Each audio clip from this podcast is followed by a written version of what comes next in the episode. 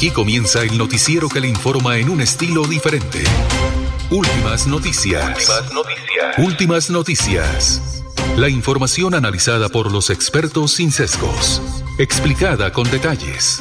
Sin tanta carreta. Últimas noticias. Por melodíaenlínea.com. Por Facebook y YouTube. Radio Melodía Bucaramanga. En Instagram y X. Arroba Melodía en línea y nuestra aplicación Radio Melodía. Últimas noticias. Dirige Alfonso Pineda Chaparro.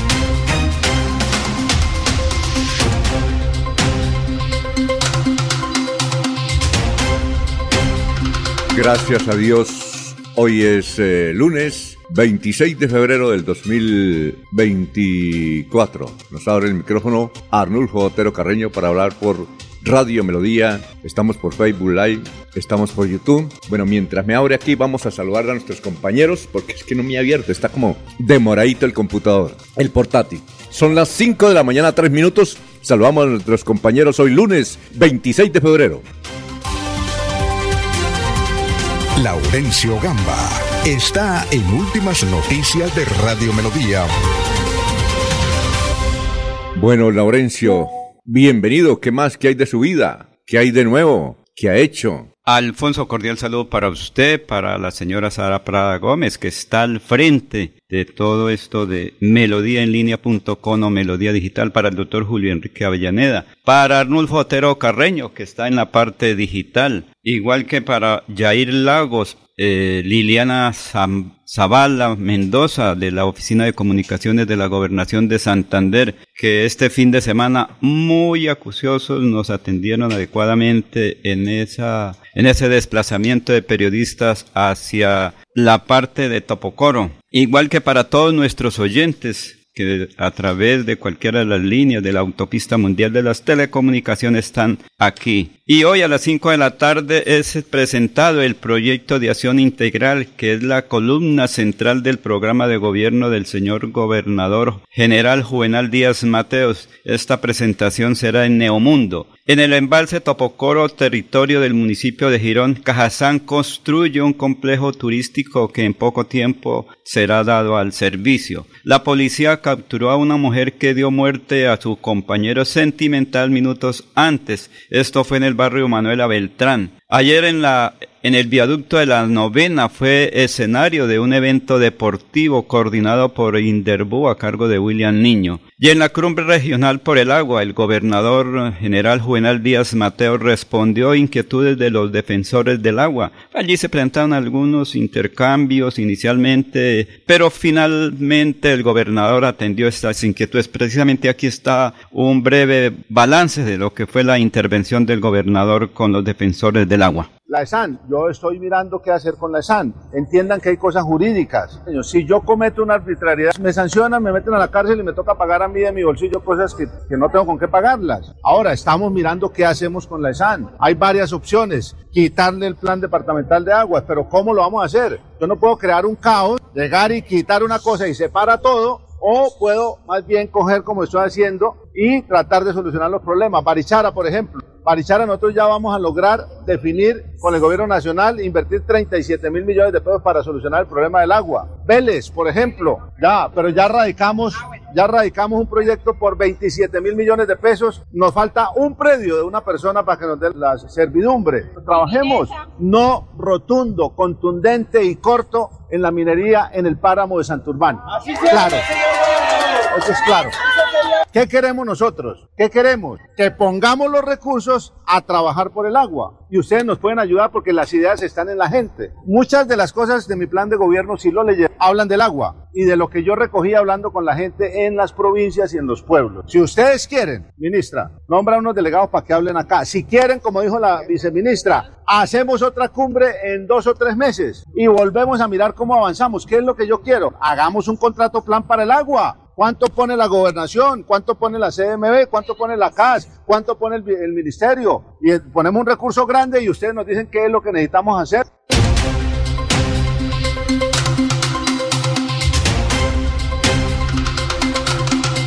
Muy bien, eh, son las 5, 7 minutos.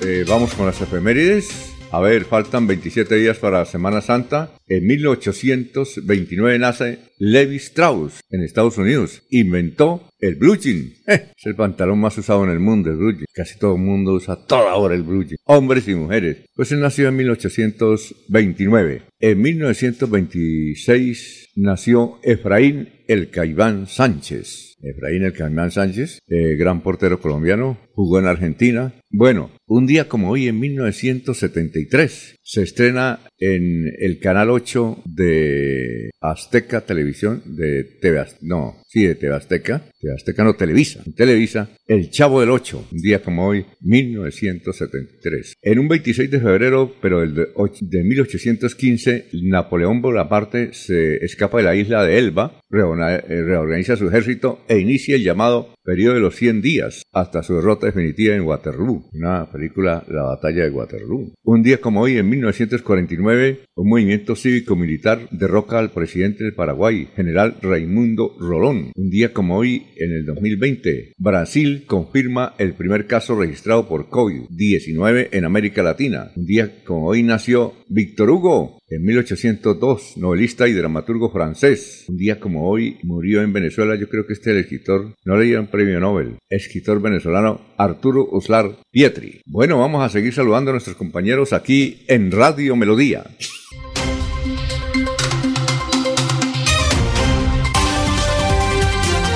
Julio Enrique Avellaneda está en Últimas Noticias de Radio Melodía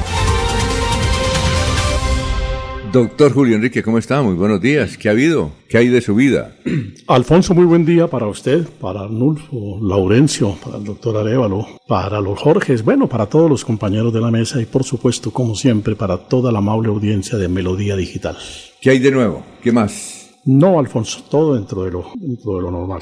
¿Efraín Camán Sánchez era del Plato o no? No, era de Barranquilla. De Barranquilla, claro. Él fue técnico también, creo. Él fue técnico incluso de la Selección Colombia que, que quedó finalista en la Copa América de 1975. ¿Ah, sí? Él fue el director técnico. Ah, el que estuvo en Venezuela, que perdimos... perdimos 1-0 en Venezuela. 1-0 o 2-1? 1-0 con Perú. ¿Y se acuerda quién fue el autor del gol del Perú? Creo que Sotil. Cholo Sotil. El Cholo Sotil, sí. Bueno, el Cholo Sotil. Yo, yo tuve la oportunidad de ver ese partido en Bogotá cuando como, es, como es la costumbre, ¿no? un, partido en, en, cada, un partido en cada una de las dos ciudades. Y, en, y como hubo empate fue que se jugó en Caracas el tercer partido. Ah, 0-0 en empate. En Bogotá ganó Colombia 1-0 con un gol de Ponciano. Ah, ganó. Ganó en Bogotá y en Lima perdió. Por eso una No, en Lima no, en Venezuela. No, ah, le explico, ah. Alfonso. Es que jugaron primero en Bogotá, luego en Lima. Como en Bogotá ganó Colombia y en Lima ganó Perú, jugaron un tercer partido en Caracas. Ah, ah no jugaron ahí la, la definición. No, no, no. Jugaron, Desempate.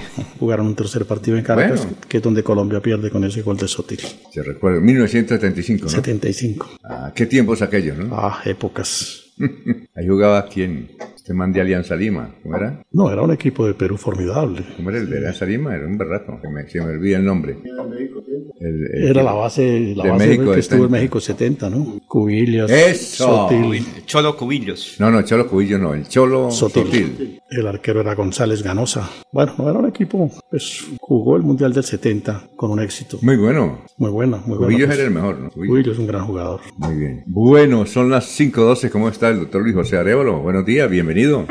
Buenos días para todos los oyentes, para Arnulfo, para los compañeros de la mesa. Pues nuevamente sorprendido. ¿Por qué? eh, por, por el atraso de Bucaramanga y el progreso de otras ciudades. Cúcuta está. Acaba de llegar de Cúcuta. Anoche sí, como a las Y la ¿cómo está Cúcuta? Cuéntenos de Cúcuta. No, hermoso. Cúcuta, ese malecón es espectacular. Las vías, el desarrollo urbanístico. ah, nos llevan una ventaja. La Hace construcción. Entonces, eh, de verdad que nos estamos ¿Ah, sí? quedando, ¿sí? Yo pienso que en Santander el liderazgo de. Su amigo de Rodolfo nos tiene así, ¿no? y, y el sucesor, sobre todo el sucesor.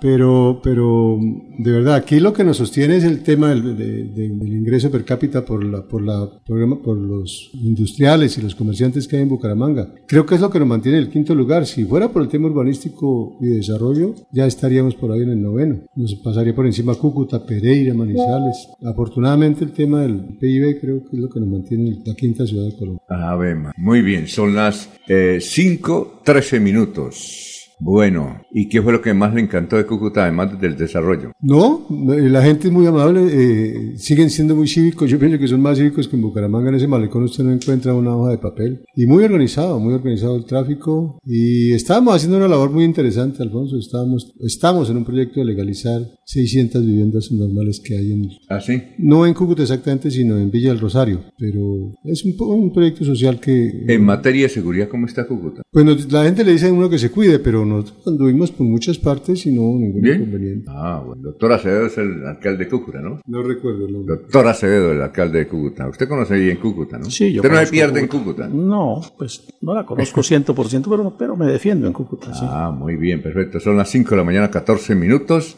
Estamos saludando ya, vamos a saludar a la gente que a esta hora ya están vinculados a Radio Melodía. Recuerden eh, utilizar nuestro WhatsApp. Recuerden utilizar nuestro WhatsApp. Vamos a ver. Eh, Ana Galeano, buenos días. Gladys Acosta de Moyano, muy buenos días. Excelente mesa de trabajo. Saludos desde Piedecuesta. Éxitos y bendiciones. Marisa Galvis. Buenos días, amigos de Radio Melodía. Dios los bendiga. Felicitar a mi nieto Martín. Está cumpliendo cinco años. Muy bien.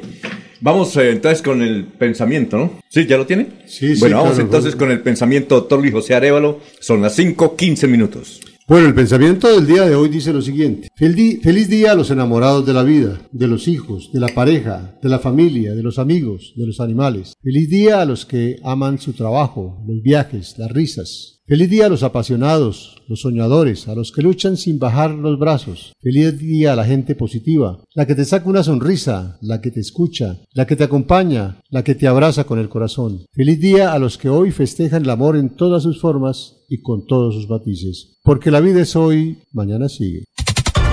Alfonso Pineda Chaparro está presentando Últimas Noticias. Bueno, resumen de melodía que es transmitido por la cadena internacional de emisoras Visión Celestial Radio. El alcalde de Bucaramanga, Jaime Andrés Beltrán, anunció que ya comenzó intervención de cuadrapicha de la carrera 14 con 48. Bucaramanga será sede del Campeonato Suramericano de Atletismo Sub-23. Gobernador de Santander lanzará hoy lunes la estrategia Acción Unificada en busca de unir fuerzas vivas del departamento. El Comité de Transferencia advierte que en la alcaldía de Bucaramanga se están convocando licitaciones para otorgar los contratos de vigilancia, pero hay exageradas exigencias que limitan la participación. En la noche del sábado, las autoridades cerraron un negocio y detuvieron a varias personas en Cuadrapicha o Cuadraprey. El alcalde de Floridablanca, José Fernando Sánchez, se reunió con el alcalde de Girón Campo, Elías Ramírez, y que una de las propuestas que se plantea es la de la construcción de un retorno en donde ahora opere la sede campestre del New Cambridge School, en la vía principal del anillo vial. En este punto se ubica el límite entre Floridablanca y Girón. ¿Qué dicen nuestros vecinos? Un intento de robo dejó un escolta herido en el sector de cabecera Bucaramanga. Las autoridades investigan un intento de hurto registrado ayer domingo en el sector de cabecera, concretamente contra el restaurante Cortés. El hecho dejó una persona herida. El tiempo ha titulado así, Escándalo en la liga por polémico gol de Junior anoche al Pereira. Hay video. Semana. Alcaldía de Claudia López le dio contratos por 300 millones de pesos al papá y a la tía de Sebastián Guanumen, el polémico estratega de la guerra sucia en la campaña de Petro. Así se evidencia al revisar las bases de datos de la contratación del distrito entre 2020 y 2023. El diario El Espectador. Ya son tres los proyectos que buscan combatir las altas tarifas de energía. El diario El Frente. Disidencia de las FAS velaron a uno de sus integrantes en plena vía pública. Son las 5.18. se va la noche y llega últimas noticias. Todos los días, desde las 5 de la mañana, empezar el día bien informado y con entusiasmo.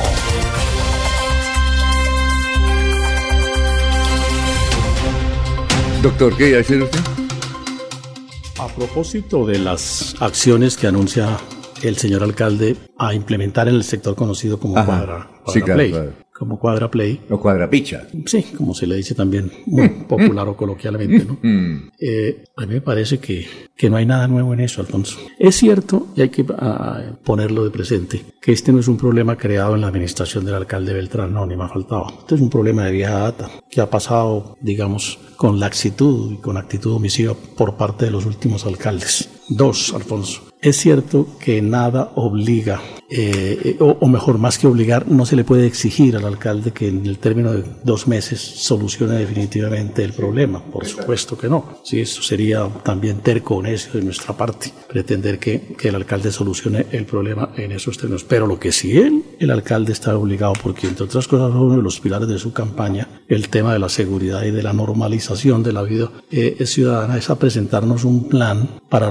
el sector, para solucionar uno de los de los de las grandes eh, eh, deficiencias, de los grandes problemas que tiene la ciudad y particularmente ese sector de, de cabecera, conocido como uno de los sitios más residenciales de la ciudad y como una de las zonas comerciales también de mayor importancia. Allí los establecimientos nocturnos hacen y deshacen lo que les provoca. Y si usted mira, Alfonso, las tres medidas, eh, acogiéndome a lo que publicó el diario Vanguardia en el día de ayer, las tres medidas que se establecen, las tres estrategias. Primera, cumplimiento de horarios de las rumbas en los diferentes establecimientos. Eso es una medida que nos han anunciado hace veintipico siglos Cumplimiento horario. del horario, pues la jornada es hasta las 2, hasta las 4 de la mañana, no sé hasta qué hora sea, y que entonces van a cumplir rigurosamente. Eso es una medida que nos han anunciado hace muchísimo tiempo, Ajá. ¿sí? y que no enfoca la solución del problema. Claro. Que no enfoca la solución del problema. Controla los ruidos. También es una medida anunciada y supuestamente implementada por los alcaldes Sí, anteriores de vieja data. Dos, contar, controlar la presencia de los menores de edad. Medida también, doctora Arevalo, usted que trabaja el tema profesionalmente, eso es una medida que nos han anunciado también de vieja data. ¿sí? Ajá. De vieja data. Tres, control de riñas y conflictos y control a la venta de estupefacientes. Por supuesto que no encuentra, esas son las tres grandes estrategias, que eso no es nada nuevo. Alfonso. Es decir, ¿usted cree que eso no es nueva No es nada nuevo y, y- y no quiero obrar aquí de, de- de ave de mal agüero ni Ajá. echarle sal al tinto del alcalde. No, no, lo que digo es que eso, eso no es nada nuevo.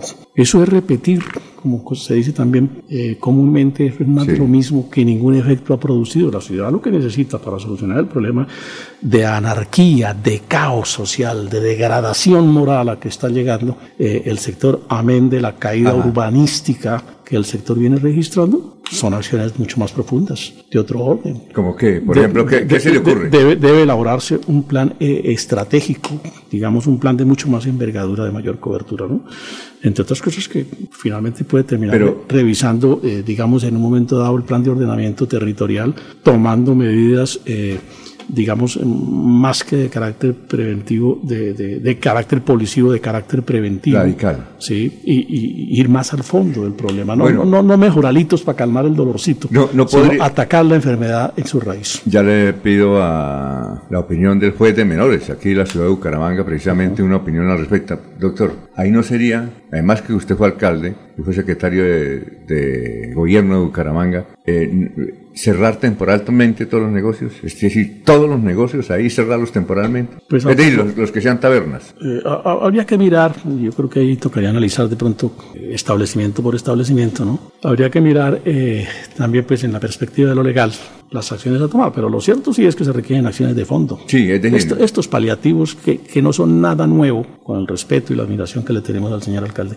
que no son nada nuevo, pues por supuesto que no van a traducir ningún efecto, no, no van a generar ningún operativo de media hora, de un sábado, de la noche, Eso no sirve para pues nada. no tiene continuidad. Mire, no sirve coge- sí, vi el- la foto del muchacho haciendo el acto sexual Sí, con una por eso dama digo ahí. que una degradación Esa es una de las, de esa es una de las cosas, pero allá ha habido más cosas. Lo que pasa es que no han grabado. el tráfico de estupefacientes y los actos de violencia, el sinnúmero de riñas, eh, el, el- el- el, eh, exceso en materia de ruidos, de, de sonoridad musical, de- eso pues, es decir, eh, ¿usted cree que el doctor Jaime Andrés ha sido muy frágil o es muy frágil con estas medidas. No, no, no aborda con medidas de fondo la solución del problema. Me parece que esto es pañito de agua tibia. volver, volver, a repetir el mismo pañito de eh, agua eh, Es decir, las medidas esas ya hace rato están ahí. Sí, pues son de vieja data. Sí, si esto ahí no hay nada nuevo, dice usted. Nada, nada nuevo, nada nuevo. A eso es a lo que me quiero referir. Y esas son medidas aplicadas años atrás y no han producido ningún efecto, por el contrario. Nadie las cumple y el fenómeno se sigue desbordando. Exacto. Eh, bueno, el doctor José Arevalo es juez de menores. ¿Usted qué opina? Pues del sistema de responsabilidad penal para adolescentes. ¿Menores no? ¿O sí? No, ¿También? es, que, es que los menores incluyen incluso hasta los menores de 14 y el sistema llega de 14 ah, a 18 años. Usted trabaja y, de 14 a 18 años el problema ya, ¿no? Claro, claro, claro. A ver, mire, Alfonso, yo también estoy de acuerdo con lo que dice el doctor en la medida en que... Si quiere el micrófono aquí. En la medida en que sí son medidas que siempre se han tomado, que nunca han dado resultados, y hay que ahora aplicar entonces una, una norma prevista en la Constitución y en el derecho internacional de los niños, niñas y adolescentes, que es que los derechos de ellos priman o se privilegian por encima de los demás. Y ahí las medidas contundentes deben ser, por ejemplo, lo que yo sugiero, como se ha comprobado la presencia de niños, niñas y adolescentes en esos sectores de Bucaramanga, se aplica la extinción de dominio para los establecimientos comerciales donde efectivamente se, se, llegue a se llega a comprobar que se permite o la entrada o el trabajo de, esos, de, esa modalidad de,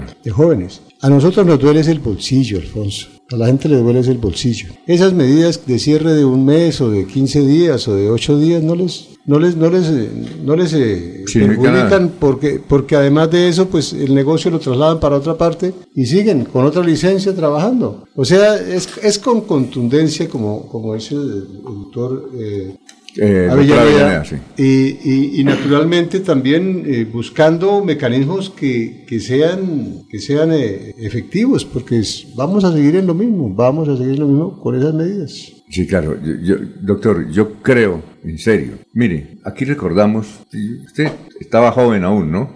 1970, 70. 11 años. Carlos Augusto Noriega. Ah, Carlos Augusto Noriega, no. ¿Cómo era que llama el gobernador, doctor? El gobernador de esa época. Jaime Trillos. Jaime Trillos no. Está, hay inclusive hay una foto emblemática. La calle 61 se estaba convirtiendo en la nueva zona de tolerancia. Y él les decía, mire, hagan esto, no. Todos los días mataban a alguien, o dos, o tres, robaban. Y él les decía, ¿Sabe qué hizo?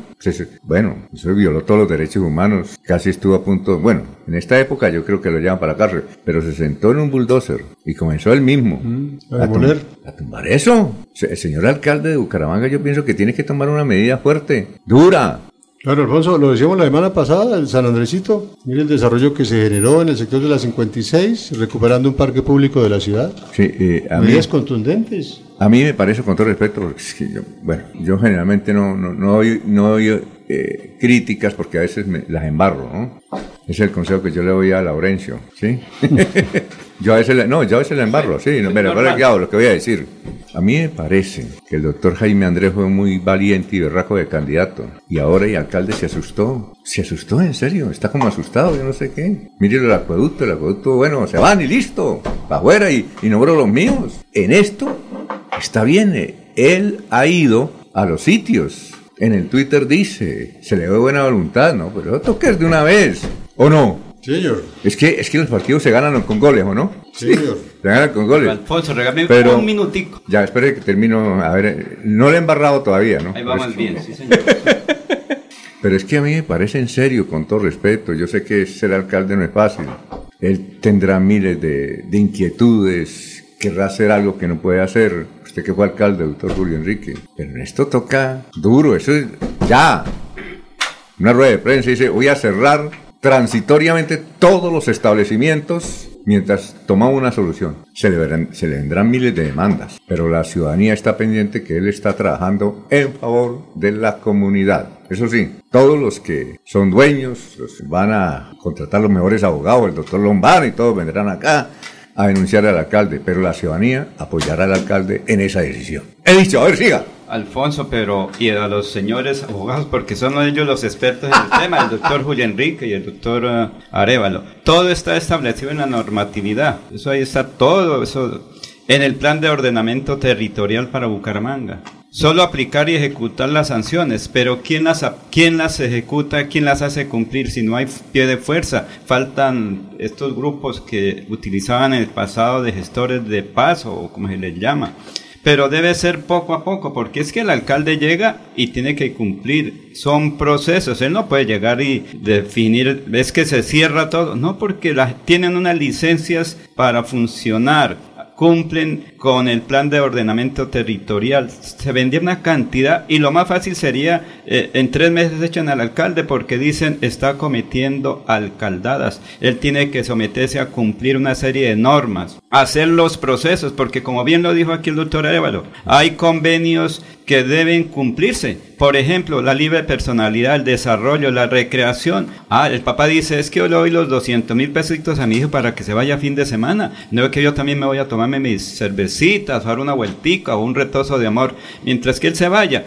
¿De dónde comienza el, desorden? Desde la casa cuando el padre de familia le da los 100 mil, 200 mil o 500 mil pesos al hijo, váyase y lo deja que se vaya. Ahí sí no se pregunta qué está haciendo, dónde está mi hijo. Vaya. Y entonces al otro día, si fue menor de edad, eh, señor fulano de tal, venga que aquí está en la inspección de policía su hijo porque estaba fuera de, las, de la norma que se está ejecutando. Alfonso, es que es un proceso muy complejo. Hoy salen una cantidad de cosas y mañana salen todos los defensores y toman al alcalde en tres cositas mínimas, Alfonso. 531. Pablo Apóstol dice buenos días, señores periodistas de Radio Melodía. Con los impuestos de vehículos matriculados en Villa del Rosario se hacen muchas obras como parcheo de vías, señalizaciones, semaforizaciones.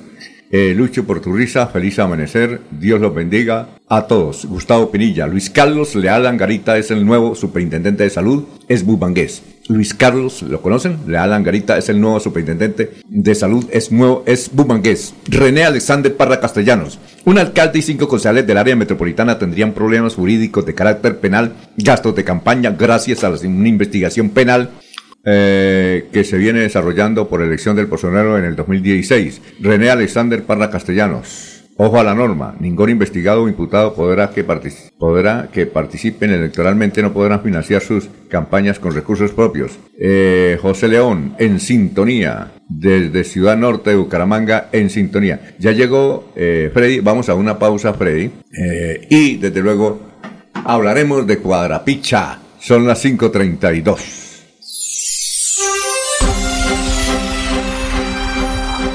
desde Bucaramanga y su área metropolitana. Transmite Melodía para todo el mundo. Melodía es digital. Primera en información. Primera en noticias. Melodía, Melodía, la que manda en sintonía.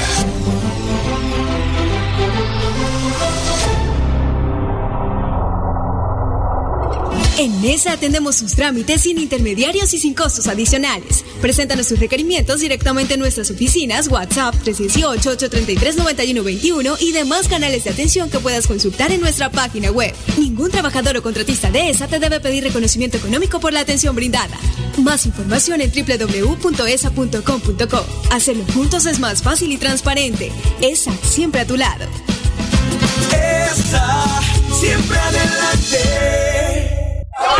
Vea, hace tres años monté mi fábrica de bicicletas y juiciosito he venido renovando mi matrícula mercantil. Cada vez que lo hago, me llega un correo con los programas y eventos que tiene la Cámara de Comercio Bucaramanga. Siempre aprovecho y me inscribo en un par de ellos. Por eso, mis ventas siguen en ascenso al igual que mis bicis y el progreso de mi negocio se mueve por todo el país. ¿Y usted para cuándo va a dejar la renovación de su matrícula? Recuerde que puede hacerlo en línea fácil y seguro durante todo el primer trimestre de este año en www.cámaradirecta.com. No se deje coger la tarde. Mire que el progreso nos mueve. Cámara de Comercio de Bucaramanga. Creemos en Santander.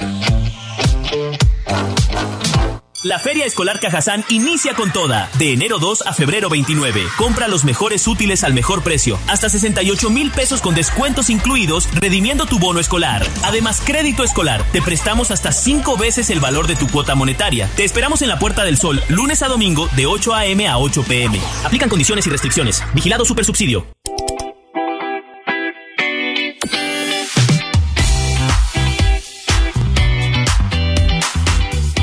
Melodía es un medio de comunicación de Santander con 48 años al aire. En este 2024 hicimos transición a lo digital, continuando con el compromiso de informar. Nos encontramos en todas las plataformas digitales, página web www.melodiaenlinea.com y en redes sociales, Facebook, Instagram, X, TikTok y Spotify y la aplicación para que descarguen en su celular y puedan tener toda la programación las 24 horas del día.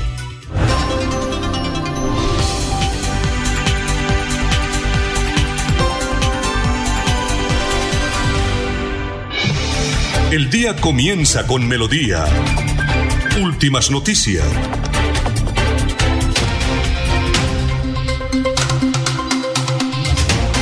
Son las 5.35 a las 8 y 20 minutos de la mañana de ayer. Se presentó un fuerte accidente de tránsito en el tramo de San Alberto La Mata Cesar, donde estuvieron involucrados un camión de servicios públicos y una motocicleta marca Yamaha. Eh, dos personas perdieron la vida. Einer Pérez Pavón, suboficial de grado de marinero segundo de la Armada Colombiana de San Martín Sur de Cesar y su tía María Elena Pérez Carrillo. Hay varios heridos. Noticias a esta hora. Luego, eh, Freddy, ¿cómo está? Tenga usted muy buenos días, pero antes voy a leer este mensaje de un oyente. Dice Luis Carlos Carreño, Laurencio se nos volvió liberal de ser godito con esa opinión, jaja que tomen medidas de fondo en Cuadraplay. Medardo Ortiz, desde la ciudad dulce de Colombia, Yolanda Mantilla Quiñones. Les deseo muchas bendiciones. Y aquí en sintonía. Freddy, ¿cómo está? Muy, pero muy buenos días. Señor director, muy buenos días a usted, a todo el equipo de trabajo de Melodía y especialmente a la audiencia, ¿no? Que nos sigue desde bien temprano, desde antes de las 5 ya están claro, pues, esperando la señal de Arnulfo para conectarse. Un saludo a nuestro compañero Jorge. Está en trabajo de ¿Dónde campo. estará? Está en trabajo de campo. ¿Buscando la firma? Sí, no sé. ¿Los sellos? ¿Se le perdieron? Está en trabajo de que se está desquitando usted cuando... No, no, Alfonso, ese día hay que descontárselo. Por Ah, favor. Ave María. Ese Muy día bien. de hoy se debe descontarle. Don Alfonso venía así escuchándolos, ¿no? Y también, ah, pero antes de eso, mire, don Alfonso, también hay saludos en YouTube. A ver, ¿de quién? Está Rodrigo Aguilar, cordial saludo en sintonía con Radio Melodía. Álvaro Álvarez Rojas dice buenos días desde Florida Blanca. Gracias, señores periodistas de Melodía, en línea por su información. Bendecido inicio de semana. Igualmente está don Ramiro Carvajal, de Deportivos Carvajal. Aníbal Navas Delgado, gerente general de Radio Taxi Libres, que tiene el teléfono 634-2222. Eh, igualmente está Abelardo Correa. Eh, Abelardo Correa dice que hoy es la eh, última, el último día. Algo que no sé si usted sabía, don Freddy. Señor. Hoy eligen representante al Comité de Convivencia Laboral de Bucaramanga por parte de todos los profesores. Eso sí no sabía. Este, eh, sí. Eh, y don Abelardo Correa eh, es uno de los candidatos. Eres docente, Sí, claro. Eh, votan, eh, los sitios de votación son Tecnológico, Santanderiano, El INEM, eh, Camacho Carreño, Maiporé, Aurelio Martínez Mutes y en cada sitio van ¿Y los cuántos co- votan, don Alfonso? ¿Más no Eh, dice por ahí? Los No, docentes de los docentes. Bucaramanga. Todos de Bucaramanga. Eso es, Los docentes. Y hace Los poco ingresaron nuevos docentes, ¿no? Sí. Se, Yo no se sé si incorporaron ellos- a la planta. Yo no sé si ellos, Abelardo, pueden votar, pero Tal vez no bien. porque el líder ahí, en es, eh, ahí es Abelardo Correa. Sí. Correa. Ah, tiene Gran- los para seguir ahí, Alfonso, según eh, me dicen. Sí, claro, ¿no? Y seguramente, ojalá que llegue don Abelardo a ese importante cargo. Señor ¿Quiere decir director, este, en el día de hoy A ver. nos va a acompañar a las 7 de la mañana va a estar eh, Diego Franariza, secretario de Hacienda. Ajá. Nos va a venir a hablar de las finanzas del departamento y por supuesto también de un tema muy importante, aquellos que tienen vehículos. Ah, Las camionetas que ustedes tienen, don Alfonso, las burbujas, que hay que pagar también, ¿no? Sí, claro. Entonces nos viene a contar unas cosas sobre ese tema. Y sobre las siete y media vamos a estar con Carlos Bonce Zafra, que es... ¿Carlos eh, Bonza? Bonce. Bonce. Bonce Zafra, Mm. que es el subdirector eh, de la Subdirección de Evaluación y Control Ambiental, SEICA, de la CDMB. ¿Va a hablar sobre qué tema? Se ha hecho unos encuentros con los ediles de la Comuna 5 sobre temas ambientales importantes que la ciudadanía pues debe saber. Y don Alfonso, unirme a esas palabras que ustedes están diciendo Oiga, ahorita. y, y también sobre- viene eh, el de Cuadrapicha, el edil de Cuadrapicha. Qué bien. Sí, claro. Ese tema, por eso eso es lo que quería decir. Completamente de acuerdo en todo lo que ustedes acabaron de decir. Todo, don Alfonso. Ni Eh, quitarle una punta ni una coma, tanto lo que está diciendo también bueno, este repítame lo que nuestro yo... compañero Laurencio. Repítame entonces este apoyo. Eso Señor. queda grabado. Sí, señor, claro. Me parece que el alcalde Jaime Andrés fue muy valiente en campaña, pero ahora llegó al cargo y se asustó. Don Alfonso, a los tres meses, eh, son los primeros 100 días.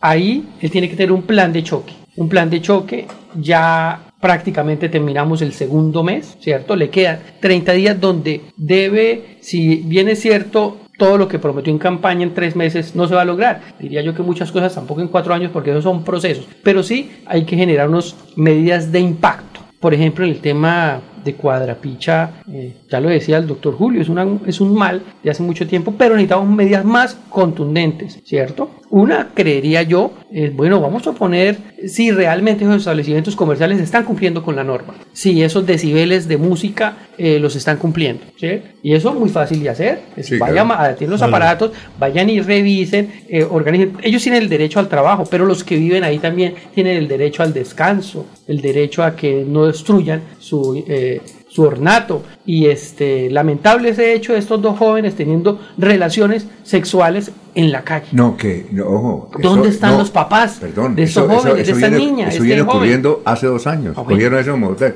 Lo que pasa es que alguien, un taxista, le dijo, vamos a grabar. Y grabó. Bueno, pues este es el primer hecho que yo veo, puede ser cierto No, que no, haya sí, sí, muchos. claro. Como Este, dijo alguien, falta que le pague pieza más bien. No, total, total, o sea, son hechos y, y claro, yo pienso que las medidas estas de hacer el control de los niños, pues eso todo se hace, la No, hora eso, dos eso ya está establecido. Entonces lo que dijo el doctor Julio Alguien Enrique, dijo que iban a cerrar la calle 48, eso no tiene ninguna, que, que cerrar la vía, la 48 tampoco no va a arreglar absolutamente nada. O sea, hay que hacer unas medidas un poco más contundentes, más fuertes, revisar qué está pasando ahí. Sin miedo, si eso se alcalde. está convirtiendo Sin- en, un, en, un, en- Oiga. en un tema de microtráfico Sin- fuerte. Sin miedo, alcalde, alcalde, la ciudadanía lo va a respaldar. Yo sé que lo respalda. Pero, yo sé que lo respalda. pero ojo, don Alfonso, ya hay un secretario del Interior. ¿Sí me entiende? Para eso lo nombraron. Y si el secretario del Interior a mí no me tiene hechos concretos y claros donde empieza a mejorar la cosa, que se vaya. Pero O sea, hay que, para ir que el manda- secretario del Interior Sí, es el primero. Es que, es que el que manda es el alcalde. Sí, pero el secretario del Interior es el que está tomando decisiones, el que le ve,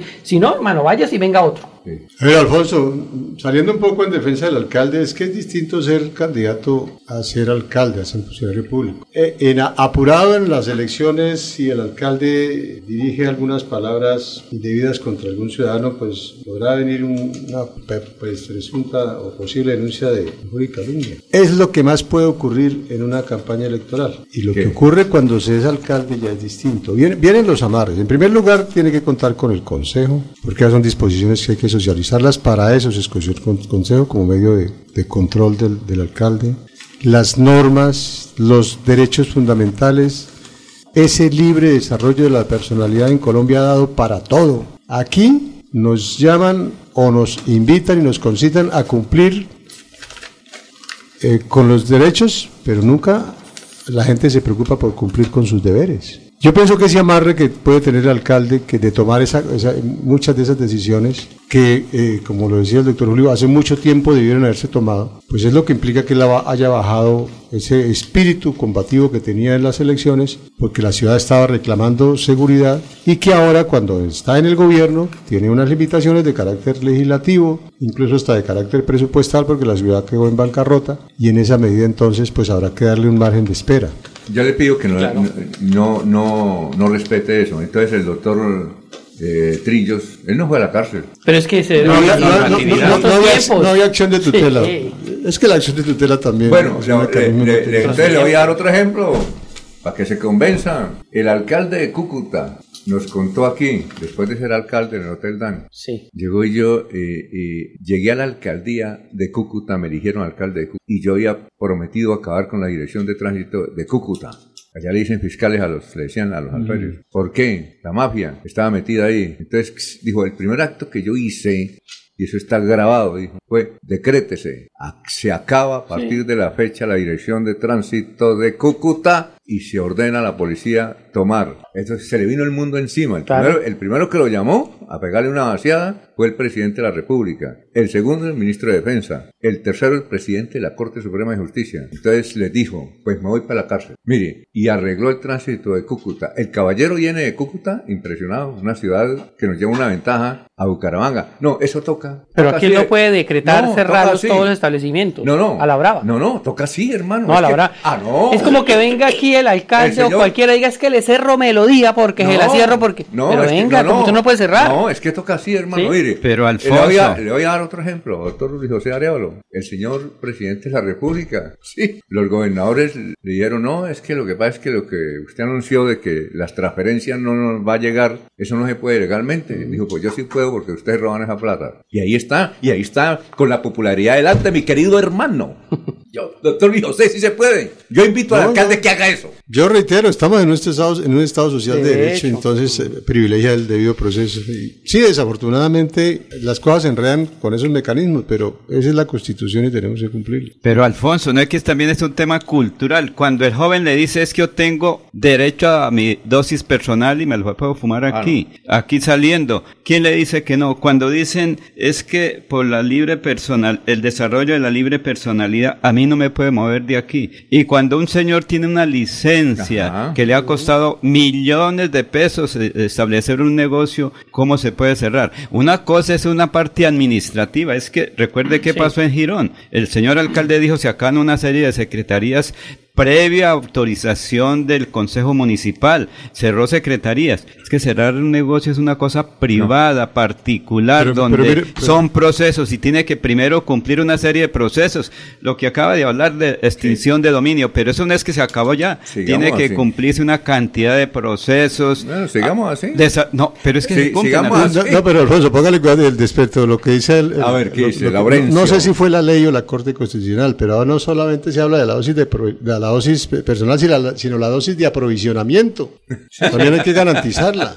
Don Alfonso, pero usted dice que Jaime Andrés arranque y decrete la sellada de todos los Sí. negocios. Eh, no, no acabarlo, sellarlo durante tres meses. Se Pero ¿por qué una sellarlo? alcaldada. No sé, mire lo que están haciendo. O sea, por eso digo, la medida tiene No que sé. ser, vamos a los establecimientos a mirar que todo No. esté en orden. Ah, no, y a es- establecimientos venga, que no tenga selle, selle, selle. eh, y están en orden. Solamente encontraron uno que tenía un- una fallita y lo cerraron. Lo sellaron, pero provisionalmente. Pero En mire- el tema de Ah, los no. decibeles, la gente se está quejando mucho de la, no. del sonido. Pues pero, también pero- revisen pero- ese tema. pero el, pero el auto, el, el- el acto eh, más denunciado es el acto sexual y eso fue en la calle. Entonces, ¿qué culpa tienen los establecimientos? Sí, No, no, por eso, pero. Sí, pero, por eh, eso, se está cultura. Ah, pero es que allá hay narcotráfico. Sí, Sí, claro, por eso todo, eso hay de todo. Hay de todo. Peleas, riñas, hay Pero, de todo. pero Alfonso, Ah, el no. narcotráfico se dice que Lo que hizo personal. el señor Peñalosa, doctor, en Bogotá. ¿Qué hizo Peñalosa? Que a él lo, que a él lo matan, ¿no? Pero ¿con qué cosa? Con... Con, ¿Cómo era que llamaba? Ah, Eh, pero ¿cuánto ¿El mercado de las pulgas? No, el Bronx. pero es otra Eh, eh, cosa, ¿no, pero, Alfonso? ojo, él contó El bronce era otra cosa. que eh, le tocó irse a vivir al exterior. Sí, claro. iban a matar. Claro. Claro, pero lo hizo. Pero... Ah, lo hizo. Sí, pero es que el Pero bronce ¿cuánto otro contexto completamente me dijo que distinto. él- él- en la entrevista que le hicimos dijo, tengo como 50 investigaciones por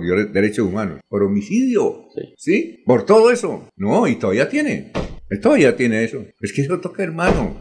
Hay un tema también, don el Alfonso. Alcalde, el que- alcalde fue muy valiente en campaña. Le pedimos es que coloque esa valentía eh, y la ciudadanía yo sé que lo respalda. Hay un tema Yo que sé también- que la ciudadanía lo respalda. Hay un tema que también la O- gente... o usted no lo respaldaría. Sí, claro, que, que se reduzcan los homicidios. ¿Usted lo respaldaría? Sí, pero eh, sí, Alfonso, tal vez para, para ir cerrando el tema, hay que tomar medidas de fondo. Yo he planteado, me parece que estos anuncios que se puede repetir de vieja data eh, han propuesto otras administraciones que no ha dado ningún resultado. Ajá. Creo que en eso todos aquí tenemos unanimidad. Sí, de todos, concepto. eso es lo que yo... Sí. Todo igual. Pero por supuesto, por supuesto, todas las acciones deben darse dentro del marco del Estado Social de Derecho. Sí, porque si el Estado Social de Derecho no es capaz de permitirle a la autoridad encontrar una solución a ese tema, pues ahí sí, como decimos también comúnmente, apague y vámonos. Pero es que es tan complejo eh, que el Estado social de derecho de esas alternativas, ¿sí? Es muy complejo, ¿ya? Sí, pero el Estado Social de Derecho no es laxitud, ¿no? Ver, eh, también es autoridad. No, pero bueno, ¿en qué sentido la autoridad? Es decir, ¿qué más, ¿cómo se hace? Bueno, a- al menos... garantías. ¿Ah? Cumplir la norma, pero con garantías. No, no, no es poner un CAI ahí dentro del, de Cuadrapicha. Podía ser. Un CAI ahí dentro. Vigilancia policial permanente. Sí, claro. No, no, eso es una solución, ¿no? Pero no es Sí. que hace falta fuer que dé fuerza. No, pero es que eso es urgente, esto es urgente. Es por la noche. La noche No, no, es eh, ahí. Policía constantemente ahí dando sus Y se movimientos. otras cosas. Y, y hay otra cosa que también no se ve, Laurencio, qué pena interrumpirlo, que es la cultura ciudadana, don Alfonso. Ah, no, el, sí. el tema, la gente, la gente dice, no, eso no sirve de nada. Algunas personas, el componente de la cultura claro. ciudadana es muy importante. Me- y nosotros hemos perdido este tema, o sea, yo pienso que Ocho de hace años. mucho tiempo, ¿no? Y, y yo creo que en esto creo que, que más, doctor Arevalo, eh, la nosotros en Bucaramanga no hemos tenido un tema de cultura ciudadana fuerte, agresivo. No lo tenemos. los pingos. Sí. Bueno, muy bien. Pero Eh, es otra cosa diferente en un pueblo cuando todos se conocen y ahí se impone la ley, porque es poco. Pero aquí, cuando gente de, todos los sectores, gente que... Porque recordemos que Bucaramanga es una ciudad-región. Bueno. Aquí llegan de diversas Vamos a preguntarle a los oyentes, a ver ustedes qué harían. Sí, claro. Y falta es cultura, si cultura alcaldes, ciudadana. ¿Qué harían con Cuadrapicha? Son las 5 de la mañana, 51 minutos. Bueno, vamos con noticias. ¿Qué iba a decir? Ah, ah, eh, perdona, Laurencio. Alfonso, eh, tocábamos tangencialmente el tema de que unas son las posturas como candidato y otras como gobernante, ¿no? Unas las visiones cuando se está en la oposición y otras en el ejercicio del poder. Eh, en días pasados, a propósito del sepelio de los actos fúnebres del presidente Piñera en Chile, desde luego el presidente Boric habló en ese acto, ¿no? Y Boric, que fue muy, muy expresivo, muy solidario con, con la familia, con la muerte, con la investidura del jefe de Estado, en, en su discurso hizo unas palabras que creo que vale la pena traer, ¿no? Porque, por, por la dosis de sensatez que tienen esas, esas expresiones. De... Permítame este aparte del discurso del presidente Boric, Ajá. ¿no? Advirtiendo, fue un duro adversario de ¿Cómo? Piñera. Boric llega a la presidencia justamente porque enfrentó Porque- a Piñera, Y, ¿no? y- lo acusan de ser el de Sí. el estallido social, ¿no? Es que correcto, dirigió el sí. estallido social. En el, en el funeral de Piñera, Boris dijo lo siguiente. Como ha sucedido otras veces en nuestra historia política, las querellas y recriminaciones fueron en ocasiones más allá de lo justo y razonable. Ocupar el sillón de O'Higgins, la presidencia, me ha permitido comprender y aquilatar mejor a Sebastián Piñera y con ella a los presidentes y presidenta que lo antecedieron. ¿Cómo cambian las visiones? ¿no? No, le ¿Cómo tengo- se aterriza? No, le tengo esta. El doctor Lucio Garzón, sentado aquí en Sí, esta claro. mesa, nos contó eso. Cuando en 1975 era- El exalcalde el exalcalde de era, presidente de la Abuso. hizo un paro nacional y bloqueó a Bogotá porque no estaba de acuerdo con la construcción de la que era. La, la ceros orientales, la, la arriba, circunvalar sí. de- la circunvalar allá esa. Sí, paró, paró el país. Digo, yo paré el país. ¿Sí? Y cuando, fue al- cuando fui alcalde de Bogotá, y si no hubieran construido esta vía, yo estaría loco. Sí, es que ¿Ah? a recordar, Alfonso, cuando yo llegué a la asamblea del departamento, eh, el doctor Gómez Gómez Sí. me saludó, por supuesto, y me dio un consejo. ¿Él era gobernador o no? No, no. el- Ciudadano. no, el gobernador era el doctor Jorge Sedano González. No, pero de- perdón, el, el doctor Moreno Peñarandi, después fue el doctor Jorge Rafael Sedano Moreno. Eh, pero pues me dio un, un- un consejo Ajá. y me dijo, evite la verborrea política, porque acuérdese que la lengua es el azote del culo. Sí, Oiga, esto, el señor Piñera eh, tenía cosas como esta. Eh, cuenta él, él contó en una entrevista un mes antes de morir que eh, además Piñera es tan rico como Ardila Lule, ¿no? Hombre, multimillonario. Sí, sí, claro. Los char. No, ese- no, era, no, superior a los charros. Y entonces un día llegó a un centro comercial, solo, solo, sin escolta ni nada, y habló con los vigilantes. de abajo. Centro comercial. Yo no traigo escolta, voy a entrar solo. Sí, entró solo, entró solo a, a ver una película. El aviador es que llama algo de, algo de aviación. Sí, hay un aviador de, de Lardo DiCaprio. Ese, no sé, esa, debe ser esa. Pues eh, hay una así que se llama. Él entró y cuando salió dijo, yo voy a ser piloto. Y desde ahí, desde el 2005, dijo, 2005 no, 1900, no, ah, algo, Ah. creo que de 1997, algo así. Dijo, Le entró las ganas de ser piloto. de ser- y manejar su propio avión, su propio helicóptero. Cuenta eso. Vea, y murió Manejando el helicóptero. Sí. helicóptero. Similar a lo que ocurrió con Henry Cubid, es que él era conductor de un pequeño F8 Ah, sí, y terminó co- conduciendo una empresa de aviación. Sí, perfecto. No, no, ahí, ahí. Ese es el puesto, viejo. Eh, son las eh, 5.55. Bueno, ahora sí vamos con noticias. Alfonso, es que eh, declaraciones del coronel Diego Pinzón, comandante operativo de la Policía Metropolitana de Bucaramanga, sobre los hechos ocurridos en la calle 42 con carrera 27. Creo que eso es una situación muy compleja. 37. Sí, señor, dice aquí, calle 42 con carrera 37, según el informe que nos envían desde la Oficina de Prensa y Comunicaciones Ahí está el de la restaurante policía. Cortés. eh, Cortés. Sí, es eso. Entonces escuchemos qué fue lo que pasó y qué hizo la policía y qué piden, porque a Sí, veces claro. nos dedicamos a hablar y no actuamos. Dios y patria. Siendo aproximadamente las 19.30 horas, dos sujetos que se movilizan en una moto intentan cometer un hurto contra una persona que se encontraba en vía pública en la carrera 37 con calle 42. Al oponerse al hurto, los sujetos lesionan con arma traumática a la persona que es conducida inmediatamente al hospital. Posteriormente llega el cuadrante al lugar de los hechos, donde nos encontramos haciendo las labores de vecindario y los actos urgentes para lograr la captura de los sujetos. Es importante recordarle a la comunidad que si tiene información de alguna placa, alguna característica física de los sujetos, por favor informarla inmediatamente al 123 o al cuadrante de su sector. ahí está la comandante. ¿Habían cámaras, don Alfonso? Sí, claro. ¿Ahí hay cámaras? Sí, hay cámaras. Bueno, que entrar a revisar todo ese tema. Ahí hay una cámara que un amigo suyo cuando era alcalde se emborrachó y dejó la torta. ¿Cuál alcalde, amigo? Un amigo suyo. El que usted ha querido mucho. No me diga. Sí, señor. Pero hace muchos años. No, eso fue hace... eh, estaba recién posicionado como alcalde. ¿Hace cuatro años? Señor director, ¿quiere un comentario sobre la noticia de...? de- Sí, claro. Eso es en el restaurante... Cortés. Adrián Cortés. A ver, mire. Resulta que a raíz de todo este desorden público y la inseguridad ciudadana se, cre- se creó una norma que se llama intimidación con uso de armas traumáticas, Traumáticas. hechizas o formadas. Hace una semana, creo, el Colegio de Jueces y Fiscales de Bucaramanga organizó una charla sobre esos, esa sobre esa tipificación. Y a mí me llamó mucho la atención porque yo fui objeto de intimidación por cuenta de un taxista que en este momento está siendo judicializado por el uso de un arma traumática. Mire las cosas de este país, don, eh, doctor Julio. Muy posiblemente el procesito mío se caiga. Porque yo como tuve que correr para que el tipo no disparara, yo no sabía. Es decir, el tipo que le asignaron o lo, lo van a imputar por uso de armas traumáticas. Pero como el arma no se pudo, ni siquiera la, la vi solamente cuando la sacó el taxi. Naturalmente no se pudo decomisar. Pues entonces, como no hay la, la- la descripción del arma traumática, pues se va a caer. ¿Cómo así la descripción, doctor? Sí, es decir, la, En derecho. el, el, el,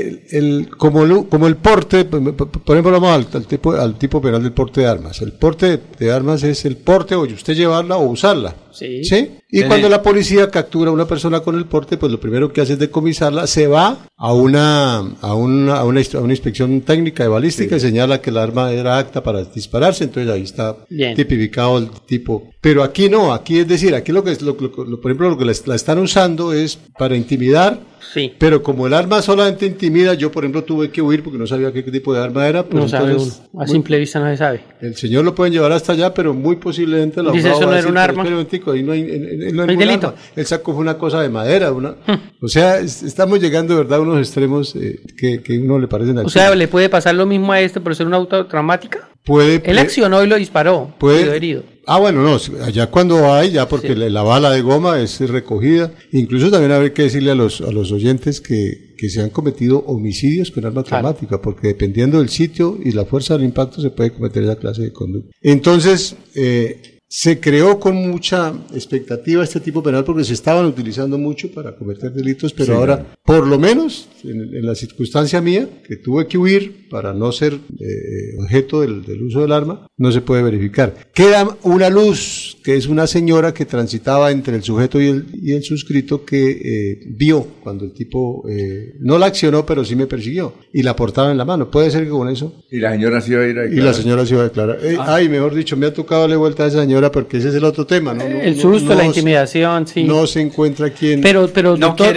doctor. Arevalo, la- tengo entendido, yo no sé, doctor Julio o, o alguno de la mesa, que esas tipo de armas traumáticas tampoco se pueden llevar. ¿Tampoco? A ver, no, no, eh, eh, había sido suspendida la expedición de licencia. Vuelve ahora el 5 de septiembre. ¿Ah, sí? Yo soy el primero El, pro- 5 de febrero, de marzo. de, de septiembre. El año ¿De este pasado. año? De este año, de este año. El año No, pasado, el año pasado. O sea, ya se podrían portar de nuevo. El año pasado, sí, se pueden portar de nuevo. Ah, el de- del 5 de septiembre pasado. No, me- no, no, me- no sé cuál fue la fecha que me dieron, si es, eh, eh, mejor dicho, es, es próxima. Yo creo que no fue la anterior, podemos buscar, doctor, a ver si eh, buscamos para, esa para que, para, que la- para que las personas puedan volver a... ¿Con qué a propósito se pueden volver Pues, a portar? Precisamente por estos temas de para- inseguridad. por, es- por eso, por estos No, no, no, por el tipo de arma. Sí, como es Sí, no, sí, por eso traumática. es traumática, pero por esto. No, no, no. Porque además lo que está ocurriendo también es que las están modificando, ¿no? Si usted se la encuentra una traumática modificada, de una vez es porte. Sí, las están modificando para convertirlas en Ajá. armas letales. Sí. Bueno, eh, vamos a saludar a Jorge. Bienvenido, Jorge, ¿cómo está? ¿Qué hay de nuevo? Jorge muy Líbano, ¿qué hay de nuevo? días. ¿Qué hay? Muy bien, don Alfonso, gracias a Dios primero que todo por permitirnos este día lleno de salud. Eh, un abrazo, un saludo para usted, para todos los amigos de la mesa, don Arnulfo, doña Sarita, la señora Elga, Sergio Rafael. Uy, lo dijo por fin bien. Lo ah, anotado. es que lo apuntó, vea, sí. Tenemos una lista ahí de mercado bastante. Pero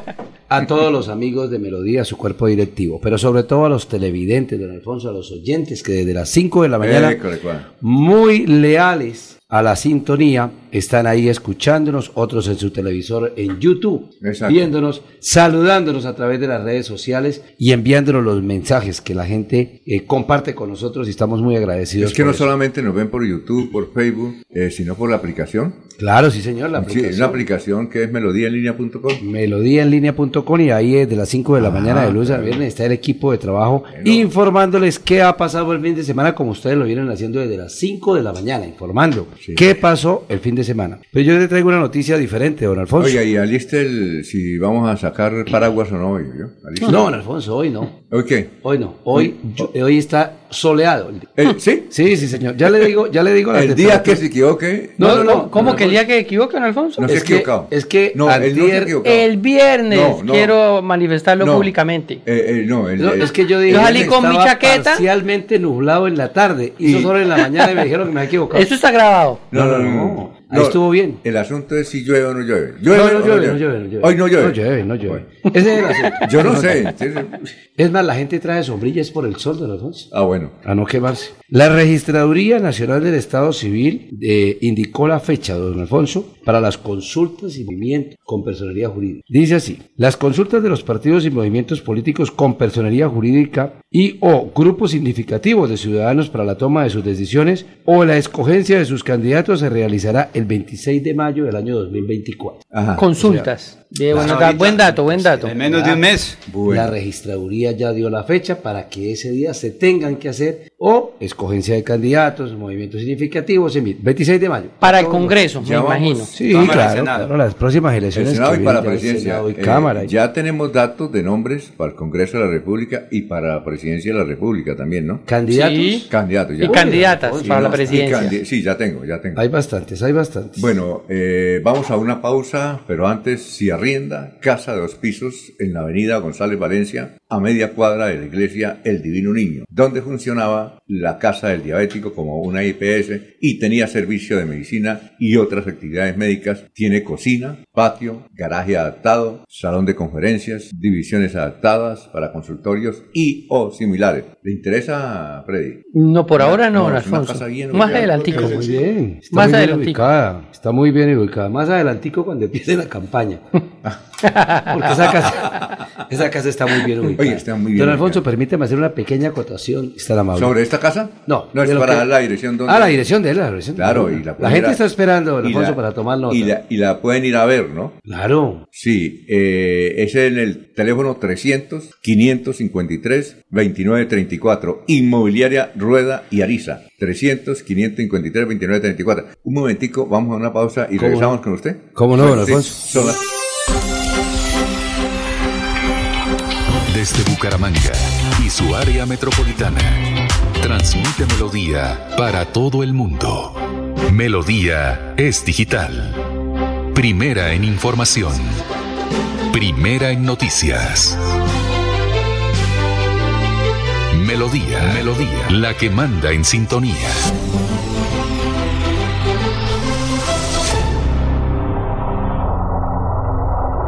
Dicen que la Tierra se mueve por un efecto rotatorio llamado inercia.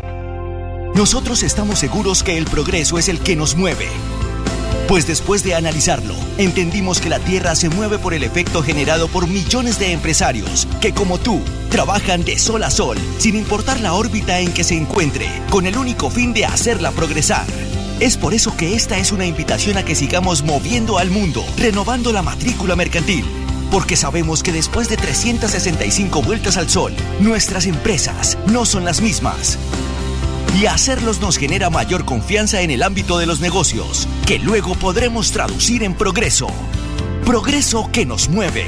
Renueva en línea, fácil y seguro en www.cámaradirecta.com. queremos que disfrutes de un servicio de energía confiable y de calidad. Por eso, trabajamos en el mantenimiento de la infraestructura eléctrica. Para que estés informado oportunamente de las fechas y horarios, síguenos en nuestras redes sociales o consulta toda la información en www.esa.com.co. ESA, Grupo EPM, Vigilado Superservicios. Descargar la aplicación móvil de Melodía en tu celular es muy fácil. Ingresa a www.melodiaenlinea.com. Desliza hacia la parte inferior y selecciona App Store si tu celular es iPhone o Google Play si tu celular es Android. Clic en Instalar, Abrir, Permitir y listo. Disfruta de nuestra programación en vivo. Melodía, la que manda en sintonía. El día comienza con Melodía. Últimas noticias.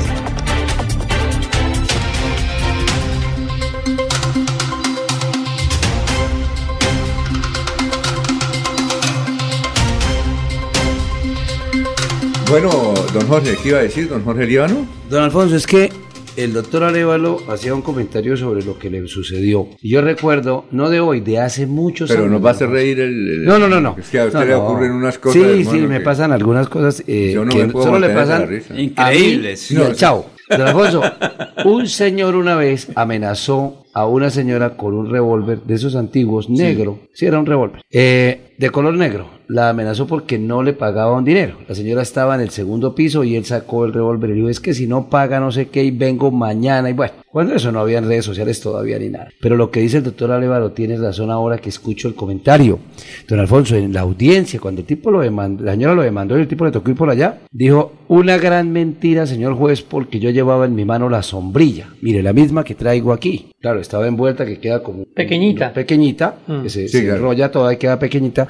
Siempre la cargo para el solo, para el agua. Nunca la dejo en casa. Y eso era lo que tenía ese día. Y le dije que se me pagara la plata, sí, pero con la sombrilla le señalé. Y no pasó nada, don Alfonso, porque le creyeron que era la sombrilla, no había prueba de que hubiera sido un revólver o que lo hubiera accionado o alguna No, cosa. no, no había cámara, no había cámara. A hoy, mire usted, 30 años después, don Alfonso, escucho el comentario de que si no se puede comprobar o el arma no fue disparada, no pasó nada. Para eso están los abogados. Ay, Dios. Para eso están los abogados. Bueno, eh, son las seis de la mañana, nueve minutos. Eh, noticias políticas. Ah, Maribel, ¿cómo está? Buenos días.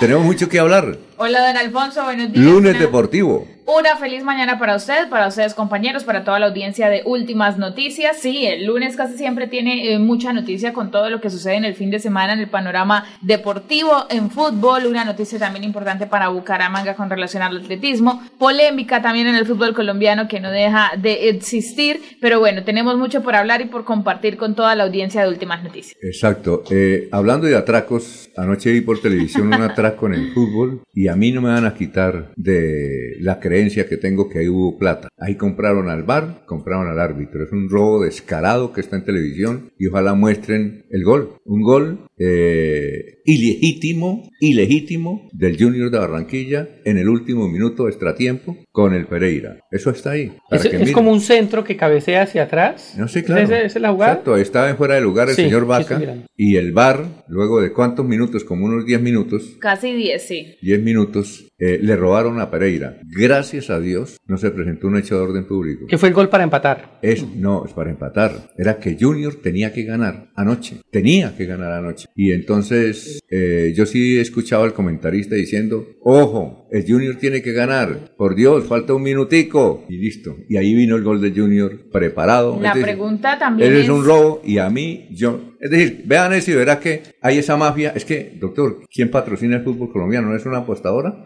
Exactamente. Ah, ese- Es que, don Alfonso, ¿Usted para... no ha visto el partido, doctor Luis José Arevalo? No, yo no veo sino mi Atlético Bucaramanga. Para poner en contexto a nuestros oyentes, ayer dentro del marco de la fecha 9 del fútbol colombiano, que se adelanta eh, en este Ajá. fin de semana, eh, disputaba el compromiso deportivo Pereira Junior de Barranquilla, precisamente en casa de los pereiranos. En esta oportunidad el compromiso quedó 3 por 3, pero hay que decir que hasta el minuto 90 más algo de reposición lo ganaba Deportivo Pereira 3 goles por 2. Un encuentro que fue bastante eh, llamativo, reñido, hay que decirlo también. Eh, eh, fue un, un partido interesante. Sin embargo, como lo dice don Alfonso, sobre el minuto 90 más el tiempo de adición, eh, se, se ve una jugada en la que Junior marca gol, pero al ojo de todos los que estuvimos viendo el compromiso, eh, Carlos Vaca estaba en fuera del lugar. El tema es, es que se supone existe el VAR para poder precisamente revisar con lupa, algo que no puede hacer el juez central. De pronto en, la inmediatez y en la rapidez y en la velocidad de, la jugada, en la posición, ubicación, en miles de cosas. El VAR puede revisar con, con lupa la situación, el VAR interpreta que no hay fuera de lugar, que no es de esa forma y pues eh, eh, decreta el gol para Carlos Vaca, tanto así para el Junior de Barranquilla, igual el compromiso 3, gol, 3 por 3 y pues bueno, finalmente termina rescatando un punto Junior de Barranquilla en Pereira que ya perdía, ya perdía el compromiso, ya perdía el encuentro. Fueron exactamente 12 minutos de reposición teniendo en cuenta el tiempo que demoraron también revisando el VAR. En uno de los análisis de una de las cuentas en X que todo el tiempo está analizando el tema arbitral en el fútbol colombiano, lo, lo puso de esta forma. Abro comillas, tremenda polémica. Desde el bar central intentamos analizar el por qué el movimiento de Carlos Vaca. Si pudo haber activado un fuera de juego que debió ser sancionado. Rojas interpretó lo contrario y en Pereira se sienten perjudicados. Lo que dicen todos ahí, no se sienten perjudicados, fueron perjudicados. Es Deportivo Pereira con ese eh, partido que ya ganaba tres goles por dos y pues bueno, hay la serie de memes con relación al maletín, a muchas cosas y aquí volvemos a lo mismo. ¿Para qué sirve el bar? Si al final resulta siendo del capricho de una decisión humana, me refiero a... Sí, se puede manipular. Si, el, si, si, yo quiero decir revisemos la jugada, la revisamos, si no, no se revisa. A Bucaramanga le ha pasado mucho eso. Sí. Hace unos días, por fortuna, revisaron el bar, efectivamente decretaron que no era penal con Deportes Tolima, pero le ha pasado mucho eso. Hay jugadas muy, muy polémicas que no le revisan el bar y así se queda. Entonces, si quieren, revisan, si no quieren, no revisan. Y ahora peor, cuando se está revisando y está quedando al ojo público, dicen que no, que no era tal jugada. Entonces, se esperan con ansia los audios del bar de ese partido. Y el, el ser, ¿cómo es? El 3 a 3 uh -huh. reduce mucho el pago de apuesta, ¿no? Claro, es era que, que ganara Pereira. Yo le iba a preguntar eso, don Alfonso, que usted dice que Junior tenía que ganar. O sea, Estamos en la fecha 9, sí, Junior no viene tan bien tampoco en esa tabla de posiciones, pero todavía no es algo definitivo que hubiese eh, eh, fuese tan importante ganarle ese compromiso los, en condición de visitante. Los periodistas de Barranquilla decían, los comentaristas de Barranquilla, no es que Junior tiene que ganar. Junior tiene que ganar. Era Vean una ustedes. que tenía que ganar y, y ganó. Y en esa jornada 9, don Alfonso, para eh, resumir, Jaguares igualó uno por uno con América de Cali en Montería. La Equidad derrotó dos goles por cero en Bogotá a Atlético Nacional, que no levanta cabeza, que su director técnico ya se fue y que todavía sigue en crisis el equipo verdolaga. Y Deportivo Pereira eh, eh, quedó entonces 3 por 3 con Junior de Barranquilla. Hoy a las 6 y 10 de la noche, Boyacá Chico recibirá a Independiente Santa Fe en el estadio La Independencia de Tunja. Deportivo Cali recibirá a las 8 y 20 de la noche a Deportes Tolima. Son los Ajá. dos compromisos para hoy. Oiga, Pedazo. antes de que se me vaya, don Alfonso, qué pena aquí robarle, pero ya que recuerdo la Independencia de Tunja, ayer nuevamente el reconocido relator eh, ¿Cuál es el relator? Javier Fernández volvió a quedar en, en- Ah, ¿Puso la torta? Javier Sí, Fernández. señor. Sí, sí, lo vi, señor. lo vi, ¿Qué claro. pasó? ¿Qué dijo? No, no, entérenos, ¿qué pasó? en el no fue exactamente ayer, sino en este fin de semana o en la fecha que se viene disputando, en el compromiso entre Patriotas y creo que eran Millonarios. Patriotas y Millonarios. En Chiquinqui, en, en Boyacá. En el Estadio de la Independencia En de Tunja, sí, señor, confundió el nombre del estadio en su narración y no le llamó la Independencia de Tunja, sino la Libertad, que es el de Pasto. Yo tengo que decir algo a beneficio del relator. Ese sí pasa. Esa equivocación de la Independencia y la Libertad sucede. Casi igual, ¿no? Lo que pasa es que uno la piensa mucho, pero a mí me ha sucedido y bueno, rápido uno lo corrige, ¿no? Entonces le entiendo un poco eso, sin embargo, en Javier Fernández ya son reiterativas sus, sus relatos eh, con equivocaciones, pero además en el mismo partido, que fue lo más grave, Sí. eh, nombraba que iba ganándole fortaleza a Millonarios, cuando Millonarios está jugando con Patriotas. Entonces ya es algo que, que ya... que- oye, es ser como un problema mental. ¿no? Ya, yo siento que sí ya sucede algo Porque difícil, recuerden, la recuerden verdad. ustedes que el año pasado había metido un gol, era el Tolima, Sí, claro. y dijo, el gol es de Medellín. Sí, esa, esa, esa, esa fue como la graduación de los errores por parte de ese reconocido relator del fútbol eh, colombiano, ¿Quién es? Javier Fernández, Javier Fernández, es Ah, de no, Cali. sí, Sí. Eh, y es- el cantante del gol. Bien, oiga, noticias políticas.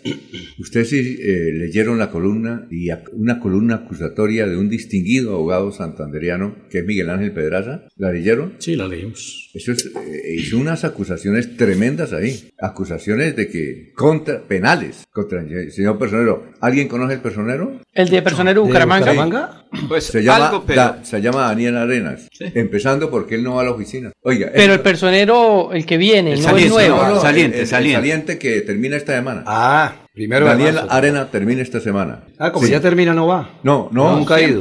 Perdón, es que no va. Ah. Un personero que no va a la oficina y que da contratación y él no va a la oficina porque se hizo nombrar presidente de esas presidencias, no sirve para nada, pero solamente Presidente para- nacional de los petroneros de Colombia. de Fede Personeros. ¿El personero del derroche? ¿Habla usted? Ujú. ¿Quiere usted leer la columna ahí, si la tiene? Si me lo permite. Para que los oyentes vean, tenemos que entrevistarlo, mi querido Jorge. Mire a ver si lo... Lo ubicaremos hoy mismo. Para que, para que Porque venga no he y- tenido la oportunidad ni de conocerlo. Para que venga y se defienda, porque lo que dice ahí Miguel Ángel Pedraza es supremamente grave. Eso raya con el Código Penal. ¿O no? La columna de opinión se titula El personero del derroche escrita por Miguel Ángel Pedraza ayer domingo 25 de febrero. Esta semana termina su periodo como personero de Bucaramanga el abogado Daniel Guillermo Arenas Gamboa, quien fuera elegido para ese cargo por el consejo anterior de la mano del exconcejal Fabián Oviedo, por entonces amo y señor del Cabildo Municipal. Arenas Gamboa culmina su gestión sin pena ni gloria, o mejor, con desprestigio y muchos cuestionamientos. El hombre nunca iba por la oficina, poco atendía a la gente que lo necesitaba, se la pasaba viajando y viaticando, amparándose en su condición de presidente de la Federación Nacional de Personeros, una dignidad que ostentó para su lucimiento personal, aunque desconociendo sus obligaciones como personero de la ciudad. Siempre ausente, pero cuando aparecía lo hacía para malgastar el presupuesto de la entidad, derrochando en actividades que no sirvieron para nada. Es el caso de las denominadas jornadas descentralizadas de la personería, en donde se despilfarraron mil millones del año, el año pasado. Curiosamente, en pleno año electoral, se realizaron 20 jornadas cada una a 50 millones, jornadas que duraban un día y listo. O sea, 50 millones por día. Y así facilitó, y así facilitó se devoraran la plata de la institución. Sigue acá. Además, según se sabe, por pura casualidad la mayoría de esas jornadas se realizaron en barrios y sectores dominados por Fabián Oviedo, quien para esa época era candidato de la alcaldía de Bucaramanga. ¡Qué coincidencia! Un personaje gris, el personero Daniel Arenas, muy ausente pero también muy inescrupuloso. Y este año sigue igual, anticipando su despedida. Entre enero y febrero, poco ha ido por su oficina, aunque no se le ha olvidado derrochar. Acaba de ordenar la contratación de unas capacitaciones técnicas de bajo perfil, una por 100 millones y la otra por 180 millones, bajo el ropaje de los famosos diplomados que disque fortalecen los conocimientos de los empleados y ni hablar de los contratistas fantasmas. Además de todo, el señor resultó indelicado. Aseguran que un hermano suyo de nombre Rafael Arenas, a quienes denominan irónicamente el notario de la personería, iniciando el periodo atendía y daba órdenes del despacho como si fuera el dueño de la institución, intentando montar un desvergonzado negocio de familia. El desprestigio de, la- de las personerías municipales está bien ganado con personajillos mediocres como el personero Dalier Arenas. Aprovechan el cuarto de hora para lucrarse, para lucrarse impunemente, olvidando por completo su compromiso con el servicio público. ¡Qué desfachatez! ¿Qué tal, doctor? No, ahí está, ahí está el código penal que le pueden aplicar, ¿no? Personero haciendo eso. Es que el hermano es el que va a la personería, no él, ¿no? Peor, peor. Ese, Alfonso, nosotros hemos tenido como sociedad un problema y es en la escogencia de cierto tipo de funcionarios. Hasta hace poco tiempo, las corporaciones públicas de alguna manera seleccionaban libremente a quienes iban a ocupar esas dignidades. Obviamente, el peso del clientelismo, la corrupción y ese sinnúmero de fenómenos nocivos eh, que se introdujeron en la política eh, llevó a que el legislador buscara formas Sí, claro. de solventar o de solucionar esa penosa situación. Por eso ideamos unos concursos, unas convocatorias, unos procesos de selección, pero lo que uno observa después de tres, cuatro experiencias en ese sentido es que esos- esos- esa fórmula tampoco ha dado ningún resultado, porque a esos concursos se presenta, todo el mundo está en el derecho de hacerlo, faltaba Claro. más que no, eh, se presenta un sinnúmero de aspirantes, muchos de ellos arropados en, en, en, supuestos títulos, reconocimientos y merecimientos académicos que después no demuestran cuando ejercen el cargo, ¿no? Eh, entonces llegan a ocupar esas dignidades en concursos que se ha demostrado son manipulados, en concursos amañados, en los que se ha demostrado en algunas eventualidades que las propias entidades que realizan las evaluaciones están comprometidas en, en esa defraudación. Y entonces eh, eh, el sistema terminó privando a los consejos o a las corporaciones públicas de elegir directamente por el influencia nocivo de la política y la corrupción para terminar arropados en unos concursos designando unos personajes, como dice el articulista, totalmente anónimos, intrascendentes, que en la práctica continúan los procesos de corrupción, de despilfarro y de ineficiencia en esos cargos. Tenemos que volver a repensar sobre, esa situación. Sobre este Daniel Arenas hay, que, hay un antecedente. Hace cuatro años, es decir, un mes hace cuatro años nosotros denunciamos que el personero iba a ser Daniel Arena, ¿sí? Denunciamos. Es que el personero, vale, quedado. Ya sabíamos quién era el personero. Tenía que ganarse el concurso, ¿sí? Y todo, y ya sabíamos que él, y lo dijimos, lo dijimos. Entonces nos llamó un abogado y nos dijo, oiga, usted lo que está diciendo es grave, eh, lo vamos a denunciar por calumnia. Estoy esperando la, denuncia. Sí, claro. Dijo, es grave. El señor no se va a inscribir como, como candidato siquiera, no, se de candidato y fue elegido personero. Es que fue, eh, los medios de comunicación advirtió, advirtieron de que él iba a ser el personero y él fue contra... Y ese es un problema... En todas las evidencias, ya sabíamos quién iba a ser el No solamente en Bucaramanga, sino en todo el país. La elección de personeros, de contralores y de otros funcionarios, se, volvió eso, Alfonso, una práctica excesivamente corrupta. Digo, eh, enmascarada en que hay unas convocatorias y unos concursos que son tramposos, que todo el mundo manipula. Yo alguna vez decía aquí, Alfonso, y es lo que, lo que oye y de cuando en cuando ocasionalmente me han algunos eh, planteado la posibilidad, oiga doctor, usted que está en el mundo académico, usted no conoce una institución con la que podamos hacer el contrato para, para que nos haga las evaluaciones. ¿sí? No, pues hay muchas, las universidades. no, pero una que nos ayude, que no. Pues, por supuesto. que sí, por supuesto. Que sí.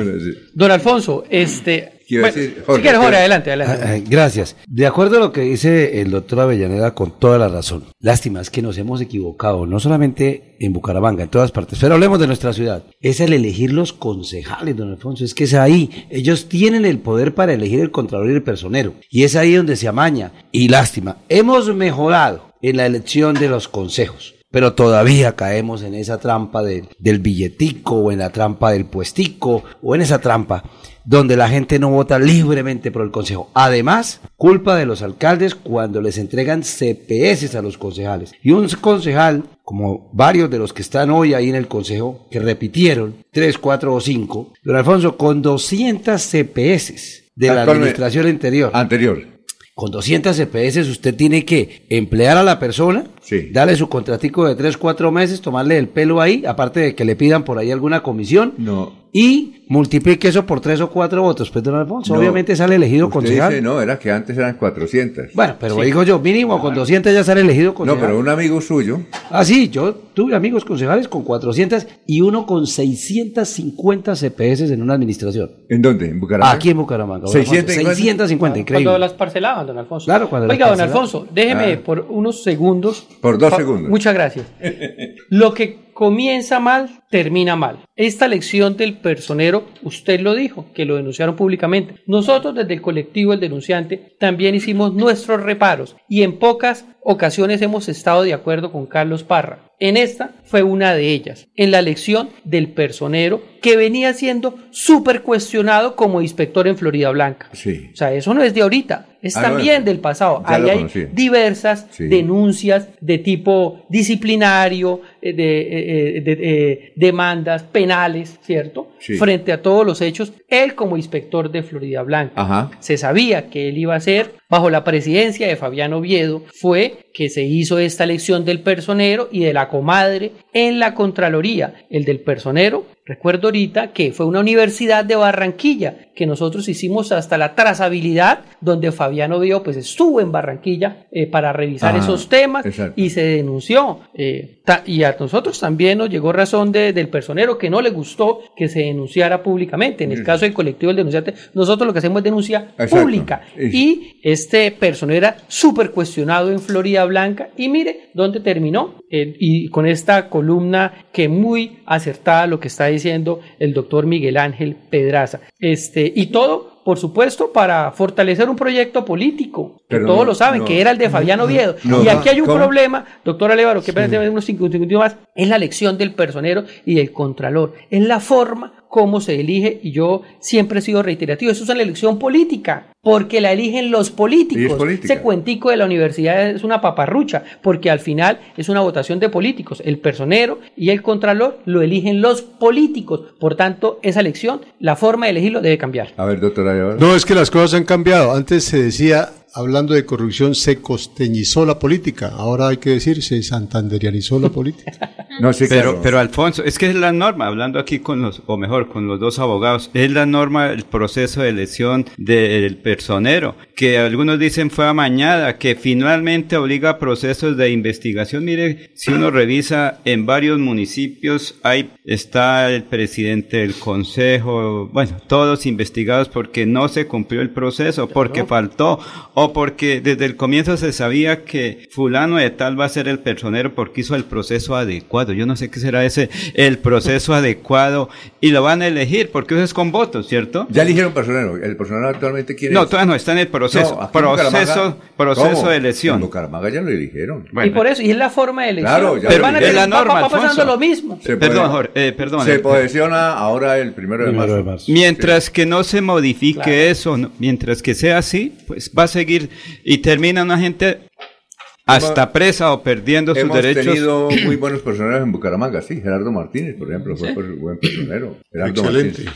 ¿Sí o no? Pero es el proceso de elección Rancés, del personero, el contralor. ¿Recuerda que usted, Rancés? Francés eh, Libardo Pinilla. Rancés Libardo Pinilla, exactamente. toca que el Congreso de ¿Sabe quién Colombia personera frente a eso. ¿Quién fue personero? Eh, Blanca Luz Clavijo, la que estuvo de Contralora encargada, También fue ya buena- fue personera. Y fue no digo persona- que fue personera. Ah, no, ¿fue buena personera o no? Digo solo fue personera. Ah, no, sí. Por eso. O sea, no, no tengo los elementos para, para evaluar su Otro buen personero fue Augusto Rueda. Fue Ah, Augusto fue personero, sí. Por eso, pero Él- es que él, se- él sí iba, pero este personero no va y, oiga, doctor, Arevalo, y manda al hermano, ¿no? Pero si, si es no que, hay la es que, denuncia mire, adecuada. hay que hablar de los funcionarios públicos amparados en el tema de la virtualidad, no están yendo, quedan en la no. casa. No es que, no, Pero el no, personero tiene que estar presente en Sí, todos no, pero se amparan temas, en claro, frente. tienen que, en todo, en, Todo. todas las- en, en todos los problemas de la ciudad Garante de, de- de- sí, del señor. Ministerio Público. Bueno, o oiga, está en las calles, dicen otros, es que nos estamos atendiendo no en la oficina, sino en la nos calle. sorprendimos por un video de Edwin, apare- reapareció Edwin Ballesteros.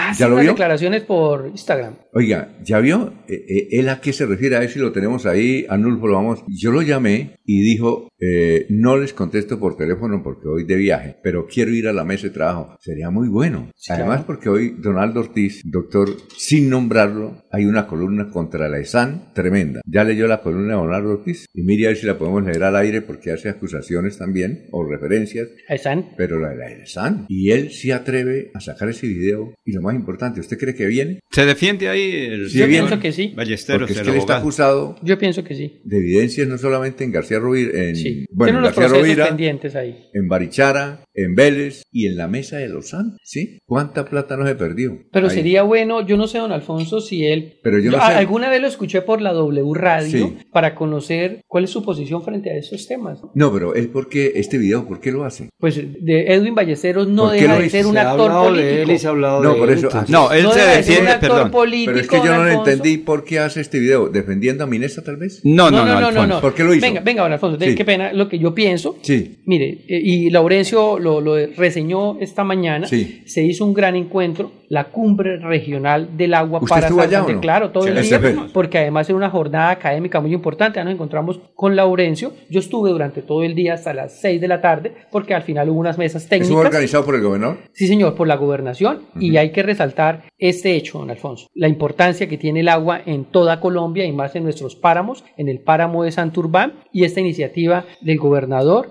le sale al paso a muchos críticos. Y, y- y vemos que hay gobernador. A menos de 45 días es un evento tan importante. ¿Allá estaba. Edwin? ¿Edwin estaba allá? No, no, ¿No? señor, ¿No lo no vio? lo vi. El viceministro, estuvo el alcalde de Bucaramanga, varias personalidades, varios congresistas, varios concejales, ¿cierto? Y se presentó un hecho, eh, ya, como le digo, Laurencio lo había reseñado lo, lo más importante, pero con el comité de Santurbán también se invitó. Sí, claro. O sea, yo no entiendo. ¿Y estuvo allá el comité de Santurbán? Sí, estaban protestando, que todos tenemos el derecho a la protesta, pero primero hay que escuchar qué está pasando para tener una idea. ¿Protestando por qué? Perdón. No, pues porque siempre cuando hay una cumbre del agua, un tema del agua, pues ellos salen a protestar. ¿Contra quién? Pues por, es que esa es la cosa. Ellos creen que solo ellos son los que defienden el agua. Pero, eh, no, contra la cumbre, entonces hacen arengas para todo el mundo y ahí para adelante para que para el gobernador y para todos. Pero es que es eso, don Alfonso. Eh, Alfonso, es que ellos llegan tarde. Vamos a ponernos de acuerdo, ¿cierto? Vamos a llegar a puntos de encuentro y eso es un punto de encuentro. Ahí se invitó al comité de Santurbán,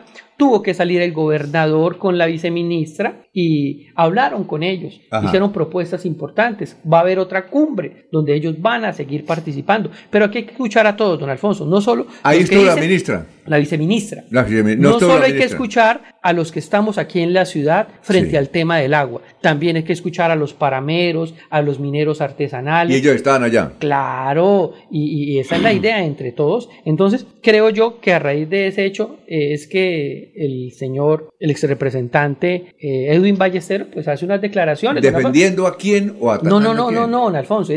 no, es defendiendo ni, ni atacando, es, es, viviendo realidades, don Alfonso. Por ejemplo, algo que dijimos también la semana pasada, la destrucción de, de, las estaciones del Metrolínea. O sea, ah, eh, aquí hay muchos culpables y, y algunos de los culpables son todas esas personas que incitaron a las marchas y que se beneficiaron con esas marchas. ¿Dónde está la responsabilidad política? Entonces son hechos reales, más allá de acusar o de defender. Alfonso, es que un sector de los miembros de la defensa del agua de Santurbano, el páramo, llegó tarde. Sí, eso hay que decirlo también. Llegaron tarde y mucha gente llegó a las 7 de la mañana, hicieron la inscripción normal y cuando ellos llegaron les dijeron qué pena, vayan, pasen al auditorio menor porque aquí ya no hay cupo. Está lleno, eh, se llenó. Entonces alguien dijo, ¿cómo así nos invitan y no nos dejan ingresar? Dijo, no, es que llegaron, tarde. Llegaron tarde. Y sí estaban invitados, pero nosotros no podemos decir, espere que es que faltan tres personas. No, a la yo llegué y cuando me dijeron qué pena no hay cupo, quédese y váyase al auditorio auxiliar. Es cuando llega Freddy Garzón, ¿sí? Y luego entonces ese grupo dijo, nos están violando los derechos, nos invitan y no nos dejan ingresar. Pues yo no sé si ah. estarían en eso. Y ahí comenzaron las arengas, otros que protestaban por la, los proyectos de, que hay por ahí de petróleo. pero al final, como lo dijo Jorge, como lo dice, dialogaron pero como lo dice eh, Freddy, el señor gobernador salió del escenario y los atendió ahí y les dijo, tranquilos, vamos a conversar. Ustedes tienen unos derechos, los otros también. Y la gente del páramo, los campesinos. Pero no había ninguno de ustedes allá defendiendo eh, los farailejones en el incendio. Ah, los, que, los que destruyeron allá fueron los campesinos con baldes. Bueno. hubo un hecho importante, qué pena, Alfonso, que en medio, esa parte no, no, no quedó ahí, o sí quedó grabada, pero no la presentamos hoy, donde el señor gobernador les dice, y si quieren alguno de ustedes del Comité del Páramo, hagan parte del gobierno y para que nos ayuden a, a, todo este tema y lo contratamos si quiere. ¿Qué dijo? Entonces, pues la no, que eso no, no nos contrata. Entonces, hágalo, honoren. Vengan y participen y construyamos. Y había, había una, una persona eh, que ella piensa decir que tiene la palabra en el tema del agua. ¿Cómo se llama ella? Ella quería ser candidata a la Cámara de Representantes. No, no recuerdo el nombre. Pero si recuerda, por favor, del nombre. Sí, ahorita voy a buscarlo. Entonces eh, el gobernador le dice, no, pero es que no es lo que usted diga. O sea, esa es una posición suya, pero hay que escuchar la posición ah, de todos Oye, ¿y grabaron eso? No, sí, eso está grabado también. Es la posición de todos los, de los, los, que viven en Santander. O sea, esa es la posición suya, no es lo que usted diga. Pero me, lo gustaría eh, escuchar eso para escuchar es que todo. ¿Pero en dónde? ¿Dónde? Eh, la grabación del gobernador está, es que yo pienso que tres minutos. Pero busquémosla. antes vamos a una pausa y luego regresamos para mostrar el video que hace Edwin Ballesteros, que seguramente estuvo allá. no, no, él estaba. No, no, estaba. no, es que quisiera hacer una especie de, de, aclaración a algún comentario de, Freddy. Los destrozos que se produjeron a las instalaciones de Metrolínea con ocasión del llamado estallido social de hace unos años fueron objeto de reparación por acción de la Administración Municipal de la misma Metrolínea con el concurso de las aseguradoras que entraron a responder. El estado lamentable de saqueo, de abandono, de, de, de, nuevamente de destrozos que presentan muchas de los terminales de las instalaciones hoy en día de Metrolínea por el abandono en que eso quedó. Por manera que no puede confundir una cosa con la otra. Ah, Son las 6 y 38 ya. Bueno, bueno, hoy tuvimos un evento donde se convocó a la ciudadanía general a... Desde Bucaramanga y su área metropolitana, transmite Melodía para todo el mundo. Melodía es digital. Primera en información. Primera en noticias. Melodía, Melodía, la que manda en sintonía.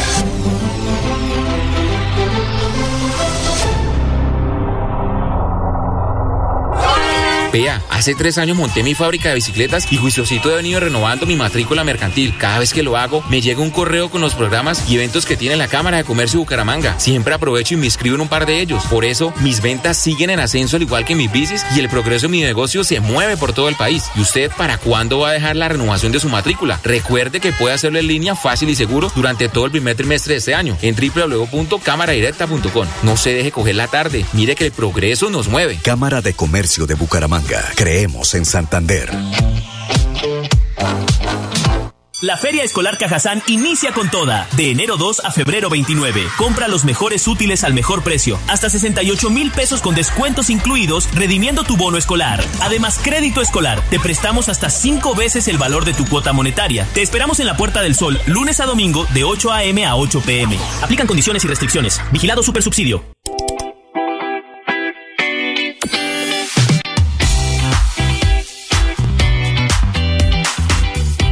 Melodía es un medio de comunicación de Santander con 48 años al aire.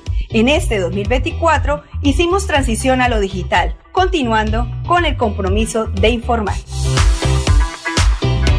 Nos encontramos en todas las plataformas digitales, página web www.melodiaenlinea.com y en redes sociales, Facebook, Instagram, X, TikTok y Spotify y la aplicación para que descarguen en su celular y puedan tener toda la programación las 24 horas del día.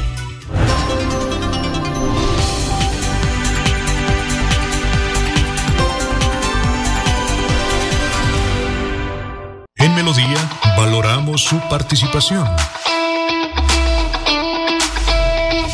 316 550 5022 es el WhatsApp de Melodía para que entremos en contacto. Envíenos videos o fotografías de las noticias de su comunidad y las publicaremos en nuestros medios digitales. 316-550-5022. El WhatsApp de Melodía para destacar su voz. Melodía, la que manda en sintonía.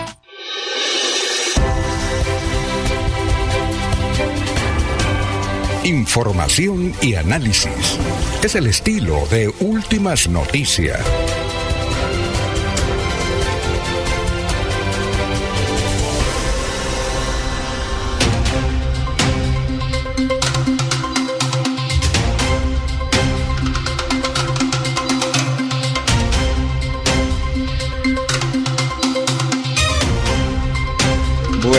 Son las 6 y 42. Vamos con noticias, mi querido Laurencio. Oiga, si tenemos, Laurencio, lo que dice Freddy, sería interesante. No, pero tengo dice- también. ma- No, bastante es que es, Sí. es bueno colocar la versión del señor de Santurbán que protestan. Ahí se quedó demostrado, protestan por protestar. Sí, exactamente. Y el señor gobernador dijo, venga para acá. Y, y no quieren, tienen huevo, ¿no? ¿Serio? Hay No, protestas pero que no acordaron tienen que sentido. finalmente Ah. se hace esa reunión, Alfonso. Acordaron que se hace la reunión, el comité de Santurbán aceptó. Es que querían imponer algunas cosas ellos y finalmente eh, el gobernador salió, como se dice, salió ahí sí, Bueno. al toro y lo cogió ¿Por qué por no los cachos y le dijo, mire, vamos, todos estamos trabajando por, por Sí. la, el agua. Busquemos esa intervención que es importante lo que dice, cuando la tenga, nos dice Laurencio, es importante Sí. lo que dice. Por ahora vamos a escuchar a, a, a Edwin Ballesteros, lo que comentó Edwin Ballesteros, que yo no sé, doctor Julio Enrique, por qué lo dijo, por qué sacó ese video, por qué esa declaración. Aquí está el doctor Edwin Ballesteros. Un saludo para todos, buen día.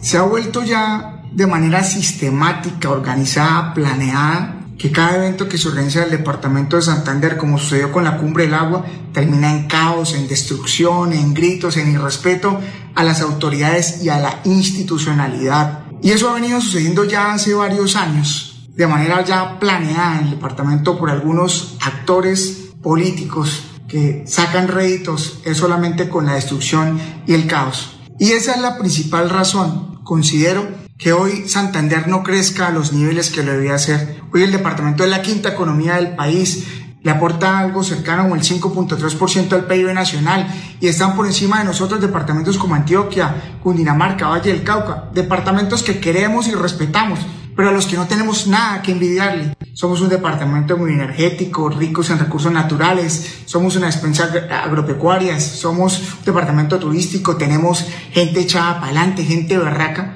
pero que a raíz de la línea de negación del no, el no en todo, lo único que hemos hecho es, o lo único que han hecho es contagiar a medios de comunicación en algunos sectores económicos de, de destruir en vez de construir. Por eso mi llamado es a que los medios de comunicación, las autoridades, empecemos con unos, con unos propósitos de construir, de aportar. Si pongo un ejemplo, si hay un municipio que tiene seis o siete años con un trámite, una servidumbre y que no ha tenido, que no ha sido capaz de sacarle adelante, yo quisiera ver una columna de todos los expertos y grandes ciudadanos preocupados porque en Santander hace muchos años nos entrega una obra proponiendo una solución y que entre todos se pudiera institucionalidad, medios de comunicación, sociedad civil, poder avanzar en esa solución y no solamente gritar y destruir porque eso es lo más fácil. Destruir es lo más fácil, construir es lo difícil y ese es el llamado que hago para que todos caminemos en esa ruta de hacer crecer cada día más a Santander, que los entes de control, las autoridades investiguen y si hay responsables tendrán que tener los resultados de sus investigaciones, pero la obligación de la sociedad, de los gremios, de los medios de comunicación es apoyar a las autoridades, a la institucionalidad para que puedan darles soluciones, soluciones, soluciones y mejorar la calidad de vida de los ciudadanos y de la gente, que es lo único que esperan. Un saludo para todos. Un abrazo. Con todo respeto, doctor Julio Enrique, yo hago esta reflexión. Un hombre que está acusado de haber utilizado malos recursos para construir el, el acueducto de Mogote, de Los Santos, de Los Santos, que no se construyó. No, si está en parte, que no funciona.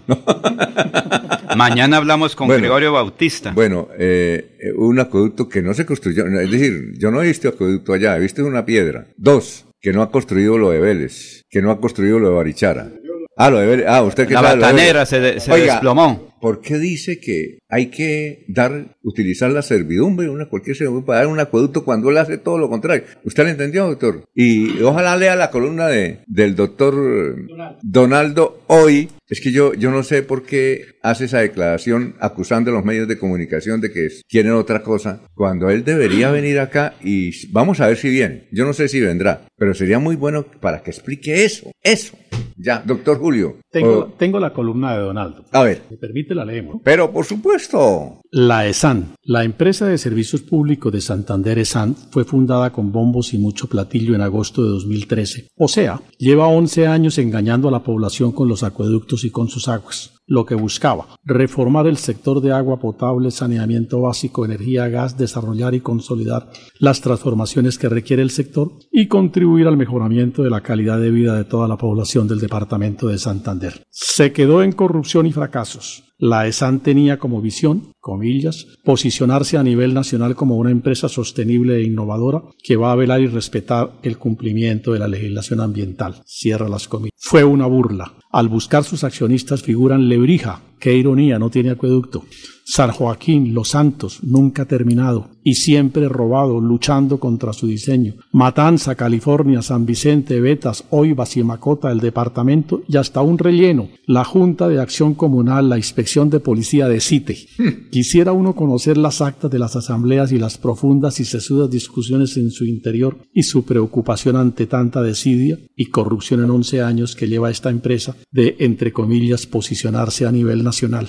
Las comunidades de Barichara, Curití, también La Cas, Los Santos, veranos infernales que los acuden, Landazuri, Villanueva y hasta el mismo Lebrija, que como en la carretera a Málaga los gobernantes hacen promesas y también política, fueron engañadas. Señor gobernador, liquide esa empresa que se ha robado los recursos de poblaciones enteras y no ha cumplido con su misión. Su gerente más conocido fue un representante que lloró en la Cámara porque lo llamó la Corte Suprema por corrupción. Todos prometen decencia y cumplimiento y se quedan solo en propósitos, haciendo negocios con el agua de las regiones. Esa es su historia. Liquídela, señor gobernador. Las comunidades se lo agradecerán. A ver, eh, Mira, Alfonso, doctor Luis José Arevalo, quiero- que fue juez en Vélez durante mucho Bueno, tiempo. fui, fui juez en Vélez, pero también fui Director de aguas de Santander. Ah, sí, claro. Es experto en el tema. les cuento el cuento. Yo fui jefe jurídico del Departamento Administrativo de Valorización de Santander que dirigió por muy poco tiempo porque llegó la señora esta villa de- del Ministerio de Hacienda y lo liquidó, que era una institución, creo que lo había planteado la semana pasada que, Sí, claro. quedaba para el departamento. Allá llegó un ingeniero civil cuyo nombre no me acuerdo, pero que desafortunadamente murió y él planteó que el acueducto de la Mesa de los Santos se podía hacer por gravedad.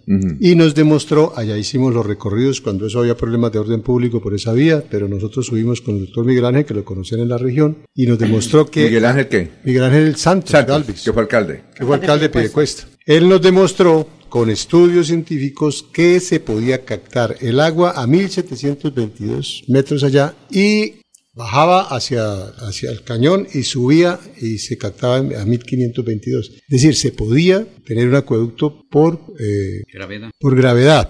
¿Sí? ¿Qué pasó con el proyecto? Desafortunadamente este señor murió, sus hijos lo, lo, lo, lo heredaron, heredaron el proyecto y como las cosas que parecen de ciencia ficción en Colombia, para comprometer a la comunidad en el proyecto empezaron a, la, la comunidad de los santos de, toda la mesa había hecho grandes inversiones, aportes a ese acueducto porque conocían de la capacidad técnica del mismo y de la capacidad del ingeniero que lo construyó. Él se murió, le legó eso a sus hijos y ellos, como buenos colombianos, empezaron a tirar la tubería Sí, pero sin agua, sin llevar el agua, sin llevar el agua. ¿Eso qué pasó? Allá hay enterrados un... Pero un- eh, comenzaron con plata ellos. es que claro, es que hubo aportes, hubo aportes al proyecto. Ah, hubo aportes, con plata de- de- del la, Estado. de- no, de la comunidad. De la No, comunidad. de la comunidad. Sí. Por eso, por eso yo le digo que la gente, cuando a la gente de la Mesa de los Santos, entre ellos me incluyo porque yo tengo una parcela, cuando a uno le cuentan de que hay un proyecto para, la- para, para el acueducto, para la- uno se ríe, porque es que a la gente la tumbaron. Y lo más grave de ese tema es que la gente ya no cree en, en un acueducto de la Mesa de los Santos, porque ahora este señor también con el tema del acueducto, con la construcción de sus tanques, Este señor Edwin Ballesteros. pues imagínese, Sí, claro. acabó, acabó, con, con- acabó con, el- con- con la credibilidad de las personas. Sí. Ese proyecto todavía debe estar engavetado en alguna parte para que, porque una- un acueducto por, eh, por eh, bombeo, como lo, plantea, eh, como lo plantea ese proyecto, es absurdo. Eso vale muchísima plata. Y recordemos que allá son parcelas y el, el número de parcelas no es suficiente para financiar ese proyecto en la operación. Pero la plata se la llevaron. Aquí sentado en ese sitio No, por eso, el candidato a la alcaldía de, del municipio de Los Santos, el doctor Jaime Arenas, dijo, se llevaron 22 mil millones. Sí, no, por eso se perdió. Se, sí, se perdieron. Alguien se- lo robó. Se perdió el proyecto del ingeniero con la inversión que había hecho las, personas y, si- y, el- y cuando ya apareció la, la entidad pública, la gobernación, también esa Alguien, se perdió. alguien se robó 22 mil millones de pesos, dijo el, el candidato y exalcalde. ¿Qué va a decir, Jorge? Doctor Alfonso, eh, don Alfonso, permi- eh, eh, permítame No me decirle puede decir, no, no, doctor, no me diga. Dígame, Alfonso. Más doctor será usted, dijo un amigo.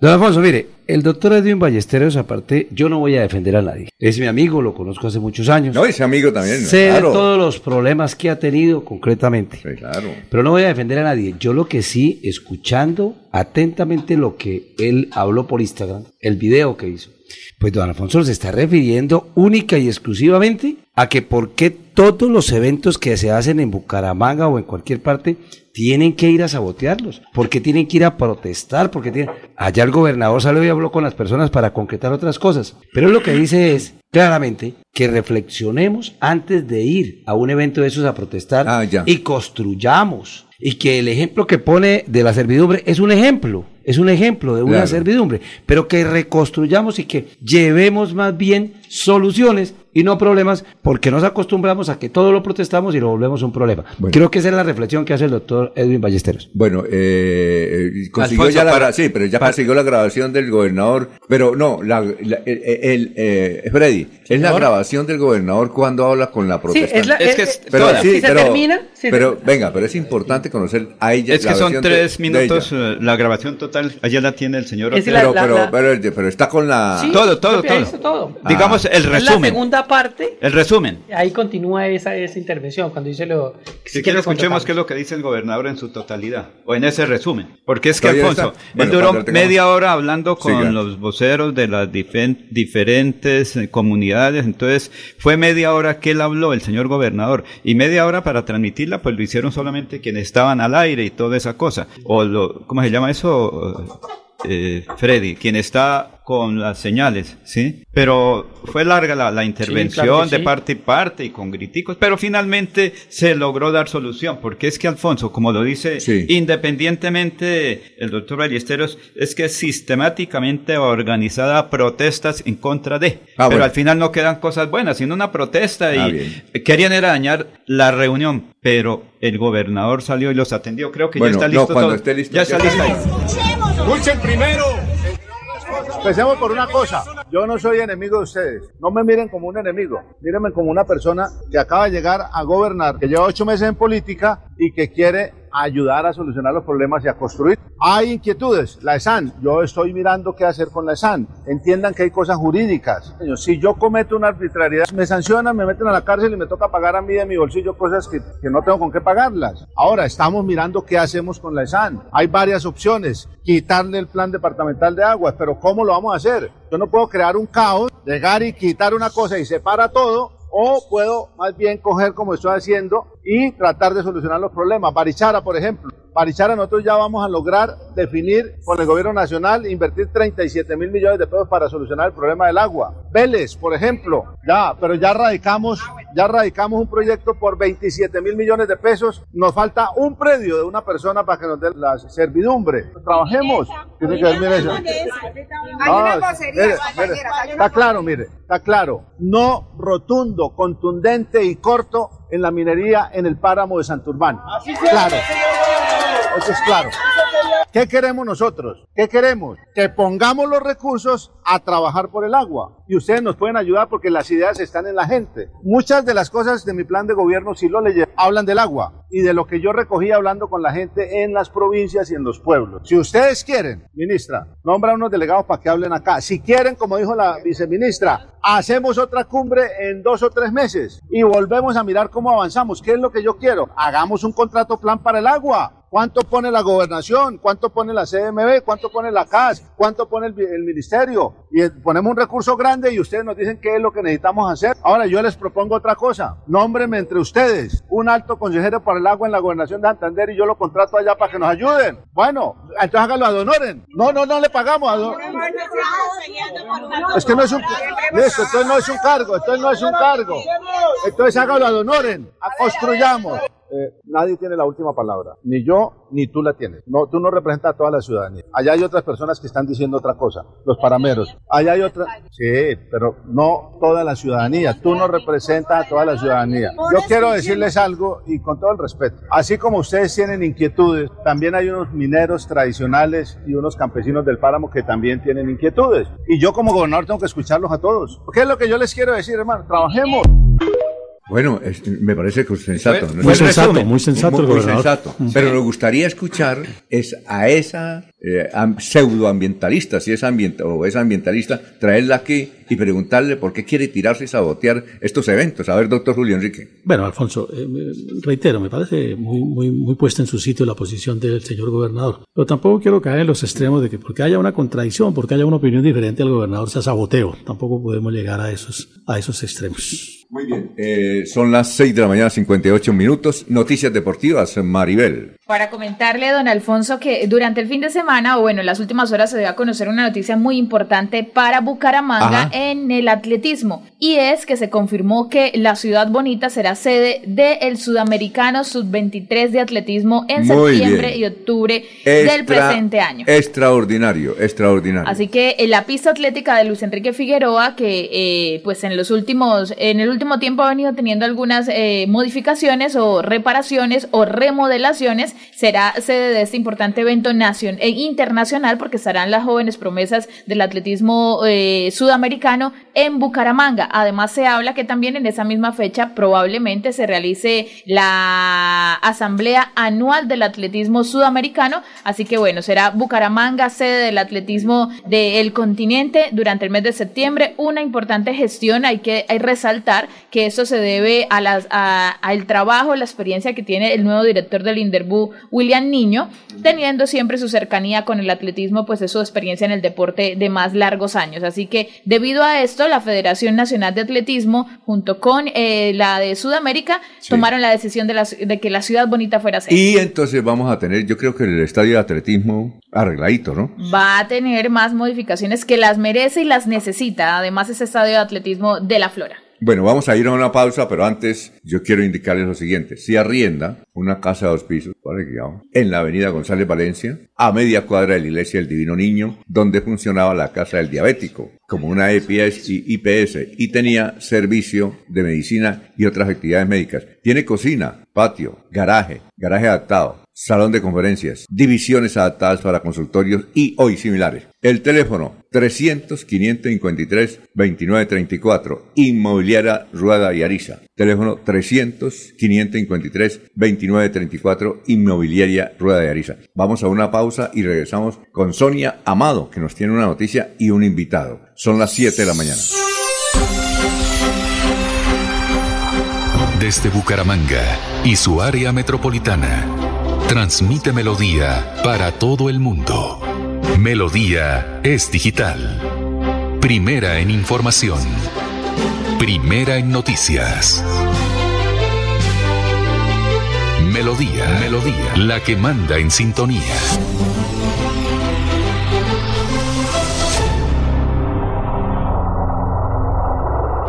Queremos que disfrutes de un servicio de energía confiable y de calidad.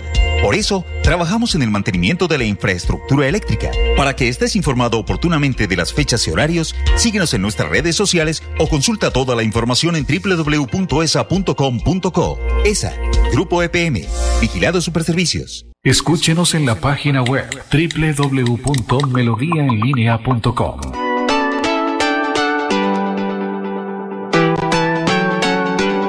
Melodía, Melodía, Radio Sin Fronteras. Escúchenos en cualquier lugar del mundo. Melodíaenlínea.com es nuestra página web. Melodíaenlínea.com. Señal para todo el mundo. Señal para todo el mundo. Radio sin límites. Radio sin fronteras. Radio Melodía, la que manda en sintonía.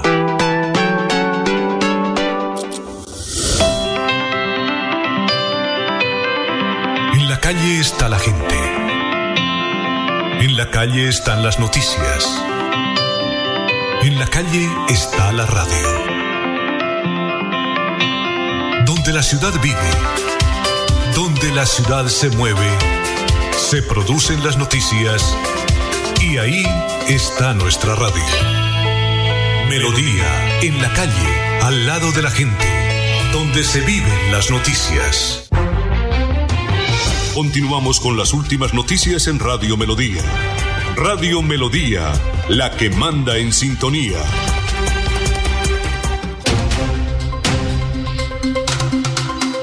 Ya son las 7, 3 minutos. Los oyentes, eh, Mauricio Díaz Millán dice, la ESAN no puede ser vista solo bajo el enfoque del acueducto, se requiere profesionales con capacidades técnicas para solucionar los proyectos que tienen falencias, pero la entidad puede ser repotenciada en otros servicios, temas como energéticos, servicios de alumbrado, en fin. José Luis Albarracín dice, eso es pura política, siempre que hay elecciones hablan del problema del agua y la gente de los municipios aguantando hambre. Eh, también nos está viendo Álvaro Angarita de El Frente, Carmen Isa Balaguera, eh, Pedro Galvis, Adriana Farac, eh, gracias por la sintonía, Freddy Erney Abril Valderram. Bueno, Sonia Amado es abogada y poetisa también, pero nos tiene una noticia jurídica. Sonia, tenga usted muy buenos días. Muy buenos días, don Alfonso, a toda la mesa de trabajo y a toda la gente maravillosa que hasta ahora de lunes Ajá. se despierta con las buenas noticias. Y una buena noticia les traigo a todos los padres de familia que tienen niños con capacidades especiales o limitaciones especiales en su salud, porque se ha ganado una batalla jurídica muy importante. Y aquí tengo el protagonista, Ajá. al demandante de esa acción, al accionante, y nos trae las buenas noticias de ese fallo de segunda instancia, gracias al tribunal, la sala civil familia, magistrada ponente Mary Esmeralda Agón Amado. Vamos a preguntarle los hechos de la acción y por supuesto de qué se fallo. trata. Y el fallo, porque son buenas noticias.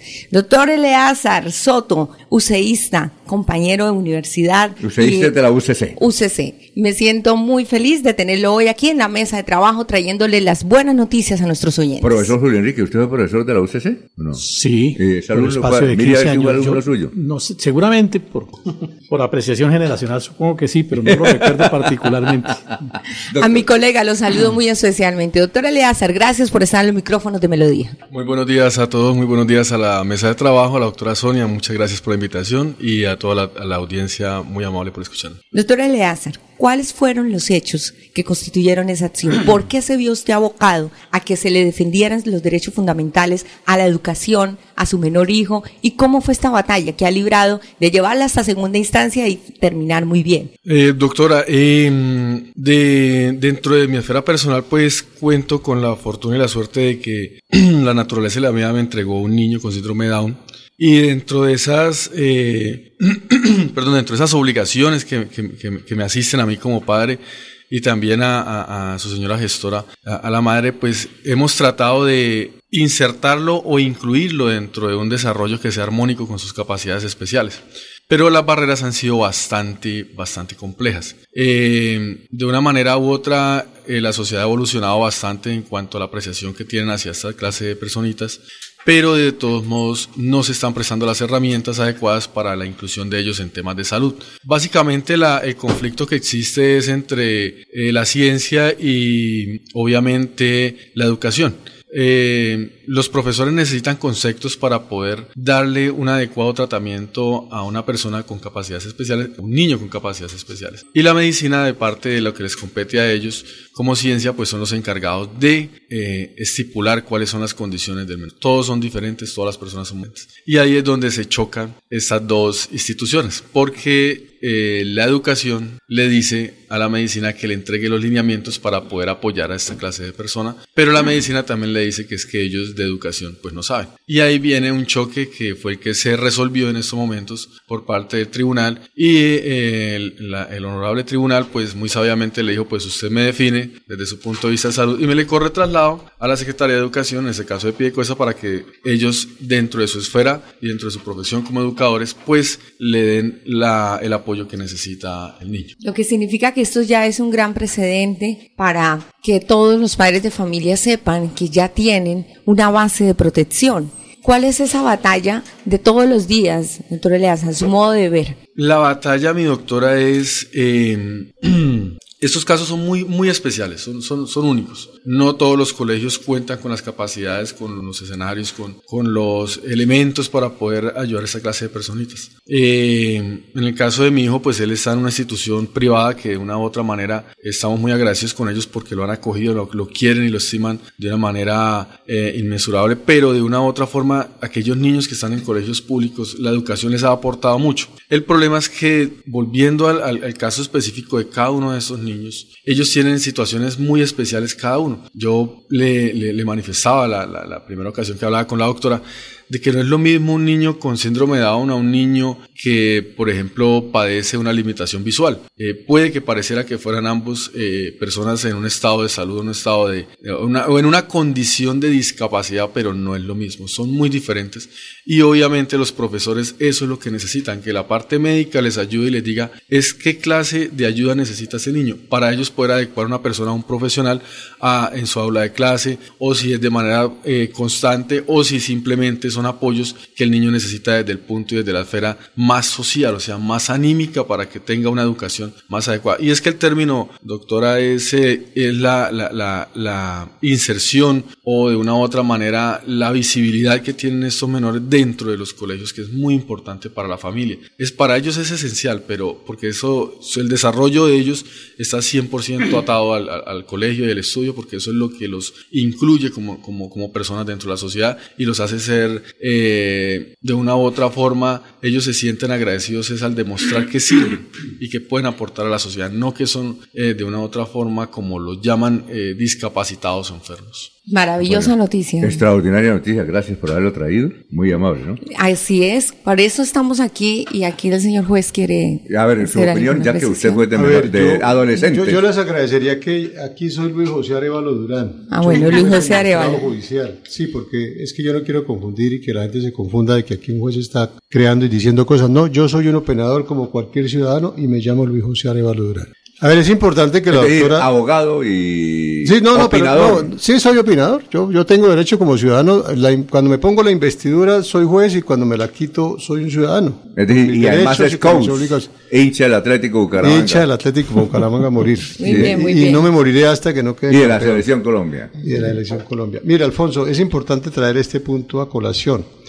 Yo quiero decir también, y ahí sí, eh, destacando la labor de los jueces, que los jueces nos hemos convertido en los solucionadores de los problemas de Colombia. Salud, educación, derecho de petición, derecho a la seguridad social, todo se resuelve vía tutela. Ya nosotros, que además es una, una, una garantía y una atribución muy especial que nos hizo la, la, la- la Constitución Política a través de la acción de tutela, nos convertimos en jueces constitucionales cuando ex- examinamos una acción de tutela desde, desde la óptica Claro. que se nos plantea. Es decir, la examinamos a la luz de lo que establece la Constitución. Esto que ha traído la doctora Amado es una situación muy decantada hace mucho tiempo. Yo en mi despacho judicial, por lo menos he resuelto, le dije a la secretaria la semana pasada que revisara a raíz de la conversación que tuve con la doctora, y tengo por lo menos cinco acciones de tutela que resueltas a favor de niños en condiciones especiales. Y fíjese la circunstancia, la mayoría contra el dispensario de la Policía Nacional o el dispensario del Ejército Nacional. Es decir, uno dice, pero esto cómo que está pasando aquí. En ese sentido, entonces, sí, sí es bueno traer estos asuntos porque esas personas que tienen hijos con condiciones especiales habrá que decirles, como lo dijo aquí el, el- el padre de, de un, de un menor en esas condiciones, que presenten la acción de tutela Ajá. para que les amparen, que no sigan rogándole a las EPS y a las IPS la atención de sus hijos cuando la acción de tutela, además, porque nosotros estamos ordenando lo que se llama la atención integral. Todo lo que pida, aunque no esté incluido en el fallo y que el joven lo necesite de acuerdo a la valoración del especialista, se lo tienen que dar. Muy bien. Esas son muy buenas noticias, don Ah, bueno, Alfonso, gracias. para todas las familias. Y también, pues, permítame tocar un puntico pequeñito para las personas con condiciones especiales que son adultas.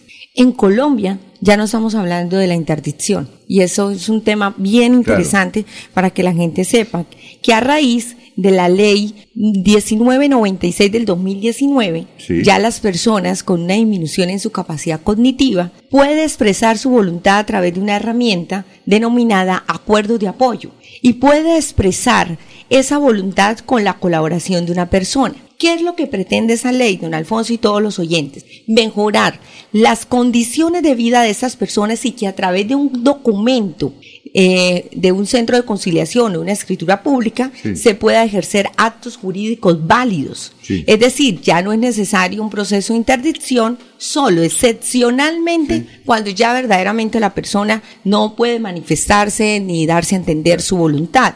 Y solo en estos casos solo es que se acude a la jurisdicción, antes no. Lo mismo las directivas anticipadas, especialmente para los adultos mayores, Ajá. ¿sí? Que saben que tienen un, un posible diagnóstico de Alzheimer, entonces en el tiempo no va a poder autodeterminarse. Entonces, qué bueno que existan estas herramientas y que las personas las los conozcan. Entonces, es cuando esta ley prevé que si se está sufriendo alguna enfermedad que puede ir avanzando, pues ahí es donde ¿Cuál es puede acudir Repita- repitamos la ley. ahí donde pueda acudir. Es justamente la ley 1996 del 2019. Ah, Así que todas las personas que tienen esas condiciones, contáctenme porque tengo la herramienta, tengo la solución, tengo el centro de conciliación y tenemos los profesionales que estamos comprometidos y ¿Y capacitados para dónde? poderlos llevar. ¿Y la contactan dónde? Al 317-439-0734. Muy bien. A ver, Freddy, noticias a esta hora. Son las 7, 14 minutos. Muchas gracias a usted, doctor. Muy gentil, muy eh, agradable a la noticia y de obligatorio cumplimiento, ¿no? De obligatorio cumplimiento. Entonces, felicitamos por este Eleazar, triunfo. Muy amable, muy gentil. A usted muchas gracias. Muy bien. A ver, eh, gran Freddy. Don Alfonso, eh, en este fin de semana se llevó, se hizo a cabo un encuentro de políticos destacados de un partido que es el Centro Democrático y se lideró o lo lideró, mejor dicho, el actual representante a la Cámara, Óscar Villamizar Meneses del Centro Democrático.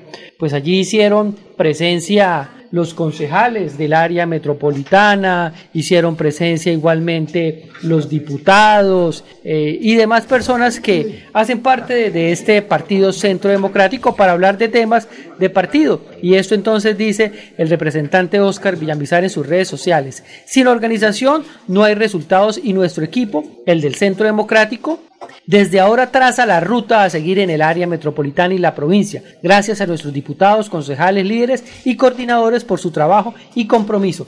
Entonces, don Alfonso, el encuentro regional de los del Centro Democrático liderado por Oscar Villamizar. Muy bien, tenemos al doctor Diego Fran Ariza, él es el señor secretario de Hacienda, joven abogado, es abogado, ¿sí? Contador Sí. público. Ah, contador público. Tiene cara de abogado, además. Me la doy de abogado es.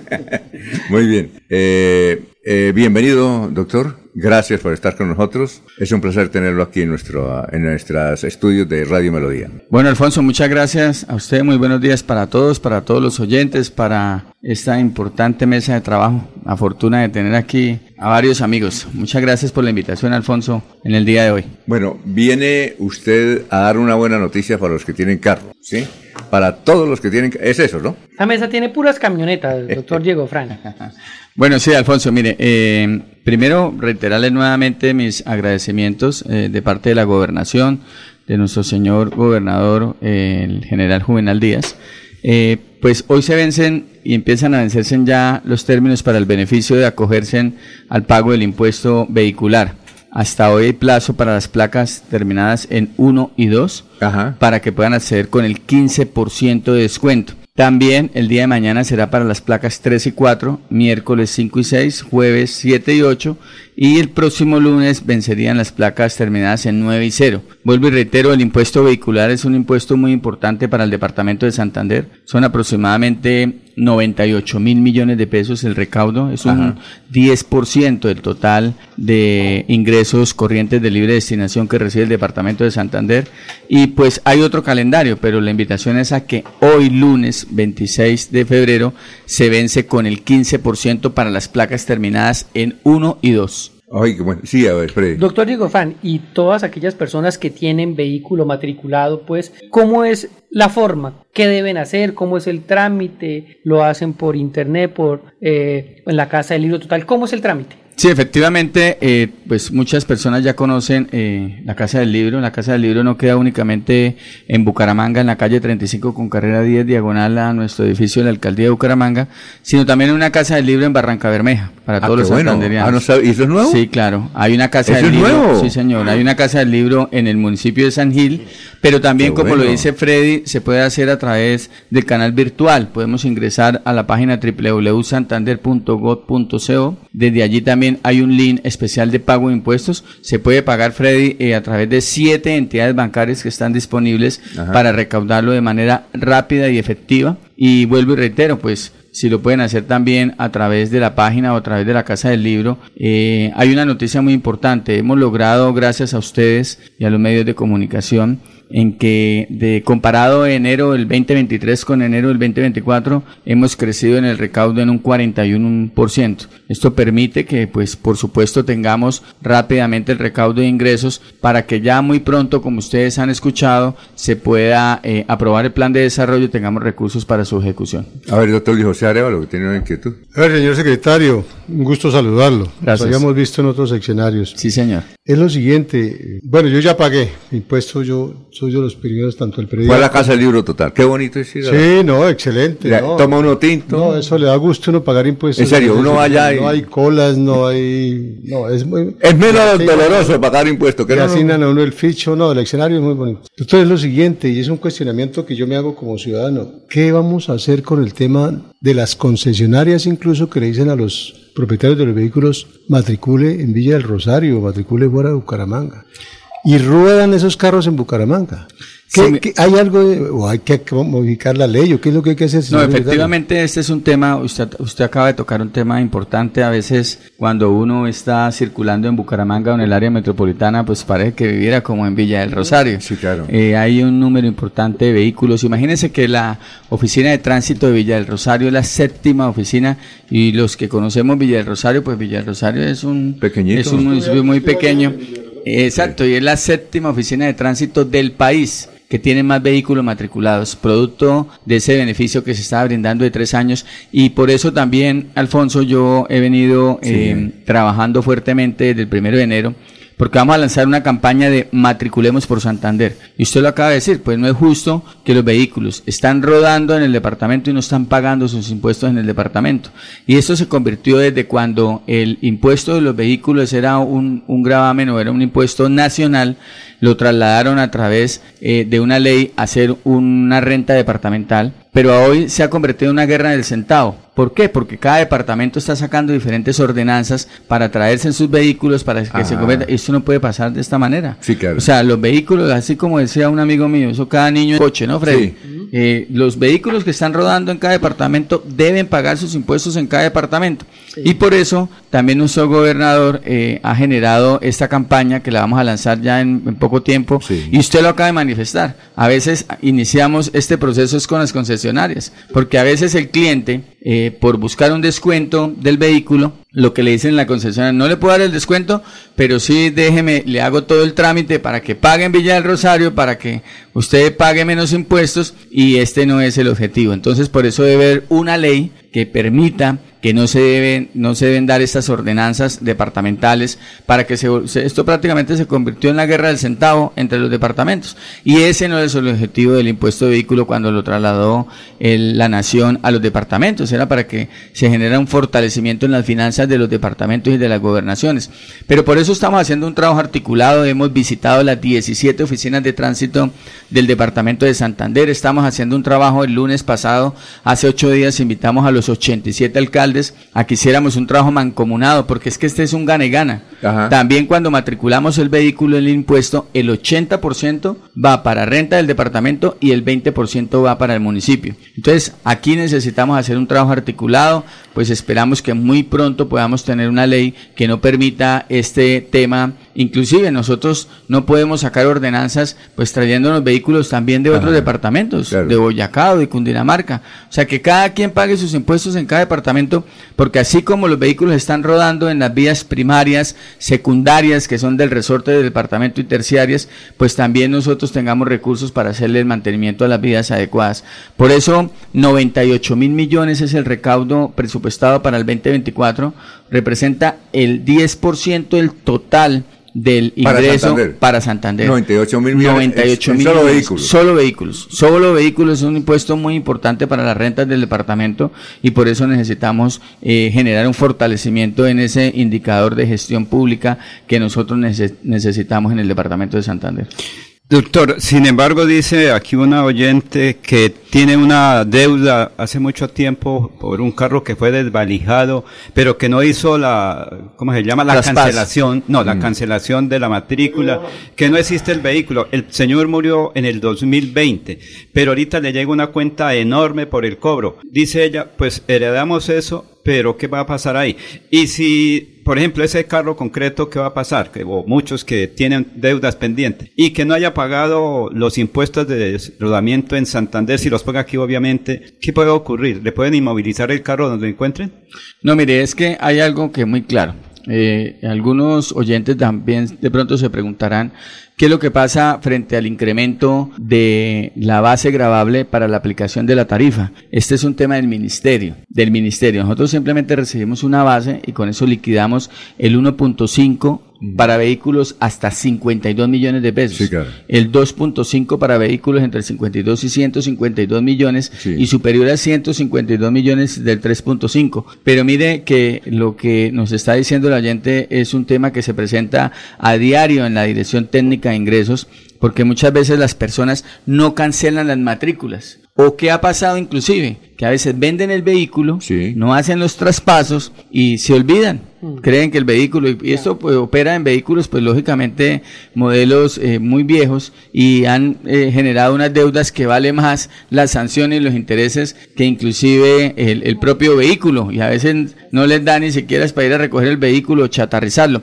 Pero eso ha sido producto tal vez del descuido a veces del contribuyente que no liquida la matrícula o que a veces hace el traspaso, vende el vehículo y nunca eh, se puede cerciorar si hicieron debidamente el traspaso. no ejecuta el traspaso. No ejecuta el traspaso. Y a hoy hay unas peticiones importantes. A veces eh, a, la, oyente es decirle que radique un derecho de petición ante la Dirección Técnica de Ingresos para que revisemos, porque hay casos particulares, hay temas especiales, hay temas particulares y hay que irlo resolviendo. Entonces, esto se nos ha presentado eh, de manera permanente y constante y por eso a veces es el llamado. El robado, por ejemplo, que se lo roban y no aparece. No, eso sí ya es un tema de trámite y que tenga el denuncio efectivo ante la fiscalía y todo para que hacemos Sí, claro, se puede hacer la revisión. Vuelvo y le repito, hay casos especiales que hay que mirarlo y por eso para la oyente es invitarla a que ingrese. No necesita ir hasta la gobernación, ingrese a la página www.santander.go.co, genere el requerimiento y le podamos contestar lo más pronto posible. Doctor Diego, Fran, le escribe un colega de nuestro director Alfonso Pineda Chaparro, escribe el doctor Alfaro. A Carlos Alfaro. que sí, claro, muy, muy amigo. mucho cuidado con el doctor Carlos Alfaro. No, no, no, buen amigo, buen amigo. Él tiene muchos vehículos, sí. Ah, también. sí, Proceso es lo que tiene. y tractomulas. Él es ganadero también.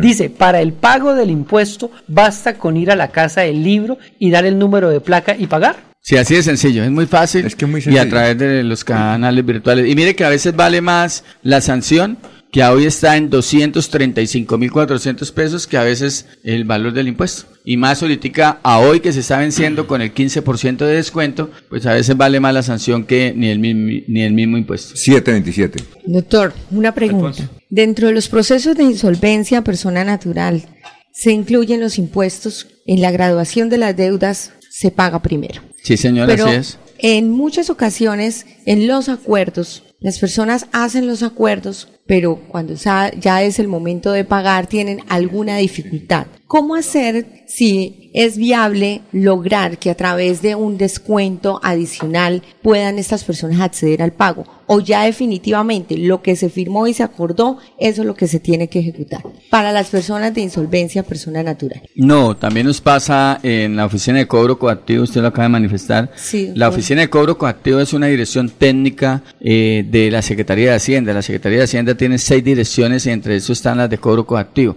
Se hacen los acuerdos, pero por supuesto, pues hay personas que a veces después de que hacen los acuerdos, pues tampoco tienen la forma de hacer la cancelación. Podemos revisar esos casos y nos ha pasado también con muchos contribuyentes y volver a revisar si podemos plantear nuevamente un acuerdo. Pero lógicamente estos acuerdos generan eh, unos intereses. Me preguntaban también muchos oyentes que si hay algún tipo de amnistía para las deudas anteriores. A hoy no se tiene contemplado. Eh, existe un documento importante en las finanzas del departamento que es el marco fiscal a mediano plazo. Y nosotros de manera irresponsable no podemos, hasta el tanto no se eh, haga el cierre, eh, este se llama un cierre contable, un cierre presupuestal, un cierre tesoral, para ver cómo quedaron las finanzas a 31 de diciembre del año anterior. Estamos trabajando en eso. Lo más probable es que en unos 15 días presentemos una ordenanza a la Asamblea Departamental para generar eh, nuevamente recursos del balance para la vigencia 2024, pero hasta el tanto no tengamos nosotros un estudio técnico del marco fiscal a mediano plazo del departamento, no podemos pensar nuevamente en que se hagan amnistías para este año. Estos descuentos son para la vigencia 2024 no tienen nada que ver con las deudas a 31 de diciembre del año anterior que se tengan por vehículos, porque allí ya lo que está corriendo son unas sanciones y unos intereses como lo estipula el Estatuto Tributario del Departamento. Finalmente, doctor eh, Luis José sí. Arevalo. Bueno, cambiando de tercio, señor secretario, y dada su cercanía y su capacidad de gestión entre el señor gobernador, hace unos días nos reunimos a instancias de la Procuraduría, estuvo el señor gobernador en la reunión, los jueces del Sistema de Responsabilidad Penal para Adolescentes, y particularmente el suscrito le solicitó que interviniera porque no tenemos centro de atención especializado. Fundigua o, o el CAE que funcionaba en Piedecuesta fue quemado y no- ese sitio no ofrece ninguna garantía para que los muchachos ya hagan proceso. Particularmente yo prefiero dejarlos en la calle a que vayan allí porque ellos no están haciendo ningún proceso. El go- señor gobernador sabe que tenemos un lote en Guatiguará de 5 hectáreas. Tenemos la posibilidad de conseguir recursos nacionales, incluso internacionales. Yo estuve conociendo el sistema de justicia juvenil de Cataluña y conocí una entidad eh, privada que nos puede apoyar, porque necesitamos construir el CAE, señor, señor, eh, señor secretario. Y la, la participa el impulso lo tiene que hacer la gobernación, porque quien tiene que hacer eh, la, la trazabilidad y la integración del proyecto del programa del sistema de responsabilidad para el adolescente de la gobernación con los entes territoriales. La alcaldía tendrá que aportar, la de Bucaramanga, la de Piedecuesta. El alcalde de Piedecuesta también tuve la oportunidad de hablar con él. Él quiere que saquen ese CAE del centro de Piedecuesta. Está en el centro de Piedecuesta. El día que hubo el incendio, eso fue un terror para todos los habitantes de Piedecuesta. Entonces dígale que hay toda la voluntad de trabajo y que por favor él lidere ese proyecto que podríamos perfectamente estarlo materializando antes de que termine su gobierno. Construir un CAE digno en donde los muchachos de verdad hagan un proceso restaurativo. Eh, la, la- la ley señala que el último recurso que utiliza el operador judicial debe ser, en el caso de los adolescentes, la privación de la libertad, pero hay muchachos que lo necesitan. Es urgente que se haga el CAE porque no tenemos CAE. Estamos a, eh, a puertas incluso de hacer un traslado masivo como lo hicimos cuando se produjo el incendio a otras regionales del país y eso absolutamente es eh, muy contradictorio para el sistema porque los muchachos deben tener o seguir teniendo cercanía con, con sus familiares. Y aquí no lo tienen. En algunas ocasiones vía tutela o los jueces hemos ordenado pago de transporte aéreo pero eso sale más costoso que construir un CAE. O sea llévele ese mensajito de- del suscrito al señor gobernador. Él se va a acordar porque él se comprometió ese día que íbamos a trabajar ese tema con todos la gente del, sistema de responsabilidad penal Bueno, mi doctor, claro que sí. Mire, hay un tema muy importante ya aprovechando también aquí eh, este, este canal de comunicación. Es que esta tarde en Neomundo a las cinco y media eh, se va a lanzar la estrategia de acción unificada. Esta es la herramienta con la cual eh, se quiere dar también eh, una ejecución al plan de desarrollo y esa acción eh, es para que podamos entender que a veces los proyectos, como usted lo dice, doctor, no necesitan los recursos únicamente de un ente territorial. Aquí hay que hacer esfuerzos desde el gobierno nacional, departamental y municipal y usted lo acaba de manifestar, es colocar en una bolsita recursos del departamento, de la misma alcaldía del municipio de Piedecuesta y por qué no de la nación. Entonces esa estrategia será lanzada hoy a las cinco y media en Neomundo para que podamos también contar con recursos para sacar adelante esos megaproyectos. E incluso no es un tema porque queramos, es un tema porque tiene una obligatoriedad y está enmarcada en la norma y en la ley y no únicamente en, en esta parte de Piedecuesta, sino a nivel departamental y nacional en el cumplimiento de estos procesos. Pero claro que llevaré ese mensaje y, y por supuesto esta tarde estaremos ahí muy pendientes del tema. Señor secretario de Hacienda, muchas gracias por haber estado con nosotros. El doctor Diego Franariza, cuando quiera. Aquí, no sé, no le dieron, vean, no le dieron tintico, pero Ay, no, es le- que- eh, no le vamos a quedar mal Pa- en la, la próxima, Eh, en la próxima. Ah, la ¿Qué- próxima, ¿Qué pasó? Alfonsito, ah. No, Ah. el culpable es él. No Es le ya- a hablar. Ya se no le sintieron vuelva a 100 hablar. y ya acabaron, don Alfonso. No, Alfonso, muchas gracias a usted, muchas gracias a, a Radio Melodía, a ustedes por estar tan atentos Sí. de llevar esta información tan importante para los santanderianos, especialmente a los contribuyentes, a toda esta importante mesa de trabajo. Y no olviden, hoy se vencen ya los términos para las placas 1 y 2 con el 15% de descuento. Y el próximo 4 de marzo, 9 y 0. Pero toda la semana estaremos ahí muy atentos de que puedan acceder a ese 15% de descuento que en algo beneficia y alivia la carga económica de muchas familias santanderianas. Muchísimas gracias por la invitación y no olviden, es tiempo de Santander. Señor bien. secretario, Muy- muy amable, como es que- dice el himno nacional, Sí. recordemos las palabras del que murió en la cruz. Sí. A Dios lo que es de Dios y al César lo que es del César. Amén. Perfecto. Así es. Muy Muchas amable. gracias. 7.34, vamos a, a unos mensajes. Tenemos a la directora de planeación de la ciudad de Bucaramanga, Lida Ximena Rodríguez Acevedo, y al doctor Enrique Ordóñez. Ya vamos con el doctor Enrique Ordóñez inmediatamente. Escúchenos en la desde Bucaramanga y su área metropolitana. Transmite Melodía para todo el mundo. Melodía es digital. Primera en información. Primera en noticias. Melodía, Melodía, la que manda en sintonía.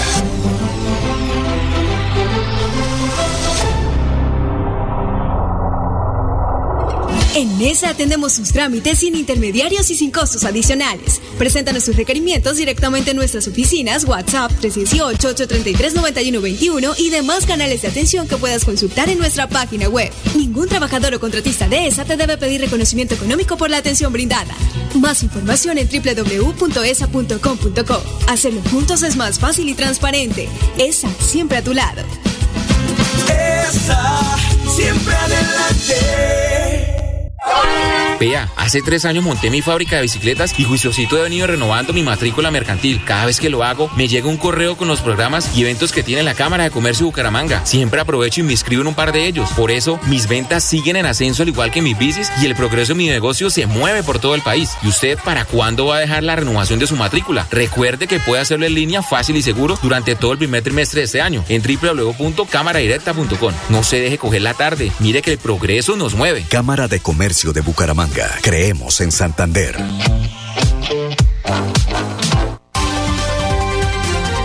Enrique Ordóñez Montañés está en Últimas Noticias de Radio Melodía. Ya, doctora, vamos en un instante con usted. Es que aquí siempre a esta hora, y eso es muy bueno, si quiere coloque los audífonos para que la doctora pueda escuchar al doctor, al profesor Enrique Ordóñez, que nos dice cómo debemos hablar y escribir bien, ¿no? Es cortico, doctora. Yo sé que ella está muy ocupada, imagínese. Eh, bueno, Mayra Acevedo dice si protocolariamente al iniciar un discurso se saluda los miembros y a las miembros de una corporación y a los niños y niñas. ¿Eso es correcto? Cuando, doctora, cuando usted tenga que echar discursos, escuchemos al profesor Enrique Ordóñez. Entonces se puede decir así, doctor y o profesor, y muy buenos días. Muy buenos días, Alfonso y oyentes de Últimas Noticias. Y pues, eh, Alfonso, primero, pues hay que mirar a ver cuándo nació eso de miembros y miembros. Pues eh, ustedes recuerdan el caso de hace unos años cuando en España una ministra saludó en discurso a los miembros y miembros. Todo el mundo de habla hispana la criticó en la prensa, en la televisión, en la radio, por todas partes. Pues resulta que en España eh, existe una organización de mujeres defensoras del uso de términos femeninos en español y está compuesta por filólogas, académicas, psicólogas, filósofos, filósofas y mujeres muy preparadas. Estas señoras han propuesto el uso de muchos términos femeninos que ya han sido aprobados y que pues para nosotros resultan así como raros. Está el caso, por ejemplo, de bachillera. Bachillera, esta niña se graduó de bachillera. Uy, no, ¿cómo va a ser? Poetisa, que todo el mundo dice la poeta, ¿no? La es la poetisa, todo el mundo también, todas las veces se ha dicho poetisa. Literata, y así pues han propuesto otros términos femeninos que resultan también en masculino, eh, masculino y femenino, por ejemplo, así como existe la azafata, pues debe existir el azafato. Existe el telegrafista, pues debe existir el telegrafisto.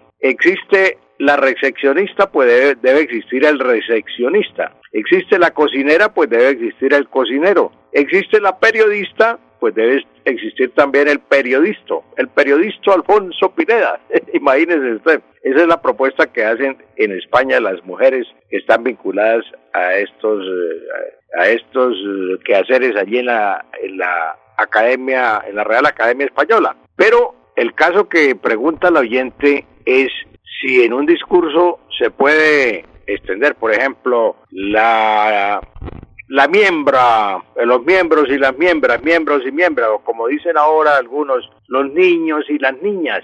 No, cuando la palabra abarca los dos géneros, como en el caso de, de niños, pues se dice los niños y no hay que decir niños y niñas, los niños simplemente, porque entonces yo les pongo el ejemplo de cómo se llamaría el parque aquí eh, al pie de la clínica Comuneros o la, el hospital Comuneros. ¿Se llamaría el Parque de los Niños y las Niñas o el Parque de los Niños? Toda la vida se ha llamado el Parque de los Niños porque abarca los dos géneros. Entonces, cuando la palabra abarca los dos géneros, no es necesario utilizar niños y niños, miembros y miembros, doctores y doctoras. No, eso es incorrecto. La forma más sencilla, cuando está en, cuando se está en un recinto cerrado y es un, es, eh, pues hay un protocolo de precedencia, entonces pues se menciona y eso aparece en el atril. Pero cuando se trata informalmente en un discurso, eh, solamente basta con decir señoras y señores, señoras y señores, nada más. Con eso es lo más sencillo de saludar. No es necesario extender todo el protocolo de precedencia,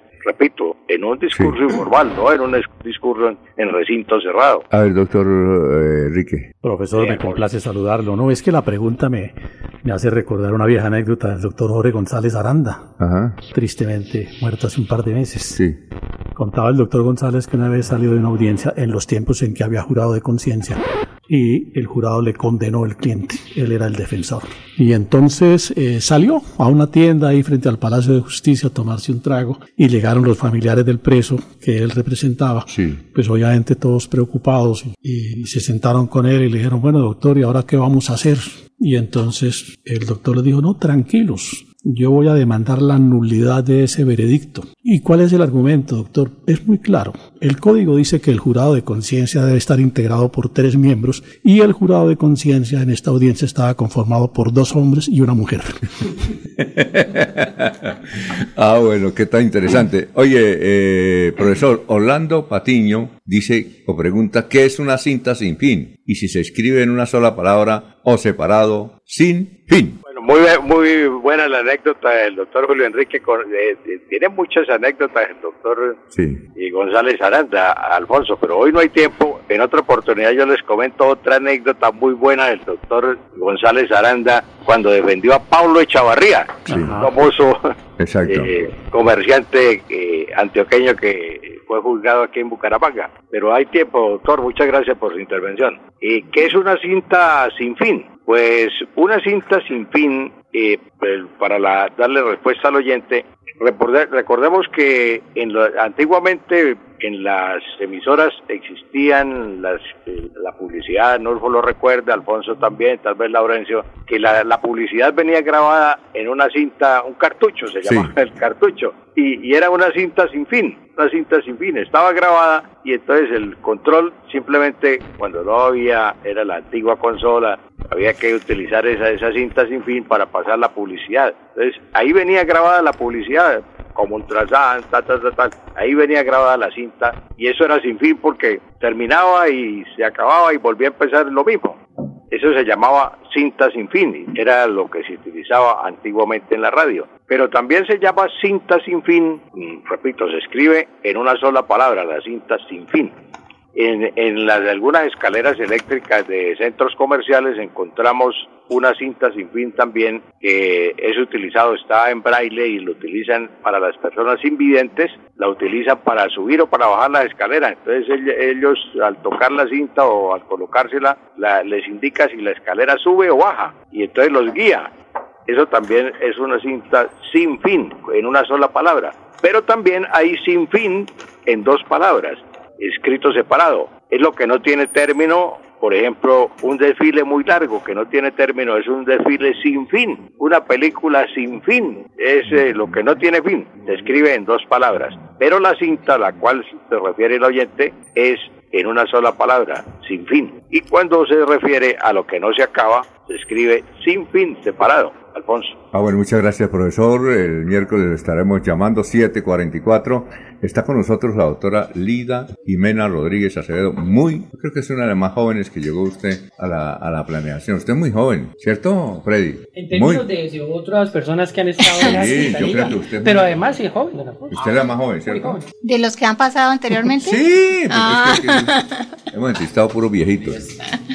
Bueno, bienvenida. ¿Cuál es la buena noticia que nos tiene? Bueno, primero que todo, buenos días a todos, a toda la mesa de trabajo y a todos los radioescuchas. Bueno, yo vengo a hablar de las mesas que hemos venido adelantando en el proceso del plan de desarrollo. Las mesas zonales de trabajo con la comunidad, que ya hemos trabajado la parte de corregimientos 1, 2 y 3, y la parte de la comuna norte y sur el sábado pasado. En esa mesa de encuentro eh, fue abierto a toda la comunidad, presidentes y líderes de cada uno de los barrios y comunas que la conforman. Durante el proceso se les escuchó, se plantearon las necesidades, plantearon soluciones y las tomamos nota de todo los, lo que ellos requieren para la consolidación del documento del plan que vamos a empezar a organizar y a entregar el primer borrador. Es como una, para el plan de ordenamiento territorial. No, plan de desarrollo. Eso es diferente. Sí, señor, son dos cosas, dos términos diferentes. Pero planeación también maneja el plan de desarrollo, ¿cierto? El plan de desarrollo está en cabeza No, junto con el plan de ordenamiento territorial. Ah, exacto. Las dos, los dos temas son del, en cabeza del plan de la Secretaría de Planeación. Bueno. Doctora, eh, eh, por lo que usted nos dice, doctora Lida Ximena, bueno, ya avanzaron en corregimientos, ya han llegado a otros sectores. Eh, ¿Para cuándo tienen proyectado terminar todo ese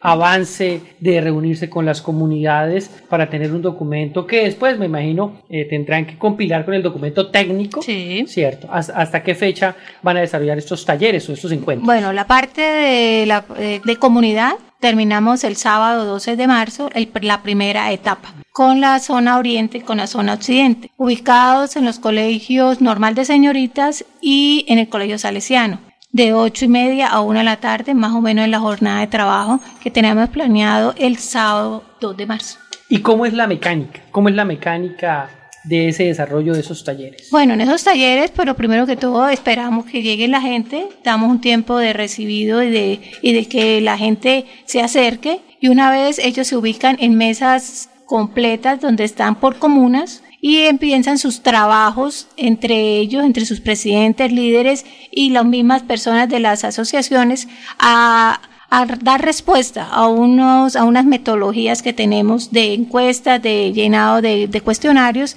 y una vez ellos hagan su, su, su trabajo de análisis, pasan a un proceso donde se presentan sus- sus conclusiones ante el gabinete y ante el señor alcalde. Bueno, doctora, hay desde luego muchas preguntas para la, la directora de planeación. Yo le tengo una queja, a ver si usted la puede... ah, es una queja que ya se sabe, ¿no? Que están construyendo una estación de servicio a 20 metros de la clínica Comuneros, a 100 metros de un colegio, a 100 metros de una iglesia y junto a conjuntos residenciales. ¿Eso ya la pararon o todavía sigue la construcción? La, constru- la construcción sigue. La construcción se estamos en, e- en este proceso. Esta semana estuvimos analizando todo el proceso de licenciamiento. Primero que todo, hubo un plan de implantación aprobado por el municipio de Bucaramanga en el año. Implanta- ¿Implantación qué es? Es un estudio urbanístico de norma, donde se entran las partes peatonales y vehiculares a analizar. Eso tiene un plan de tráfico aprobado por la Oficina de Tráfico y por parte de planeación toda la parte de ur- urbanística. Una vez salga el plan de implantación aprobado, pasa a una licencia de construcción a una de las curadurías. Las curadurías, con base a todo su proceso, ellos analizan y revisan todas las normas, tanto a nivel nacional como a nivel municipal, para su aprobación. Dentro de la norma nacional de los 60 metros que están, pues eh, ha sido como el punto de quiebre de todo este proceso de la estación. Esa, esa, esa norma fue cambiada en el, después del 2015 donde ya no quedó establecido la distancia de los 60 metros. Entonces, a, la- a la- a quedar abolida la anterior, la nueva no lo exime, no lo exige dentro del licenciamiento. Entonces, hemos estado revisando, hemos estado mirando y estamos haciendo las consultas pertinentes, pero hasta el momento esa es la conclusión. O sea, la norma que exigía la distancia ya no existe y ya dentro del plan de ordenamiento ni dentro de otra norma podemos abolir la distancia a una a un dotacional o a un residencial. Bueno, no, sí, es que, doctor, esto es increíble, ¿no? ¿No le parece a usted, la doctora no tiene la culpa, ya tiene que cumplir, y está bien, pero ¿no le parece a usted falta de sentido común del legislador permitir, mire, mi- mire, una estación, es una bomba de tiempo, una estación de servicio a 20 metros de una clínica, ¿sí? A 100 metros de un colegio que tiene 5 mil, no sé cuántos tiene la pre- el colegio, la normal tiene tener unos 5 mil. Uno, cuatro mil, exactamente, tiene cuatro mil. Diagonal a una iglesia y rodeado de conjuntos residenciales. Doctor, ella, la doctora no tiene la culpa, ella tiene que cumplir, pero ¿no le parece que es falta de sentido común? Por supuesto que sí, Alfonso, pero yo creo que eso tiene también jurídicamente soluciones. ¿Sí? Sí, yo pienso que la- el hecho de que no exista puntualmente una norma Ajá. sobre el particular no impide que en la aplicación de los valores y de los principios que la Constitución contiene, por sobre todo los valores referidos a la seguridad, a velar por la seguridad de los habitantes, por la vida de los habitantes, pueda caber una interpretación que pueda terminar eh, eh, frenando ese claro. proceso de, de edificación de, de- de una bomba de tiempo que se está construyendo en medio de un, de, un poblado que es muy, de una población que es muy sensible, ¿no? Entonces creo que, que- que aplicando esos eh, principios, Claro. hablábamos hace un instante acá del papel nuevo del derecho, de la constitucionalización del derecho, Sí. eh, lo citaba el doctor eh, Arevalo. Sí. Pues por supuesto que en esa perspectiva de lo que los abogados llamamos el neoconstitucionalismo cabe enfocar una circunstancia de esa naturaleza. ¿Dónde están los veedores? ¿Dónde están los cediles? ¿Qué están haciendo, hermano? Dígame, ¿qué están haciendo? A ver, Laurencio. Y volviendo al tema anterior, señora secretaria de Planeación, ¿cuál es el, la ¿Por inquietud qué de los dice señora? Es ya muy joven. no, Ella sí, sí, pero Señora. tranquilo. Ah, sí, está tan- ya casada, está muy niña. Le preguntaba que cuál es el- la inquietud de los campesinos en esos insumos para la creación del plan de desarrollo del señor alcalde de Bucaramanga. ¿Qué he encontrado? ¿Cuál es la inquietud del Bueno. campesino? Que a veces es olvidado. No, los corregimientos, eh, lo primero, lo- la- el tema más fuerte que ellos trataron en las mesas de trabajo fue la Secretaría de Agricultura. Y el alcalde pues dio la directriz dentro del proceso que vamos, que estamos desarrollando de incluir ese tema prioritario dentro de nuestro cuatrenio. También eh, se habló de la parte de vías, de placahuellas, de apoyo asistencial para los cultivos. Eso fue el enfoque más de la parte de corregimientos. Bueno, doctora, muchas gracias. Muy Le estaremos molestando, ¿no? No, señor, con mucho gusto. Acá defe- estaré. Para defenderla, ¿yo? Gracias. Yo la defiendo. Pero eso sí, lo de la, lo de la estación de servicio, sí, ayúdenos en eso. lo vamos a revisar, lo estamos Sí, revisando revíselo, y, por y Dios, encontramos eso esta No, semana. y, y, y- y, por favor, los veedores, los veedores y los cediles, ¿para qué los elegimos? Bueno, gracias, doctora. bueno, muy muchas amable. gracias a todos. La doctora Lida. eh, bueno, usted tiene un invitado, mi querido Freddy. Sí, don Alfonso. Precisamente ya se encuentra también acá el doctor Carlos Bonce Zafra de la Subdirección de Evaluación y Control Ambiental.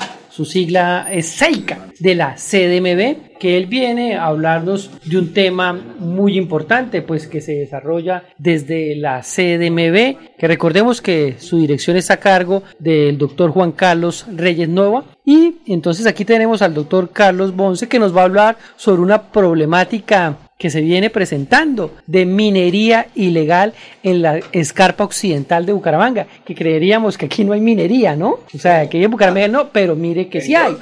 En la escarpa occidental de Bucaramanga. Entonces, bienvenido, Y eso sí- y doctor. eso sí da plata, ¿no? ¿Occidental es qué barrio? Pues vamos a mirar esos temas. Y debajo del viaducto de la novena hacia abajo también. hay No, aquí tenemos al experto. Entonces, bienvenido, doctor Carlos Bonce. Bueno, muchas gracias, muy amables por la invitación. Eh, hace algunos 20 años estuve por aquí, en una época ¿Ustedes se de, adolescencia estudiantil, claro que sí. Me abrieron los espacios Claro. para hablar sobre una labor social muy importante que La se cabina hacía. era muy pequeñita, ¿no? Sí, sí, ha, ha mejorado. Laurencio tenía pelo. Sí, sí, sí, cuando- sí, claro. sí, sí, sí, claro, tenía pelo cuando eso. Era una actividad social con la colonia de Vélez, residente aquí ¿A en Bucaramanga. Ay, sí, ah, mire, y no, lo, y no lo conocía. No el señor conocía a todos los de Belia, usted no. Alfonso. Ah, hay que ir a la provincia. Laurencio todavía tiene pelo. Freddy, un tema bastante importante que nos ha permanentemente hemos estado trabajando sobre eso, pero ante la eh, queja de la comunidad, pues nosotros tenemos que enfocar todos nuestros esfuerzos para dedicarle un tema, eh, un tiempo muy específico a ese tema, que es las escarpas occidentales. Estamos hablando del riesgo de varios barrios que se extienden a, largo, a lo largo de 61 kilómetros de escarpa. Cuando hablamos de esa carpa occidental, doctor, para poner en contexto a, nuestros, a nuestra audiencia, ¿a qué barrios se, nos podemos referir? Ahí hay varios, ahí está el Sí. Girardot, la Feria, Campo Hermoso, La Joya, eh, Cuyanitas, eh, pero en sí es todo, todo esa- el, el orillo de la escarpa. ¿Y hay minería ilegal ahí? Pues ¿Qué- fuente, qué- qué- esas, son, esas más fuentes de, de- de la fuerza pública y todo, pero hasta donde tenemos entendido hay minería ilegal. ¿Sí? Hay minería seguramente artesanal de algunos. Pero oro, oro. ¿Pero qué tipo de minería? Oro, Sí, oro, oro. únicamente. Oro básicamente. Alfonso, precisamente cuando uno pasa por el viaducto de la novena, observa abajo el- como intervención del cauce y dicen, logré un poquito de oro. ¿Eso es lo que están haciendo ahí? Sí, sí, y eso obedece básicamente es a un problema social grande. Estamos hablando ya de, migración, estamos hablando de pobreza, estamos hablando de comunidades que están buscando eh, de alguna manera subsistir. Y pues su caldo de cultivo y su forma más rápida es donde hay predios eh, de reserva forestal, donde difícilmente todos los actores podemos llegar y pues se ubican. Sin embargo, hemos venido trabajando fuerte con la Policía Nacional y con otras instituciones para identificar exactamente el flagelo. ¿Y los capturan ahí en fragancia o no? Sí, a lo largo, aquí está la ingeniera Lina Barón, que es en los últimos cuatro años que, han es- que ha estado muy al frente de todos los operativos desde Ah, nuestro bueno. grupo élite ambiental, eh, más o menos unos 58 operativos con unas 220 capturas, más o menos, creo que ese es el, el número, pero pues no es suficiente. No es suficiente, nosotros necesitamos engrandecer el poderío gubernamental para poder controlar esto y ahí es donde hacemos el llamado a todas las fuerzas eh, públicas y a la comunidad para que mediante la denuncia, así como lo hicieron, y el trabajo mancomunado, logremos controlar este flagelo porque ustedes saben bien que la CMB nació por esas escarpas, por esa erosión. eh, Precisamente, doctora Lina Barrera. Lina- Lina No, Barón. Lina- No. Ay, don Alfonso. Ay, sagrado. Todos los días nos recuerda a la doctora Lina Barrera que será don Alfonso. Iba a ser ministra, pero no ¿Qué fue. Pero es El que... el también. cantante del gol. Ah. Oiga, Lina... Ojo, ojo. Es que Lina... El- el- No, es que Sí, estaba sí, sí. hablando mucho con la doctora Lina Barrera. No, pero es con B. Con B. Y además es tan bonita como Lina Barrera. Ah, no, sí, también. no, es para preguntarle, en usted está en un operativo. Sí, ¿no? señor. ¿La gente de dónde viene? ¿Viene de algún otro sector o es de gente de Bucaramanga? Bueno, eh, buenos días. En la zona se han logrado identificar eh, personas de nacionalidad extranjera eh, y personas de la zona también, pues de nuestro territorio. eh, por lo- Extranjera, venezolanos. Sí, sí, sí. Sí. es- eh, realmente son todos de nacionalidad pues, venezolanos, eh, venezolana. Pero también encontramos comunidad de la zona, eh, personas del sectores como Bavaria, como las transiciones, eh, personas de incluso de las carpas, de la parte alta, de la joya, personas que desde el 2020 que, que vino la pandemia han venido asentándose en la zona y haciendo también dentro de esas áreas de especial importancia ambiental algunos ranchos improvisados o ranchos con, el con herramientas, digamos que artesanales o herramientas menores, eh, madera incluso que sacan de la zona, digamos que ranchos en los cuales se han ubicado y han formado viviendas, entonces lo que conocemos comúnmente como invasión, y eso también ha sido una situación que agudiza la problemática de la minería porque estas personas que se invaden estos terrenos, buscan un sustento a través de la extracción de este material, material aurífero en la zona de escarpa. Y pues se viene deteriorando todo lo que tiene que ver con las franjas de protección de las fuentes hídricas que discurren por estas zonas de especial importancia Y estas, eh, y, y- y bueno, y estas personas sacan el oro y qué, y a dónde lo llevan, quién los, a- Digamos- cómo hacen para venderlo. Eso es un, eso es un tema que, que ahí es importante lo que decía el doctor Carlos Bonces en, el, en la articulación con todas las entidades, porque eh, si bien eh, los mercados de la compra y venta Sí. del oro deben estar controlados, Sí, este claro. material que sale de manera ilegal de zonas que, que digamos que en algunos casos no tienen de dónde, de dónde proceden, eh, se deben adelantar las investigaciones correspondientes frente a quiénes son eh, o cuáles son esos mercados que están haciendo la compra de este material Pero que si se sacan, extrae. sa- es decir, que sacan, ¿cuánto les puede valer, por ejemplo? Si lo Pues es para, na- para nadie es un secreto el, el costo que tiene ¿Cuánto? el oro en el mercado. Sí. Puede estar alrededor de 200, 300 mil pesos el gramo. Y de lo que uno indaga con la comunidad a veces, que, que, que no llegue uno tan, tan robusto, pueden informar que a veces alcanzan a sacar un gramo. Y pues un gramo en 300 mil pesos al día, pues resulta rentable. 200 mil pesos al día resulta rentable porque terminan generando unos ingresos que son decir- representativos en un hogar. Ojo, doctor, nos, nos está provocando irnos allá. 200 o 300 mil pesos al día. No, por gramo. No, por eso. gramo. Por gramo. Y, y sacan Por un gramo. gramo al día. Entonces, un en gramo el- en diario. ¿Y qué tal que eso qué día es? Doctor, ahí tenemos la solución para aquella No, yo no me voy de en aquí, don. Alfonso. No, no. Yo estoy aquí muy bien. No, con razón, no, en serio. Es que es, no, no, es grave eh, eh, enfrentar Es ese grave. fenómeno. Es grave. Es, grave decir, porque los impactos que se dejan a los recursos naturales son significativos. Es que eso, 200 diarios, 300 diarios. ¿Sí o no? Sí, decir, Laurencio. Pero lo que se ve, por ejemplo, cuando uno pasa el viaducto de la novena, es que ya está afectando a la escarpa y creo que parte de los barrios que están ahí, creo que ya tienen que intervenir con acciones concretas porque ya viene deslizamiento por esa explotación. Ese es uno de los puntos que también se ha venido abordando. Ese es por donde tributa o discurre la fuente hídrica que se llama Quebrada La Rosita. El puente de la novena y la parte inferior son zonas que hacen parte de las, de las áreas declaradas como Distrito Regional de Manejo Integrado, áreas de especial importancia ambiental que no permiten, prohíben rotundamente ese, ese tipo de actividades y eh, lo que lo que nos menciona e, efectivamente pues ante estos procesos antrópicos de intervenciones a los recursos naturales las acciones de restauración resultan complejas. Son costos que tienen que entrar a asumir las entidades del estado. Eh, pese a los operativos que se han realizado la constante intervención por parte de la autoridad ambiental eh, por parte de la policía eh, que ha sido un apoyo constante en este tipo de operativos y el ejército nacional es es resulta digamos que sin resultado porque necesitamos otros actores que se vinculen dentro de esas actividades de control, eh, porque se hace necesario conocer, digamos, que una, hacer una caracterización Claro. de las personas que se encuentran en esta zona. ¿Cuál es la razón que las está llevando a que de manera indiscriminada intervengan estas zonas de, de especial importancia ambiental? Entonces, eh, se requiere una intervención conjunta de todas las entidades, juega un papel importante la comunidad, las alcaldías, eh, los entes de control para hacer alianzas o, o- o garantizar a través de las actuaciones administrativas que esta situación eh, se controle y se evite que esas zonas se sigan degradando. Doctora Alina, muchas gracias. Al doctor Carlos también muchas gracias. Muy gentil, muy amable. Eh, estamos periódicamente consultándolos a ustedes. Gracias por venir, doctor Carlos de la CMB y la doctora Lina Barón. Varón. ¿Con B pequeña o B larga? Con B pequeña. Bueno, no, antes de irnos con Diego, que ya está en Orlando, Estados Unidos, doctor Julio. Sí, que quería eh, complementar en el siguiente sentido, Alfonso. 200 mil pesos diarios son 50 dólares diarios. Al mes son 1.500 dólares. Esos 1.500 dólares a veces no se los ganan los que se van a los Estados Unidos en busca del sueño americano. Y ahí por qué el fenómeno tiene tanto arraigo acá. Oiga, sí, ¿y cuántas familias más o menos, eh,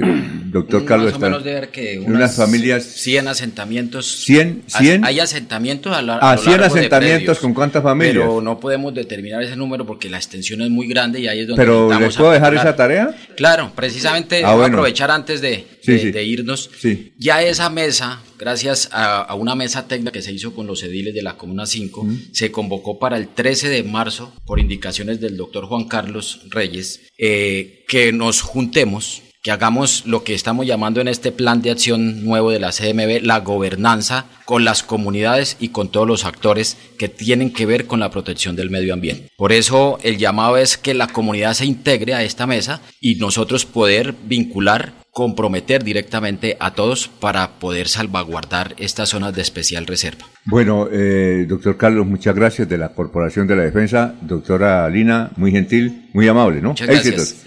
Bien, eh, ya tienen tarea, así que lo- cuando, cuando la tengan, no, vienen, ¿no? Cuando, cuando, cuando tengan esa tarea resuelta de cuántos son, vengan. Bueno, eh, Diego, eh, en Orlando, Estados Unidos, Diego J. Galvis, ¿cómo está? Muy buenos días. Alfonso, buenos días, ¿cómo me le va? No, muy bien. ¿Cuál es el tema de hoy? ¿No muy bien o muy bien? No, no, De nuevo, no, coma muy No, bien. Muy bien. Vamos a ver si entre todos logramos después de Sí, sí. 50 años de radio quitarle esa muletilla aquí al director.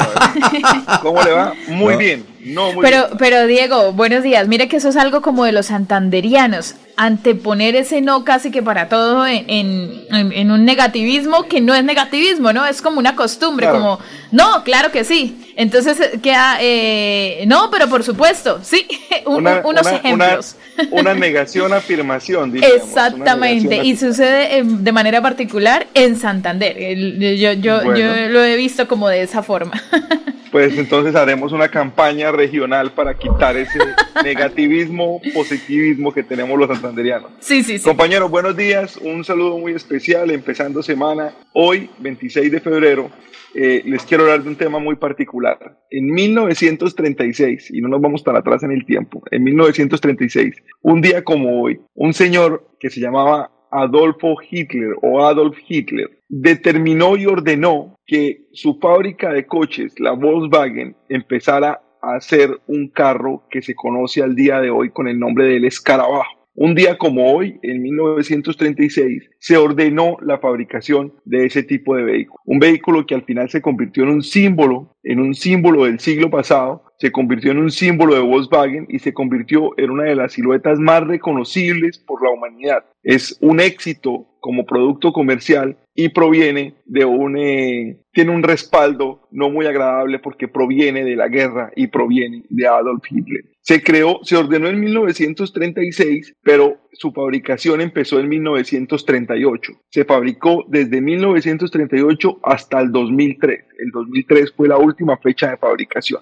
Cuando se creó, se llamaba, se ordenó que se llamara el sedán de Volkswagen, se conoció con el nombre de Fusca y luego pasó a llamarse el Beetle o el Kaffer. Beetle y Kaffer son las traducciones al inglés y al alemán respectivamente de la palabra escarabajo, fue como se conoció en, eh, Latinoamérica y en los países eh, hispanoparlantes. La única, el único país en el que no se conoció como, como escarabajo o que no tuvo tanta referencia como escarabajo fue en México, que se conoció como bocho. En México, que tiene la mayor cantidad de, vehículos eh, escarabajos en este momento circulando. Es el país que más tiene estos vehículos.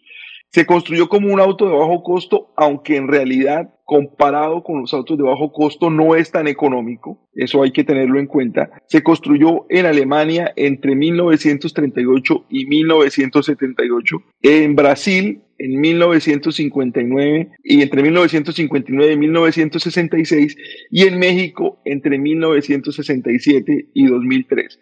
Les, les, menciono estas tres plantas de producción porque fueron las plantas de producción que más hicieron vehículos escarabajos de Volkswagen. Fueron las tres más grandes. Alemania, Brasil y México. La producción inicial únicamente duró un año. Como, como escarabajo solo se produjo entre el 38 y el 39. A partir del 39 hasta el 45 se le hicieron todo tipo de variaciones para ajustarlos como vehículos de guerra. Recordemos que Alemania, por supuesto, estaba participando activamente en la, en la Segunda Guerra Mundial y entre el 39 y el 45 decidió que el vehículo podría ser usado con fines de guerra. Entonces la producción cambió muchísimo. Innumerables cantidad de clubes del mundo que siguen el escarabajo, símbolo del hipismo, símbolo de la libertad, símbolo de la juventud, ahora ya se convirtió también en un símbolo de muchos eh, clubes que hacen tuning, esos, esos chicos que se reúnen a, a, mejorar sus carros y a ponerles algún tipo de upgrade. Muchos de ellos son muy influenciados y siguen y hacen su trabajo sobre el escarabajo. Es usado como transporte público en México, por eso la cantidad de vehículos que hay en México, los taxis mexicanos son todos escarabajos. Eh, es considerado, según el Salón Mundial de Automóvil, como uno de los cinco vehículos más influyentes del siglo pasado. Les voy a dar la lista para que tengamos una referencia más o menos de los vehículos que se consideran los más influyentes del siglo. El modelo T de Ford, que es el modelo eh, inicial del vehículo, del, del automóvil. El Mini, el Mini Cooper, el Citroën DS, que en Colombia seguramente no es tan famoso, pero en Europa sí es un vehículo muy popular, y el Porsche 911. Esos cuatro y el Escarabajo son considerados los cinco vehículos más importantes del siglo anterior. El diseño se le debe casi en su totalidad a Hitler. Hitler pidió y escogió las características del vehículo. Quería un vehículo para cinco personas, dos adultos y tres niños, con bajo combustible, con una estructura robusta, que, que soportara el trato, el trato fuerte, porque recordemos que uno de los proyectos más grandes de Hitler en, en, en su Alemania, en la Alemania que él configuró, fue la autopista, la Autoboom, que era una autopista de tres carriles que conectaba toda Alemania, luego pasó a Austria, luego pasó a Bélgica, luego pasó a Francia. Era una autopista que controlaba y que manejaba todo el transporte terrestre de Alemania y él diseñó el vehículo pensando en su autopista y pensando en lo que él quería. Entonces, aunque no nos caiga muy bien el personaje, el diseño del escarabajo se lo debemos casi todo a Hitler. El desarrollo como tal lo hizo Porsche, lo hizo eh, eh, Ferdinand Porsche. Eh, el, el, manejo después del diseño inicial lo hizo él y el trabajo final se le encargó a Erwin Comeda el diseñador famoso de Volkswagen que colaboró no solamente en este vehículo, sino en infinidad de vehículos. En el mundo, en el mundo, se alcanzaron a producir por las fábricas de Volkswagen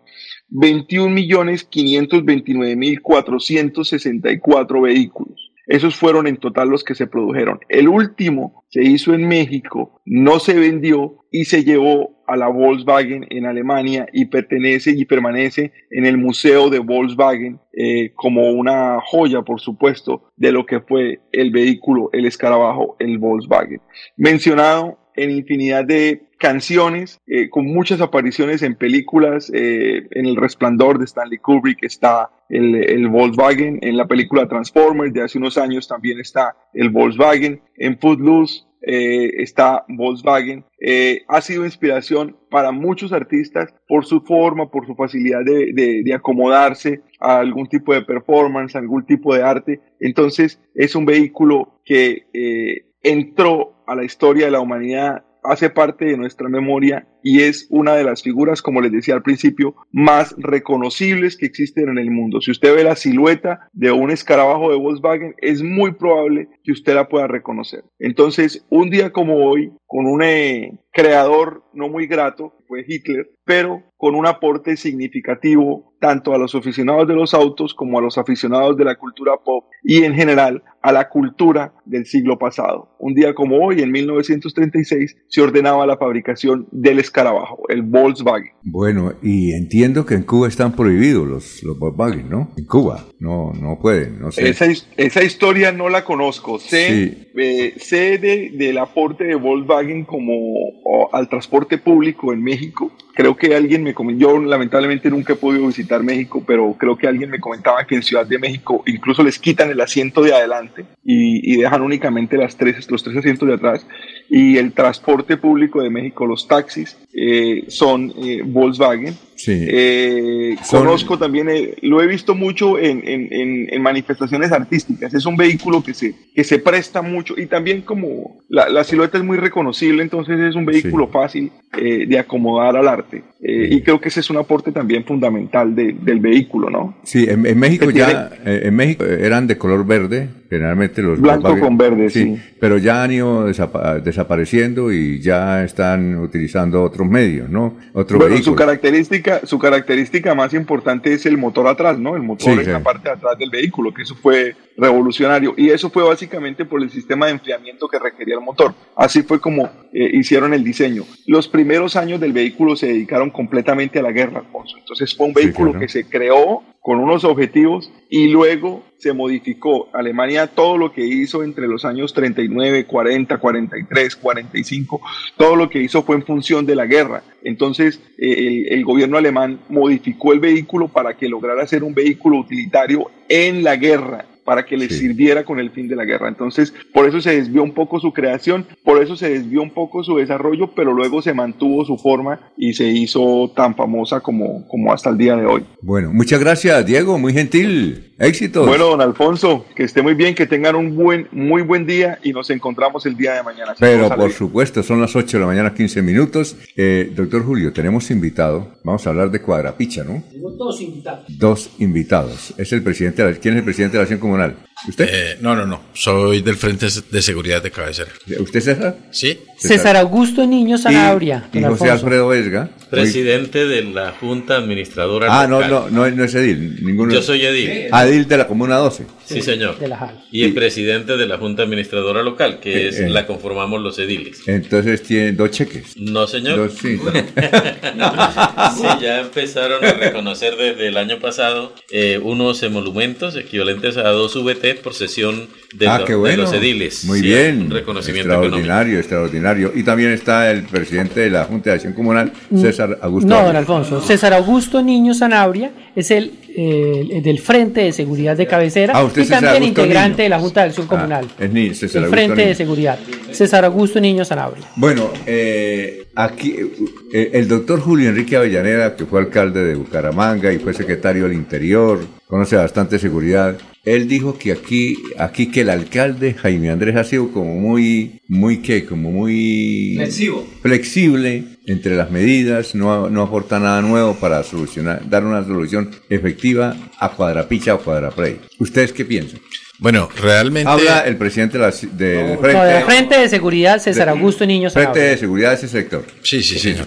Bueno, realmente llevamos más de 10 años en esta lucha, eso es más o menos desde el 2010, y siempre con el cambio de alcaldes que se ha presentado, eh, los alcaldes nuevos cuando llegan siempre entran en, en este tipo de, de, de renovación, de cambios, de promesas, eso, eso se viene presentando siempre, pero realmente las soluciones nunca se han dado. Eh, Cuadrapicha y todo este sector eh, tenemos una gran problemática que es el cambio de uso de, de, de comercial a múltiple. Esto ha traído una serie de actividades, eh, lo que son la población flotante que nos tiene bastante afectado en esta zona. En los fines de semana son 10.000, 12.000 personas.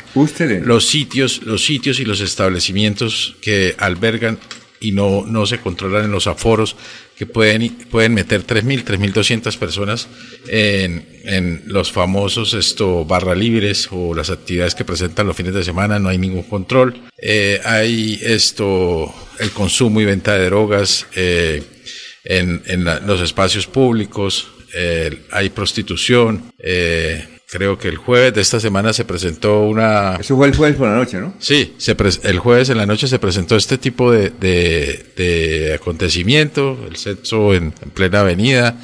Eh, se ha venido presentando otro tipo de, de digámoslo así, de, de cuestionamientos. Hubo un caso de violación en uno de estos establecimientos. Falta mirar en la Policía Nacional qué dice.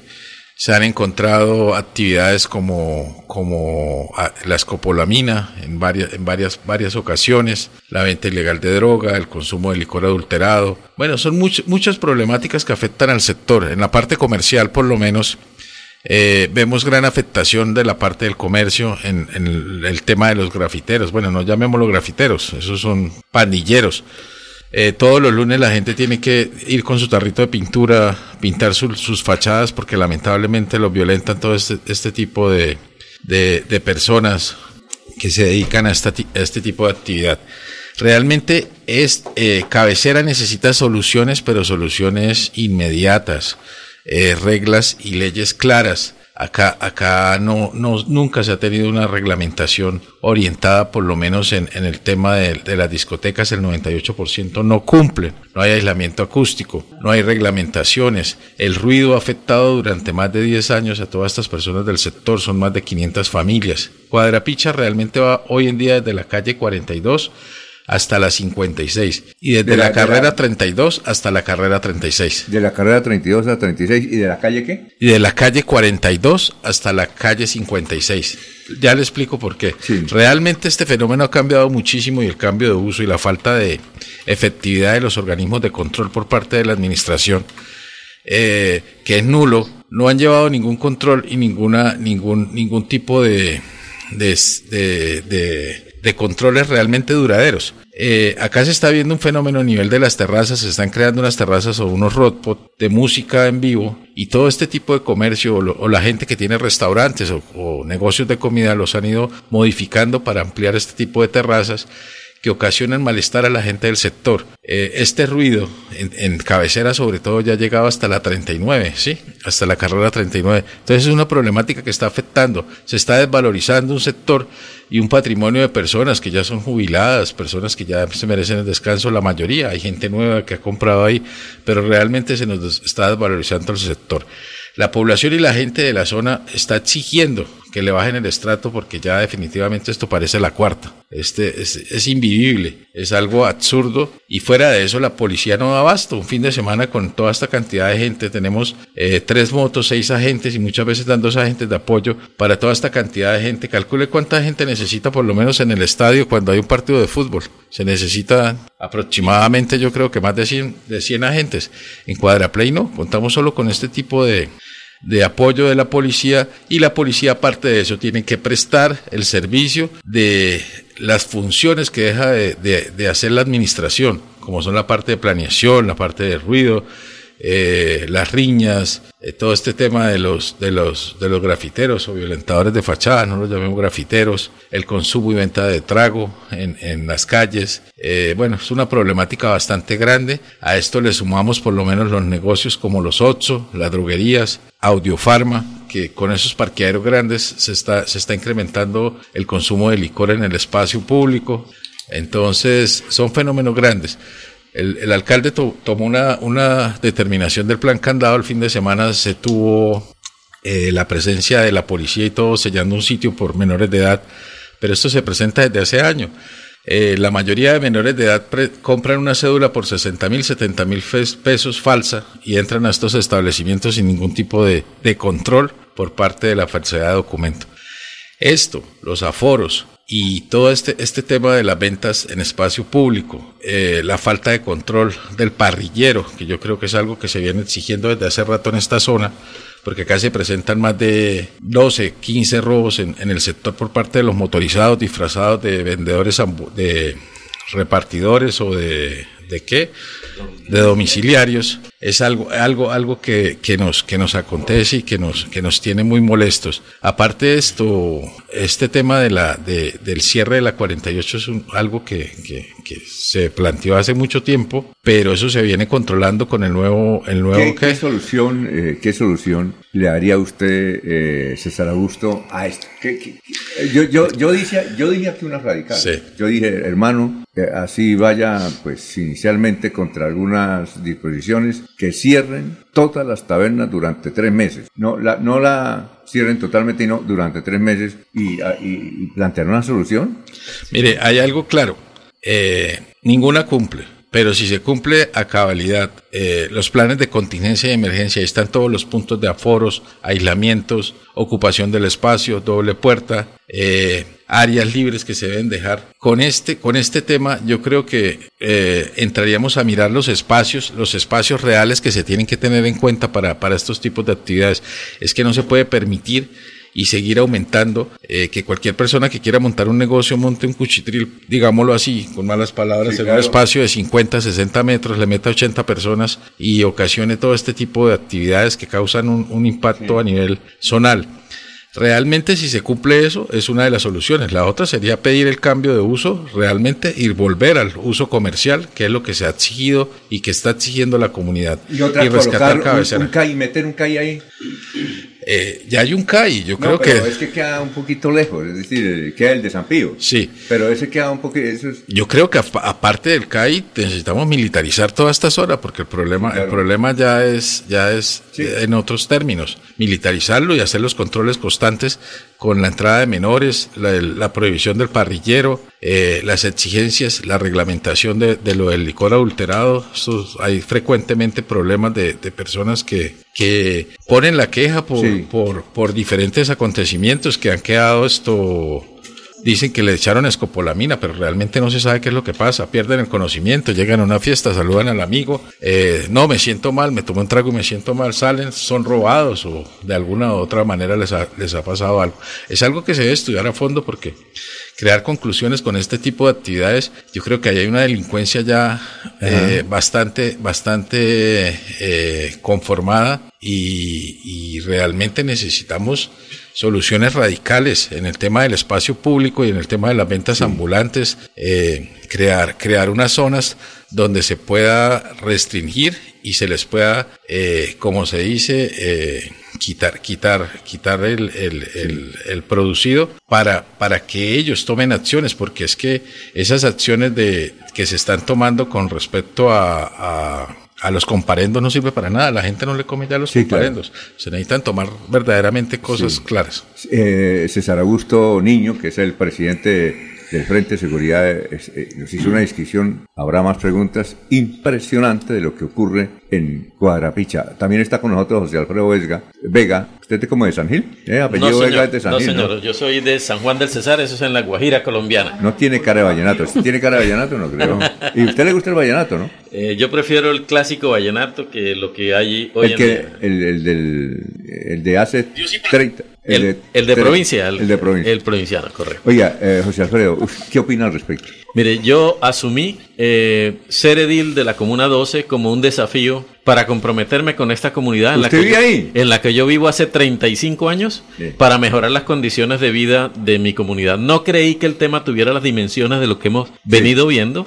Y César hizo un panorama eh, perfecto, Impresionante. muy descriptivo, Impresionante, eh, sí. a detalle de las situaciones que pasan allí. Al, eh, al tema hay que ponerle una solución y mi posición, yo he consultado con la comunidad, he consultado con comerciantes, eh, con, gremios, con diferentes actores, eh, inclusive con la parte de la administración pública, con concejales. nosotros tenemos ya previsto que lo que se haga sea en este momento una acción de transición para definitivamente sacar de cabecera ese cáncer, hay que estirparlo allí. Esto está causando... Esa es la idea, sacarlo, pero, pero legalmente se demora mucho, ¿no? Pues hay que hacerlo como toque, no sé, eh, estamos estudiando las medidas, vamos a convocar el cabildo abierto con la comunidad, con el consejo municipal, con la administración, y la idea es, hay que buscarle traslado, fíjate cómo pasó con San Andresito en el centro, en el Parque Centenario. ¿Usted sabe quién sacó a los de San Andresito? Eh, sí, señor, tengo entendido que fue el, alcalde Silva. Mire, no, fue el doctor.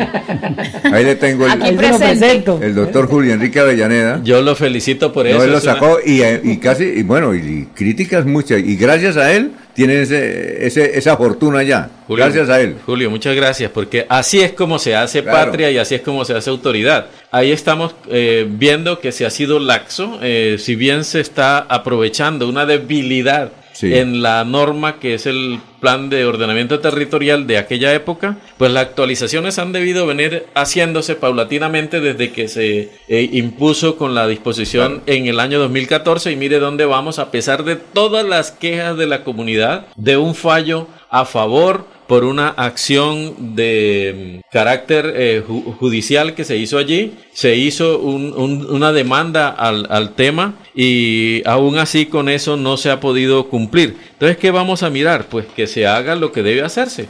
Una medida transitoria implica lo que el señor alcalde está haciendo, eso está muy bien. Y lo que César no dice, aplicar la lectura de controles en cada uno de los ítems que se ha señalado, espacio público, cumplimiento de normas, seguridad, insonorización, eh, en fin, todo lo que hay que hacer allí. Eh, y luego pues ir haciendo con las personas del sector las disposiciones que son necesarias para que se ubique en un lugar que corresponda y no donde está este esperpento, esta cosa. ¿Y sabe a quién, a quién debemos invitar, Jorge? Vamos a invitar al dueño de una taberna, a ver qué piensa. Sí, claro. A ver quién es. Porque además, y, denunciar algo, doctor eh, eh, José Alfredo.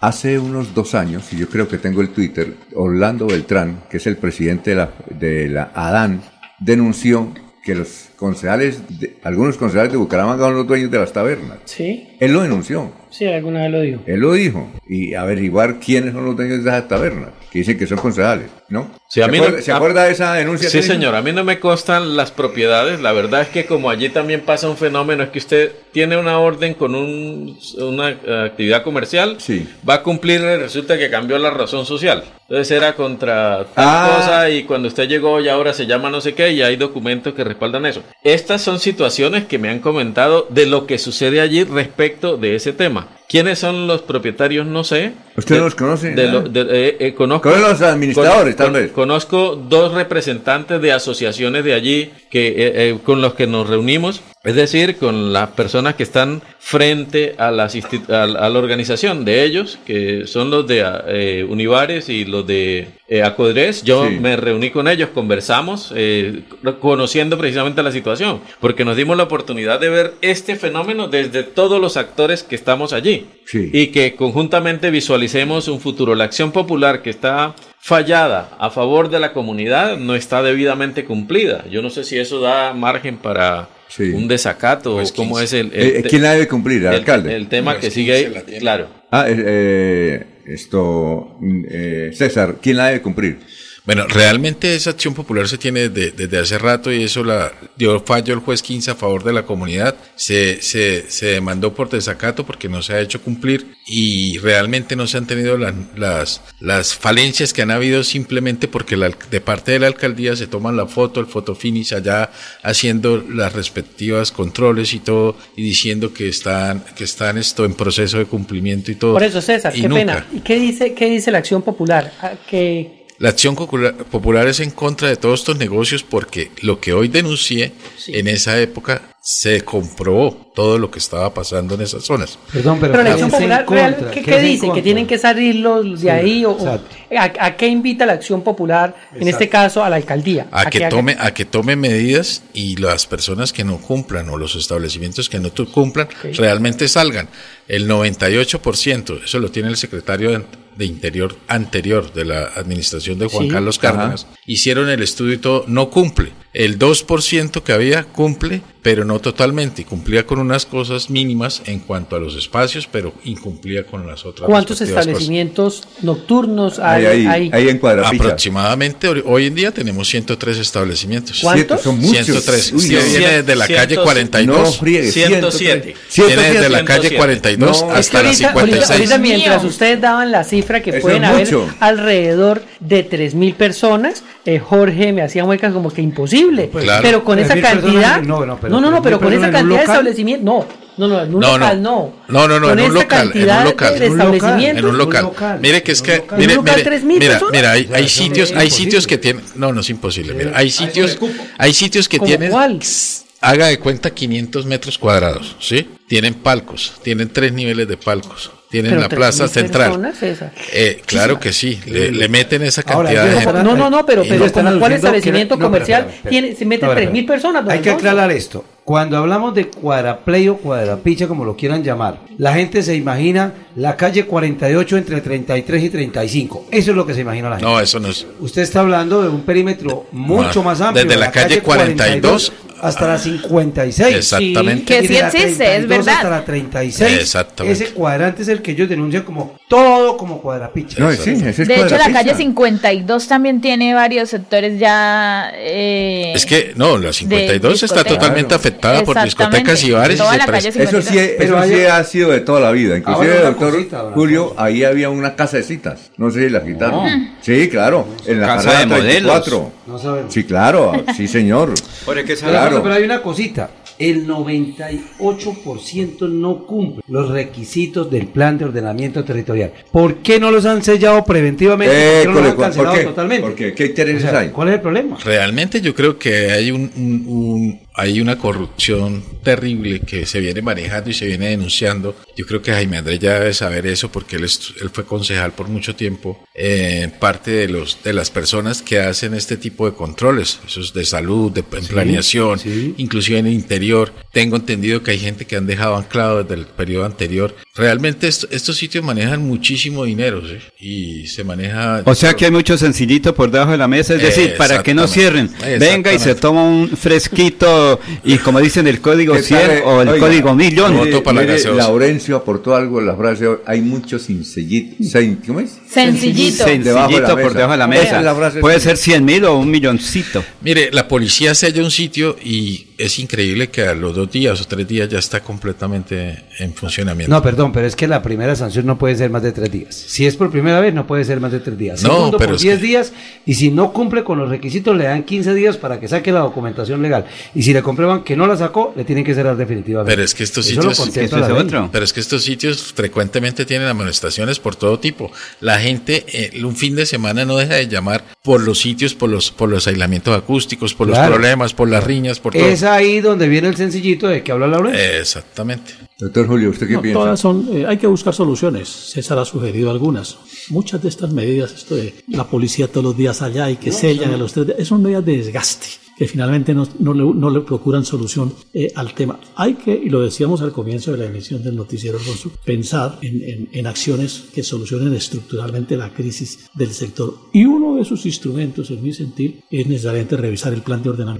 Debe producirse una modificación en el plan de ordenamiento territorial. Exacto. De manera tal que se desafecte para ese tipo de servicios o de establecimientos el sector y se reivindique. Cabecera fue concebido hace muchos años, creo que Urbanas es de los promotores en la edificación del sector como una zona básicamente residencial. Exacto. ¿sí? Y después con algún desarrollo comercial que no generara alto impacto. Sin tabernas y discotecas. no, es exactamente. Por eso la crisis del sector, porque se, se dejó inundar por un conjunto de establecimientos que no corresponden al diseño inicial mm. de la zona. Y debe necesariamente una solución estructural de fondo de revisar el plan de ordenamiento territorial. Y hay que advertirlo, Alfonso. Pero al frente, escúchame un segundo, frente al uso del suelo, que dispone el plan de ordenamiento territorial, nadie puede alegar derechos adquiridos, por manera que la administración del Estado sí puede proceder a hacer modificaciones. Y eso está en cabeza del alcalde. En cabeza del alcalde que proponga. Pero Alfonso, aquí lo dijimos, hace un mes lo dijimos aquí, debemos empezar por la revisión del plan de ordenamiento territorial,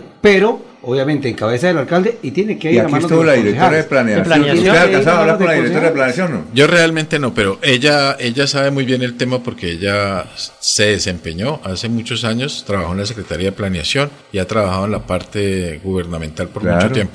Realmente el plan de ordenamiento territorial eh, en, en- actualmente solo exigiendo la, parte de, qué de las reglamentaciones se podría necesariamente se necesitaría cambiar completamente y sacar toda esta gente. El cambio de uso es algo indispensable y el cambio de la modificación de múltiple a comercial es algo que la gente está exigiendo desde hace rato y algo por lo que tenemos que seguir luchando. Bueno, Oiga, César, don Alfonso, pena. César Alfredo, para que estén pendientes, la, la- la secretaria de Planeación nos decía que están haciendo unos talleres muy pendientes porque hace talleres de planeación, va el alcalde y todo su gabinete. Tenga en cuenta que son eh, acciones para el plan de desarrollo del, del momento. No importa. Para el POT, no, ahí para el POT hay que ser más contundente. Me parece que lo que acabamos No, no, de que escuchar sí. le pone a esto un norte No, no, yo, muy yo lo que claro. quiero es que aproveche y que está todo el gabinete ya para de Desde luego, nosotros estamos haciendo eh, esto, es más, en nuestra junta administradora local tenemos un instrumento para aportarle al tema y queremos que sea Son autoridad de ustedes, elegidas. total. Claro. Así es. Bueno, Para eso representamos a la comunidad. Vamos y sigamos eh, debatiendo el tema. Vamos a una pausa. Pero doctor Padura, Paulo Apóstol dice, necesito con urgencia la dirección exacta de la casa de citas. Sí, se la voy a dar. No sé si todavía está. Eh, sí, Pablo Apóstol. Eh, eh, estaba ahí en la carrera 34 entre 52, entre 51 y 52. ¿Usted la tal vez la conoció o no? No, no. yo sí pasaba por, pasaba por ahí. No, no, usted puede hacer una entrevista, desde luego. Eh, no, y se puede hacer una entrevista ya. Oiga, pero por favor, trae- vamos a traer a un dueño, trae a un dueño de, de- si de- aceptan venir, los invitamos. No, no, uno. Si no, es no, venga. Uno, un No, propietario, claro. uno. Vamos a buscarlos. Son las seis y, las 8 y 39. Desde Bucaramanga y su área metropolitana, transmite Melodía para todo el mundo. Melodía es digital. Primera en información. Primera en noticias. Melodía, Melodía, la que manda en sintonía.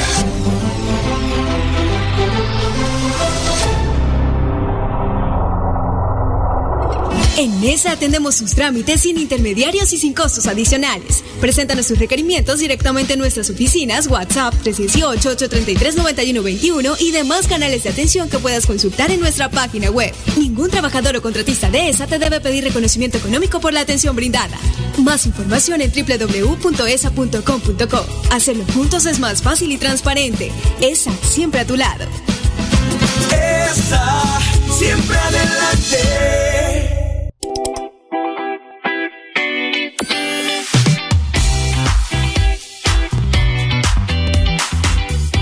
Melodía es un medio de comunicación de Santander con 48 años al aire. En este 2024 hicimos transición a lo digital, continuando con el compromiso de informar. Nos encontramos en todas las plataformas digitales, página web www.melodiaenlinea.com y en redes sociales, Facebook, Instagram, X, TikTok y Spotify y la aplicación para que descarguen en su celular y puedan tener toda la programación las 24 horas del día.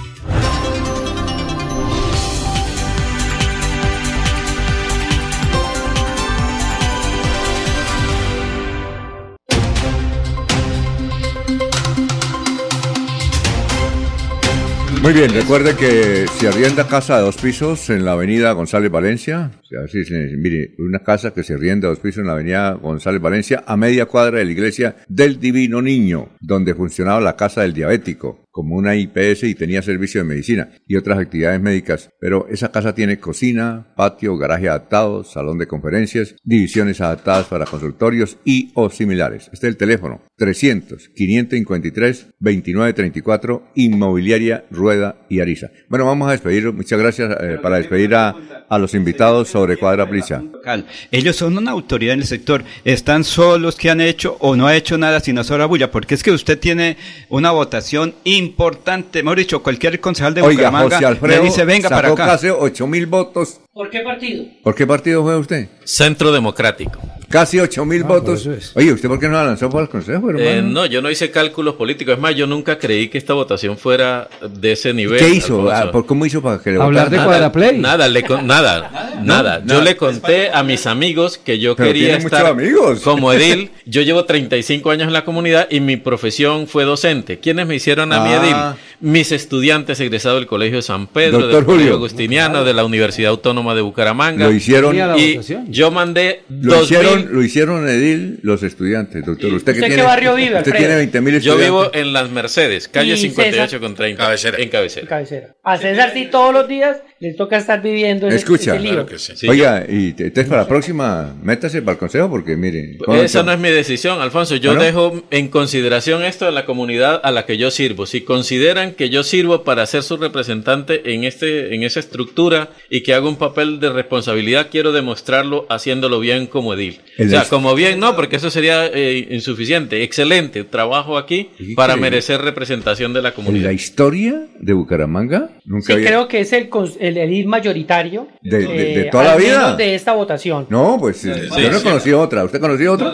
No, es que tener casi 8 mil votos en una sola sentada es la primera vez que lanza. Sí, señor, es la primera vez. Es la primera vez. No, es que berraquera. Ahora, eso compromete mi responsabilidad con mucho, con mucho encargo y además yo quiero eh, ser, eh, no quiero ser inferior a ese reto de esos 7.200 votos que confiaron en mí. Y quiero poner de presente que yo comparto, doctor, la posición que usted nos ha... Doctor Julio Enrique, el sí. doctor Julio, que nos ha sugerido, es decir, y yo veo en la, la situación de solución es por allí, o sea, esto es de raíz, hay que hacerlo. Lo demás es un desgaste para las autoridades. Yo no me imagino al comandante de la policía, al comandante de tránsito, al señor alcalde, todos los días teniendo que salir a apagar los incendios allí en Cuadraplay. Es ir buscando y haciendo una transición. Eso sí, lo que él ha hecho ahorita de ponerse a exigir, así debe ser, hay que seguirlo haciendo, pero hay que prever que esto tenga una acción hacia futuro donde, eh, donde el proceso lleve a que la convivencia, la calidad de vida y cabecera vuelva a ser el lugar emblemático con la vocación de servicio en cuanto a ser un- una zona T tipo Bogotá, o sea, un lugar agradable. José, yo donde yo, quiero- pueda bajar con mi familia y disfrutar Claro. el espacio y no lo que tenemos hoy en, en día que es caos y desorden que es propicio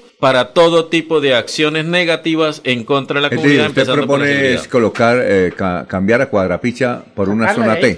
ahí. Por una zona T. Que la zona, eh, así está contemplado, o sea, la originalidad del tema estaba visto así, una zona comercial de bajo impacto, eh, a- que tenga un cierre, digamos, hasta tempranas horas de la noche y que permita que todos los que vivimos en el sector estemos seguros, eh, vivamos agradablemente y no seamos interrumpidos en nuestro descanso. Es que es muy violento aguantar durante 12, yo- yo no soy- 14 años esta Lo situación. hubiera conocido, hubiera votado por usted. Gracias, Sí, Alfonso. exacto. Pero, a Alfonso, ver. es que- Pero Alfonso, No, no, no, yo quería- quería agregar algo, Ahí, quería- ahí está vacante el segundo renglón al consejo. Oye, sí. Pero Alfonso, Sonia. es que cualquier municipio de Santander tiene 12 mil votos. Cualquier municipio, que mire, verá, no, pero es que 12 te- mil personas, mil. 12 A mil personas Yo que quería, ahí a vivir. quería agregar algo de lo que dice José. No Sí. solo el gasto, el gasto, el, el tema del desgaste administrativo de la policía, de todo, sino el gasto que esto implica todos los fines de semana. Eh, usted ve por lo menos los chalecos en la, anterior- en la anterior administración, los chalecos verdes allá de espacio público, pero realmente no cumplen ninguna función. Sirven es como escoltas de los, de los vendedores de pinchos y de los vendedores de eso, porque no hacen nada. O sea, ¿de qué nos sirve tener 100 personas ahí sin hacer absolutamente nada? La Secretaría del Interior en la, en la anterior administración también. Colocaban ahí la gente, veíamos mucha gente con chalequitos y todo, pero sin tomar acciones. Esto se, volvía- se volvía completamente un espacio completamente abierto para el consumo y la venta de licor. Y realmente estas soluciones que plantean eh, se, vienen planteando desde hace rato, el cambio de uso y todo, todo estos todas estas implementaciones. Lo que queremos es que el alcalde no vuelva a retomar todas las acciones que se han hecho y que no han tenido ningún tipo de mejoría en la zona. Necesita tomar otro tipo de acciones. ¿Qué tipo de acciones se deben tomar? Se debe crear espacios para poder, eh, por lo menos, la gente que tiene, que tiene algún tipo de, de, actividad irregular o un comparendo, no le saquen el comparendo, eh, restrinjanlo 24 horas en unas zonas establecidas para esto. Tengan un espacio para poderles restringir el comercio a las ventas ambulantes que no están cumpliendo, eh, quitándoles la actividad que están desarrollando por algún tiempo mientras cumplen. Reubicar estas zonas en zonas, en zonas que no causen impacto. Eh, cabecera no lo es. En Medellín vemos que los, los estratos 5 y 6, eh, los centros comerciales, y estas zonas son exentas de ventas ambulantes, ¿sí? Allá se le quita completamente el perifoneo o el parlante a la persona que está ocasionando ruido, sin ningún tipo de, amonestación ni nada, solo con un llamado de atención. Eso es lo que necesitamos, reglas y leyes contundentes. Sí, señor, y además que el espacio público se respete para la vocación, que es el espacio público, no para tener vendedores estacionarios que nos están causando lo que nos está causando. Nosotros entendemos perfectamente el tema de la oportunidad del empleo, de la necesidad de trabajo. Eso es comprensible, es que a todos nos toca, nosotros tenemos que trabajar para comer eso es comprensible, pero hay que ordenar esto. Recuperar las zonas verdes es una solución que estamos le planteamos a Jaime Andrés y que cada persona frente a su a su establecimiento o casa siembre y fuera de eso ayuda a la reforestación y en estos, en estos tiempos de, de, clima que está, se está viviendo en, el mundo, nos ayudaría muchísimo. Si vemos Medellín, la, la ha logrado recuperar y bajar casi dos grados de, de temperatura en este tema. Quiero que esta mesa de trabajo sea testigo de una cosa y ayudemos a controlar y a hacer seguimiento. ¿Cómo va a ser la posición ya no solo del señor alcalde y su administración, sino también del Consejo Municipal para interpretar este sentir de la comunidad y hacerse valer como lo que son el órgano de control político para que nos ayuden a atender el clamor de esta comunidad que por años les ha venido reclamando la reorganización del sector. Y como tú decías, no sabemos cómo es allá el manejo interno, pero que se declare públicamente el voto y la posición de cada uno de los concejales de nuestro municipio con relación a este tema de cabecera. Y hablando de orden, en mi condición de madre de familia, abogada, defensora de los niños, niñas y adolescentes, ya se están engrosando más y más las filas del régimen de responsabilidad penal. Que estos micrófonos también sirvan de eco para irnos al problema de raíz. Yo me pregunto los fines de semana, ¿dónde están las mamás? ¿Las mamás saben dónde están sus hijos? A la una, a las dos, a las tres, a las cuatro de la mañana.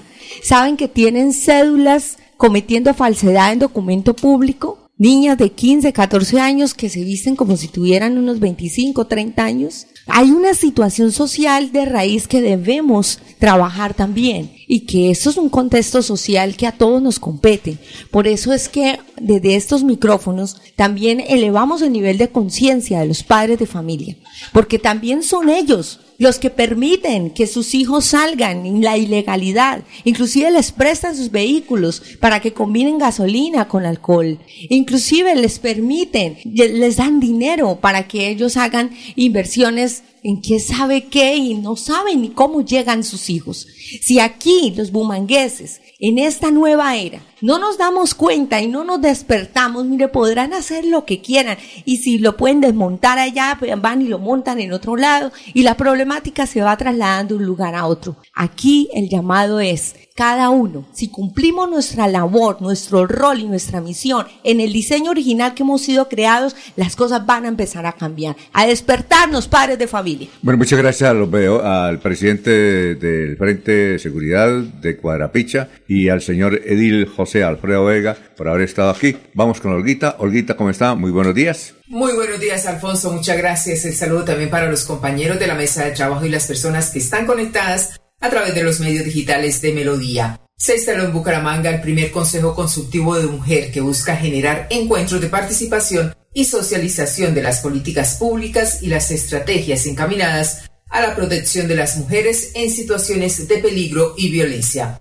Al respecto nos habla Pilar Falero, coordinadora programa Mujer y Equidad de Género. Un espacio para articularnos y para fortalecer su trabajo social y su trabajo en las comunidades. Les hemos socializado la agenda de marzo en el marco de la celebración o conmemoración del Día Internacional de la Mujer Asimismo, la ruta de atención para mujeres y población víctima de violencia y otros temas que son relevantes para la población que ellas representan. Gracias a todas las que participaron. Animo a todas las mujeres que hacen parte del Consejo Consultivo de Mujeres para que se unan en este próximo encuentro que tendrá lugar en tres meses. Seguimos adelante porque Bucaramanga es mujer.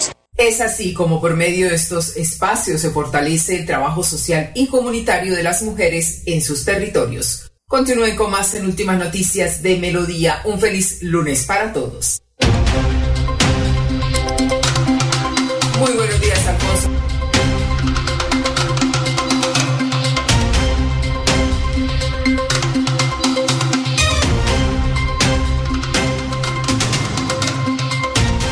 Este es el resumen hoy 26 de febrero en Últimas Noticias. El alcalde de Floria Blanca, José Fernando Sánchez, se reunió con el alcalde de Girón, Campolías Ramírez, y una de las propuestas es construir un retorno donde ahora opera la sede campestre del New Cambridge School. La Confederación Sudamericana de Atletismo confirmó a Bucaramanga como la sede del Sudamericano de Atletismo Sub-23 que se estará realizando en septiembre del presente año. ¿Qué sucede en Cuadraplay? Pasaron por últimas noticias José Alfredo Vesga, edil de cabecera, y César Augusto Niño, presidente del Frente de Seguridad de Cabecera, una problemática de orden y de seguridad en el sector exclusivo de Bucaramanga. Los terminalitos, la piratería, la drogadicción y múltiples problemas, múltiples problemas que se presentan en Bucaramanga, ha dicho Jaime Aldez Beltrán, el candado está listo para solucionarlos, ya se verán los resultados. La comunidad de cabecera exige al alcalde Jaime Andrés Beltrán decisiones de fondo para el problema del caos y la anarquía en cabecera. Triunfo legal para niños con limitaciones a la educación. Gracias al fallo del Tribunal Superior del Distrito Judicial de Bucaramanga, Sala de Decisión Civil, la ponente Mary Esmeralda Agón Amado protegió los derechos de un menor con síndrome de Down por acción de tutela instaurada a través de su representante legal contra la Dirección General de Sanidad Militar, el Dispensario Médico de Bucaramanga y la Secretaría de Salud de Piedecuesta. Bueno, y la de irnos. Complementamos con la de irnos.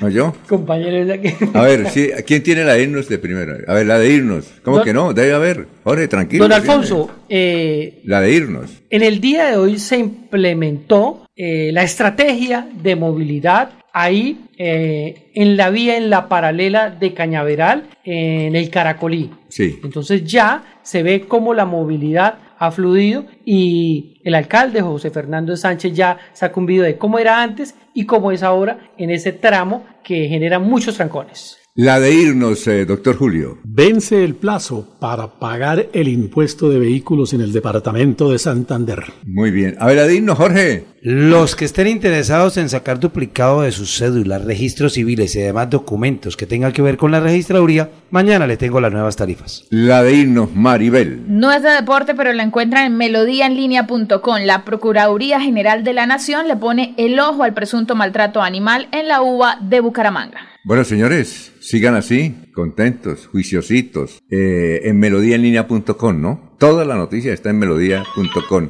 Eh, consulten la página, que les va a ir bien. Y mañana desde las 5 aquí en Radio Melodía.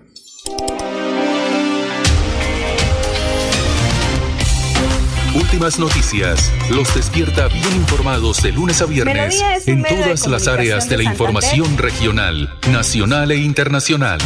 Un periodista de Últimas Noticias registra la información en melodíaenlínea.com. En Facebook y YouTube, Radio Melodía Bucaramanga. En Instagram y X, arroba Melodía en línea. Y nuestra aplicación Radio Melodía. Dirige Alfonso Pineda Chaparro.